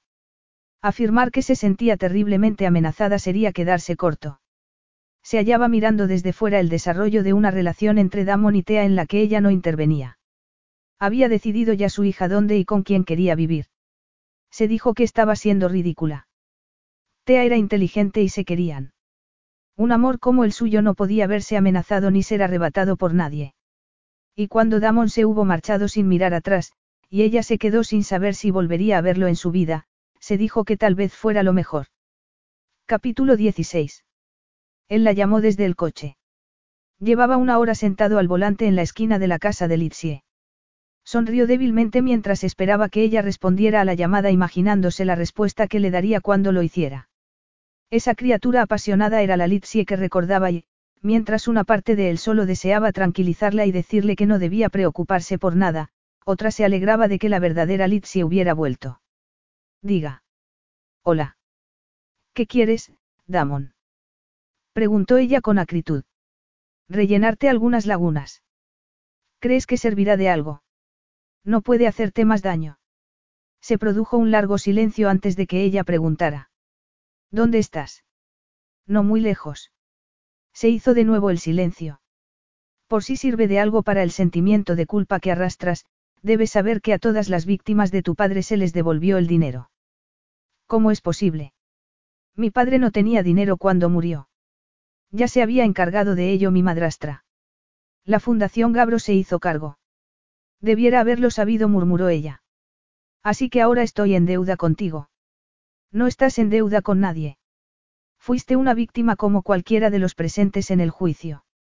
Debiera haberte dicho lo que mi familia pretendía hacer, pero siempre estaba ocupado reflotando el negocio de mis padres. Eso no hace que me sienta menos culpable. No habrías tenido que reflotar nada si mi padre no hubiera engañado al tuyo. Si tú eres culpable, Litsie, yo también lo soy. No pensé ni una sola vez en las consecuencias de nuestra pelea más allá de las implicaciones económicas para Gabros Incorporated. Creo recordar que habíamos tenido un buen año, por lo que no era problema para la fundación compensar a las víctimas. Pero no pensé en las consecuencias emocionales. Tienes razón. Entonces, lo único que me interesaba era el dinero. ¿Y ahora? Ahora entiendo el valor increíble que has tenido. Por favor. No estoy siendo condescendiente. Estabas hundida y el destino seguía golpeándote. Ojalá hubiera estado allí para ayudarte a levantarte. No necesitaba que nadie lo hiciera. Me levanté yo sola. Ya era hora. Y ahora necesito tu consentimiento para que los tres juntos sigamos adelante. No me lo pediste para hablar con Tea, le espetó ella con furia. ¿Qué ha cambiado, Damon? Yo. Se produjo un largo silencio antes de que Litsie dijera. ¿Dónde estás? Al bajar del coche, Damon pensó que no se había sentido tan feliz en su vida. Se encontraron en el medio de la calle. Litsie seguía en zapatillas y se había echado un abrigo por los hombros. ¿Podemos empezar de nuevo? Preguntó Damon mientras comenzaba a llover. Será mejor que volvamos, dijo ella al tiempo que se protegía la cabeza con el abrigo. Corrieron, pero, cuando llegaron a la casa, ella estaba empapada. Y sin fuerzas. Las emociones eran tan agotadoras como un día de ejercicio en el gimnasio. Y al cabo de once años de reprimirse, se hallaba verdaderamente exhausta. Una leve sonrisa de Damon sería suficiente para que recuperara las fuerzas, pero ¿por cuánto tiempo? Entra, hablaremos en mi habitación. Entonces, ahora te fías de mí. No me queda más remedio. Tengo una idea mejor para que hablemos. En vez de hacerlo en tu habitación, ¿por qué no vuelves conmigo a la isla? No es necesario que hablemos esta noche. Duerme y mañana vendré a buscarte. Ella comenzó a analizar los pros y los contras, pero él tomó la iniciativa. ¿Dónde está tu espíritu de aventura, Litsie? Siempre he deseado lo mejor para Tea y para ti. Y si no te lo crees, créete esto. El mundo de ella estalló en vívidos colores cuando Damon buscó su boca. Fue la lluvia después de la sequía, una roca en medio de un mar plagado de dudas y de sentimientos de culpa. Deseaba a Damon y deseaba aquello, sus lenguas que se enredaban y acariciaban recordándole el acto que tanto deseaba mientras se aferraba y se apretaba contra él gimiendo de placer. Los once años pasados protegiendo a Tea le habían dificultado entregarse a su propio placer, pero el deseo de Damon la envolvía y el cuerpo de ella le rogaba que cediera, por lo que estaba dispuesta a escucharlo. ¿Qué vas a hacer? preguntó ella cuando se separaron. Curarte las heridas. Damon dejó a Litsi en un grado extremo de excitación después de decirle que hiciera el equipaje. Parecía tener prisa por ir a algún sitio y ella le advirtió que no le gustaba que le dieran instrucciones. Pero tampoco le gustaba compadecerse de sí misma. Cuando Damon se hubo ido, se sintió sola en medio de la habitación vacía de una casa vacía. Decidió que podía sentarse a llorar o actuar. Optó por lo segundo. Pero lo primero era lo primero. Tenía hambre y el restaurante italiano de su calle era bueno y acogedor. Iría después de ponerse ropa seca. Una pizza y un vaso de vino tinto le sonaron a gloria. Litsi había sufrido mucho en el pasado, por lo que Damon debía hacer algo épico que le demostrara que verdaderamente había cambiado y estaba dispuesto a que todo saliera bien. El hecho de que su abogado hubiera actuado sin su consentimiento seguía enfureciéndolo. Ese bufete no volvería a trabajar para él. Sin embargo, esa era la menor de sus preocupaciones. Tomó una ruta larga para salir de la ciudad porque necesitaba tiempo para pensar. Después de haberse peleado con el lento tráfico de esa hora de la tarde, se sintió más despejado e hizo un par de llamadas. Le había dicho a Litsie que durmiera. ¿Quién se creía que era para decirle lo que debía hacer? Y sí, al dormir, soñaba de nuevo con los rostros del juicio. Damon sabía que la atormentaban y la había dejado sola para enfrentarse a ellas cuando acababa de recibir la carta de su abogado. Al diablo con todo. Dio media vuelta y deshizo el camino. Media hora después, tenía un plan. Llamó a Litsie mientras volvía a entrar en Londres. ¿Dónde estás? Cenando contestó ella, sorprendida de que la hubiera llamado. ¿Dónde? Preguntó él al oír ruido de platos entrechocando. En un restaurante italiano cerca de casa. Él cortó la llamada y aceleró. Había cosas por las que había que arriesgarse a una multa por exceso de velocidad. Litsie llevaba removiendo la pizza tanto tiempo que los camareros comenzaron a mirarla con ansiedad. El restaurante tenía fama de servir la mejor cocina italiana de Londres. Olía muy bien, pero ella no había sido capaz de probar bocado. Bebió vino, pero rechazó que le sirvieran otra copa. Lo que debiera haber hecho era haberle dicho a Damon que se reuniera con ella para hablar, en vez de hacer algo precipitado como volver a Grecia. Hubiera sido más fácil allí, rodeados de desconocidos. ¿En qué piensas? A se le cortó la respiración. Damon. En el umbral de la puerta, parecía un ángel negro con la misión de seducirla. Los comensales parecían estar de acuerdo con ella, ya que todas las cabezas se habían vuelto a mirarlo. ¿Puedo sentarme? ¿Quién iba a impedírselo? Lleno de vitalidad y de peligro, parecía más apetitoso que la pizza que llevaba tiempo removiendo en el plato. Por favor, respondió ella indicándole la silla de enfrente. ¿Qué haces con esa pizza? preguntó él mirándola con desaprobación. La estás dejando para esta noche. Tomaremos otras dos, le dijo al camarero que había llegado a la mesa. Y una botella del mejor tinto que tengan, unas aceitunas y otros aperitivos, jamón con melón. Verduras a la plancha, albóndigas. Damon. Soy un hombre grande con un apetito enorme. Y no me había dado cuenta de lo hambriento que estoy hasta entrar por la puerta y oler la comida. Ella se sonrojó e intentó no parpadear ni reaccionar cuando él colocó las piernas cómodamente contra las suyas. El espacio era un problema. Siempre lo sería con él. Damon. ¿Qué? preguntó él con una media sonrisa. Litsie se dio cuenta de que las cosas no iban a ir como había planeado. No irás a decirme otra vez algo sobre la confianza, ¿verdad? Porque tengo algo para ti. Y hay alguien que quiere hablar contigo antes de que te lo dé. El corazón de Litsie se desbocó cuando él se sacó el móvil del bolsillo. Marcó un número. ¿Te parece bien? Preguntó mientras esperaba que le contestaran. Depende de quién sea. A Damon se le iluminó el rostro cuando la persona a la que llamaba contestó. Tea. ¿Qué pasa? Preguntó Litsie, antes de agarrar el teléfono. Te he oído, dijo Tea. No te enfades con Damon. Tengo que contarte una cosa. Es evidente, Litsie intentó parecer despreocupada sin conseguirlo. No debes preocuparte. No lo estoy. Te va a gustar, te lo prometo, afirmó la niña con rotundidad. Litsie lo dudaba. Dime qué es. Las sorpresas son estupendas, ¿verdad? Apuntó Tea con entusiasmo soltando una risita. Era evidente que estaba con sus amigos.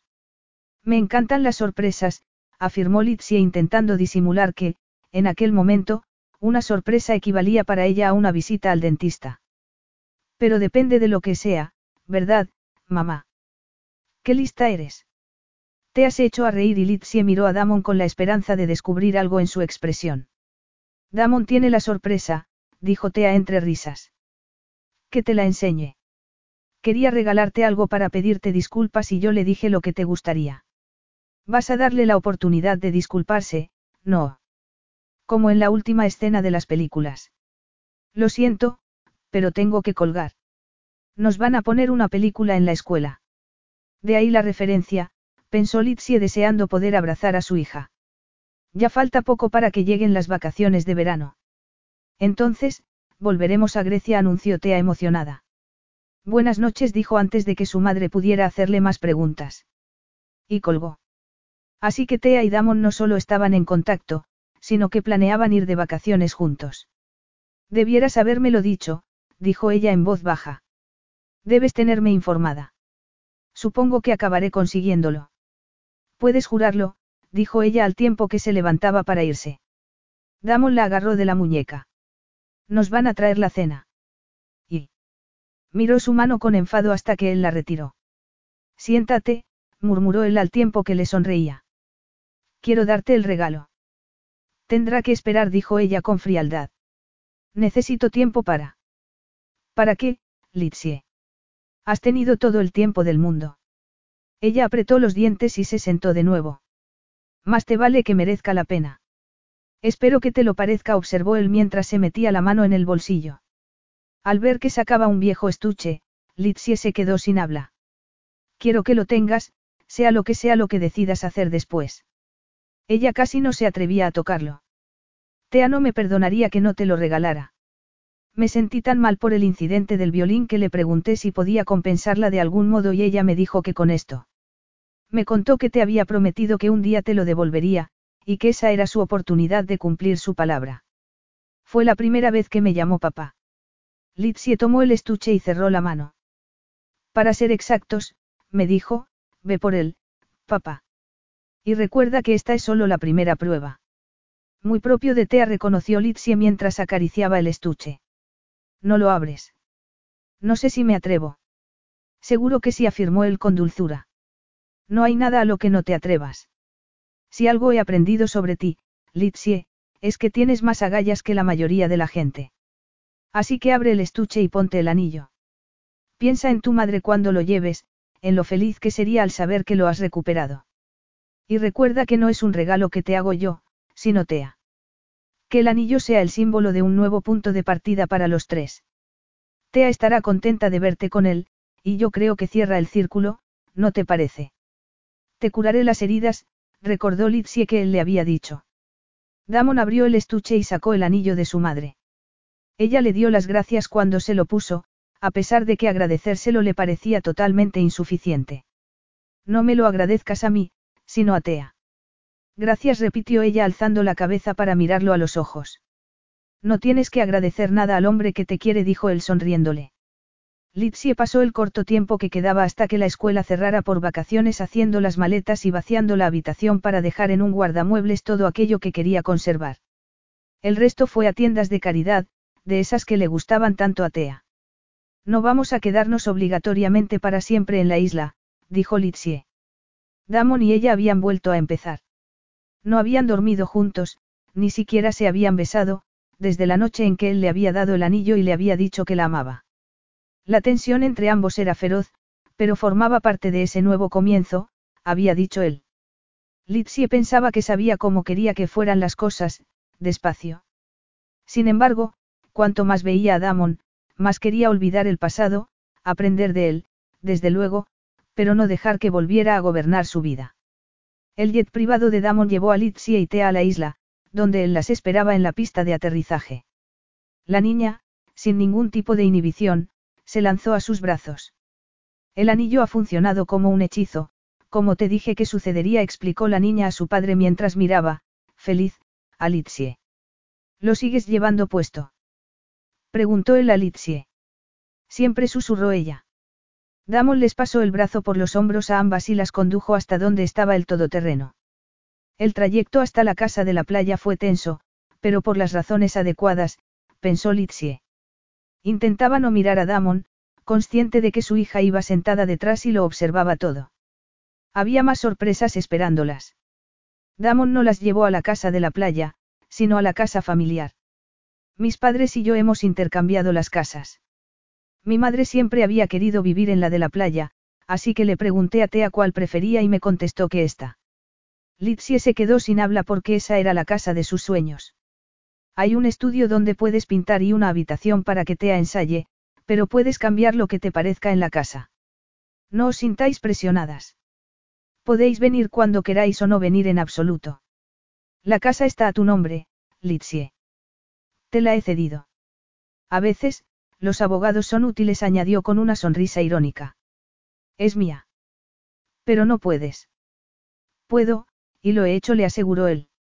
Sé que una casa no te va a compensar los años que has pasado sola, pero espero que sea un medio de expresaros mi amor a las dos y mi deseo de que forméis parte de mi vida. Y tú tendrás ahora algo que es tuyo, que podrás vender, conservar o hacer lo que quieras con ello.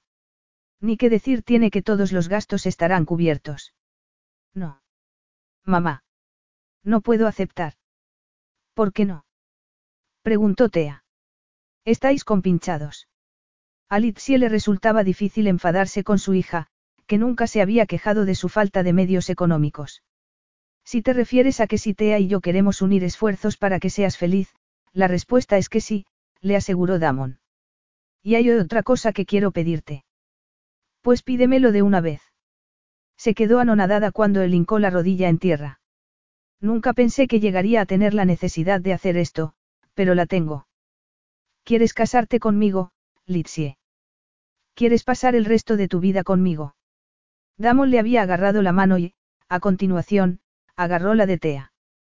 Podemos ser, por fin, una familia, una familia feliz. Sé que queda mucho por hacer, pero si somos tres, nada ni nadie nos detendrán. Litsie tardó unos segundos en asimilar todo aquello, pero, después, se arrodilló frente a Damon. No me interpondré en tu camino, desde luego dijo en tono burlón. Él se echó a reír. Y cuando Tea se arrodilló también. Litsie dijo. Por los tres, mi respuesta a tu proposición es un tajante sí. A la mañana siguiente, Damon dijo a Litsie que había esperado mucho para que fuera su prometida, por lo que se casarían esa misma semana en la isla. Tea sería la dama de honor y Annis y Stavros los testigos. Espero que no te importe que haya hecho planes, apuntó él mientras se hallaban abrazados en la cama. Hay planes que me alegro que hayas hecho sin consultarme, afirmó ella en tono burlón. Aunque creí que te referías a que te morías de ganas de que llegara la noche de bodas. Eso también. Y además. ¿Qué? preguntó ella cuando él se inclinó hacia su lado de la cama. Damon abrió el cajón de la mesilla de noche y sacó un estuche con un anillo en su interior. El anillo de compromiso y la alianza matrimonial, todo en uno. Espero que te parezca bien. Cuando ella abrió el estuche se quedó sin habla. El anillo era espectacular, con pequeñas esmeraldas en el centro. Era el que ella hubiera elegido mucho tiempo atrás, cuando leía cuentos de hadas antes de dormirse, pero fue la inscripción que llevaba lo que la emocionó. Para el amor de mi vida. Y había una fecha, Damon había puesto la de la noche en que se conocieron. El círculo se ha cerrado, dijo él. Para siempre. La atrajo hacia sí, le quitó el estuche y le puso el símbolo de su amor en el dedo. Epílogo. Los sueños de Litsie se hicieron realidad bajo un cielo azul cobalto, en una playa de arena, descalza y en brazos del hombre al que amaba. Stavros y Annis, ayudados por sus esposas, Habían colocado un dosel con flores donde se celebraría la boda. De toda la isla habían llegado invitados para ver a Litsie, que llevaba un sencillo vestido bordado que se ajustaba a su cuerpo como un guante. Estaba segura de que la prenda debía de haberle costado una fortuna a Damon, aunque él la había dejado alucinada al comprarle varios para que eligiera. No hay motivo para que mi prometida sufra porque me muero de ganas de casarme con ella. No te preocupes, mamá. La mitad son de una tienda de segunda mano, dijo Tea mirando a su padre con malicia. Seguro dijo Litsie. Una tienda que se llama. ¿Acaso importa de dónde vienen los vestidos? La interrumpió Damon. Los he comprado con amor. Acéptalos. Como ya había vendido su primer cuadro, le pareció que podía hacerlo. ¿Quién le hubiera dicho que sus acuarelas de la isla se venderían tan bien? Internet simplificaba mucho las cosas y, a pesar de que Litsie llevaba poco tiempo en la isla, había encontrado una nueva vocación, mejor, en cualquier caso, que lavar platos. Mientras todos daban vivas a los recién casados, Tea se subió a un improvisado escenario, donde estaba la banda local, para saludarlos con un solo. Puede que al final sea violinista. Les dijo antes de correr a reunirse con los amigos en cuya casa se quedaría mientras su padre se iban de viaje de novios. Ellos estarían de acuerdo con lo que Tea deseara ser, pensó Litsie mirando a Damon. Ambos deseaban lo mismo para su hija, que hiciera lo que deseara y que fuera feliz haciéndolo. Creo que tendré que esforzarme más por esta familia de lo que nunca me he esforzado en el trabajo, afirmó Damon mientras abrazaba a Litsie. Más te vale. Lo haré, le prometió él. Y voy a empezar ahora mismo. ¿A dónde me llevas? Preguntó ella mientras Damon la transportaba en brazos atravesando las filas de invitados. ¿Y el banquete nupcial? Nuestra boda no ha sido convencional, y lo mismo vale para el banquete. La fiesta continuará sin nosotros. Volveremos dentro de una semana a celebrarlo con nuestros amigos. ¿Y dónde estaremos mientras tanto? Algunos lo llaman paraíso, afirmó Damon con solemnidad mientras avanzaba a grandes zancadas hacia el helicóptero que los estaba esperando. Yo lo llamo cama. Me parece bien. Agapimu, eres el amor de mi vida, le aseguró Damon mientras se reía. Como mínimo, necesito una semana para demostrártelo, antes de iniciar nuestra vida de casados, o la frustración acabará matándome. A mí también, dijo Litsi acurrucándose en los brazos del hombre al que adoraba. Fin.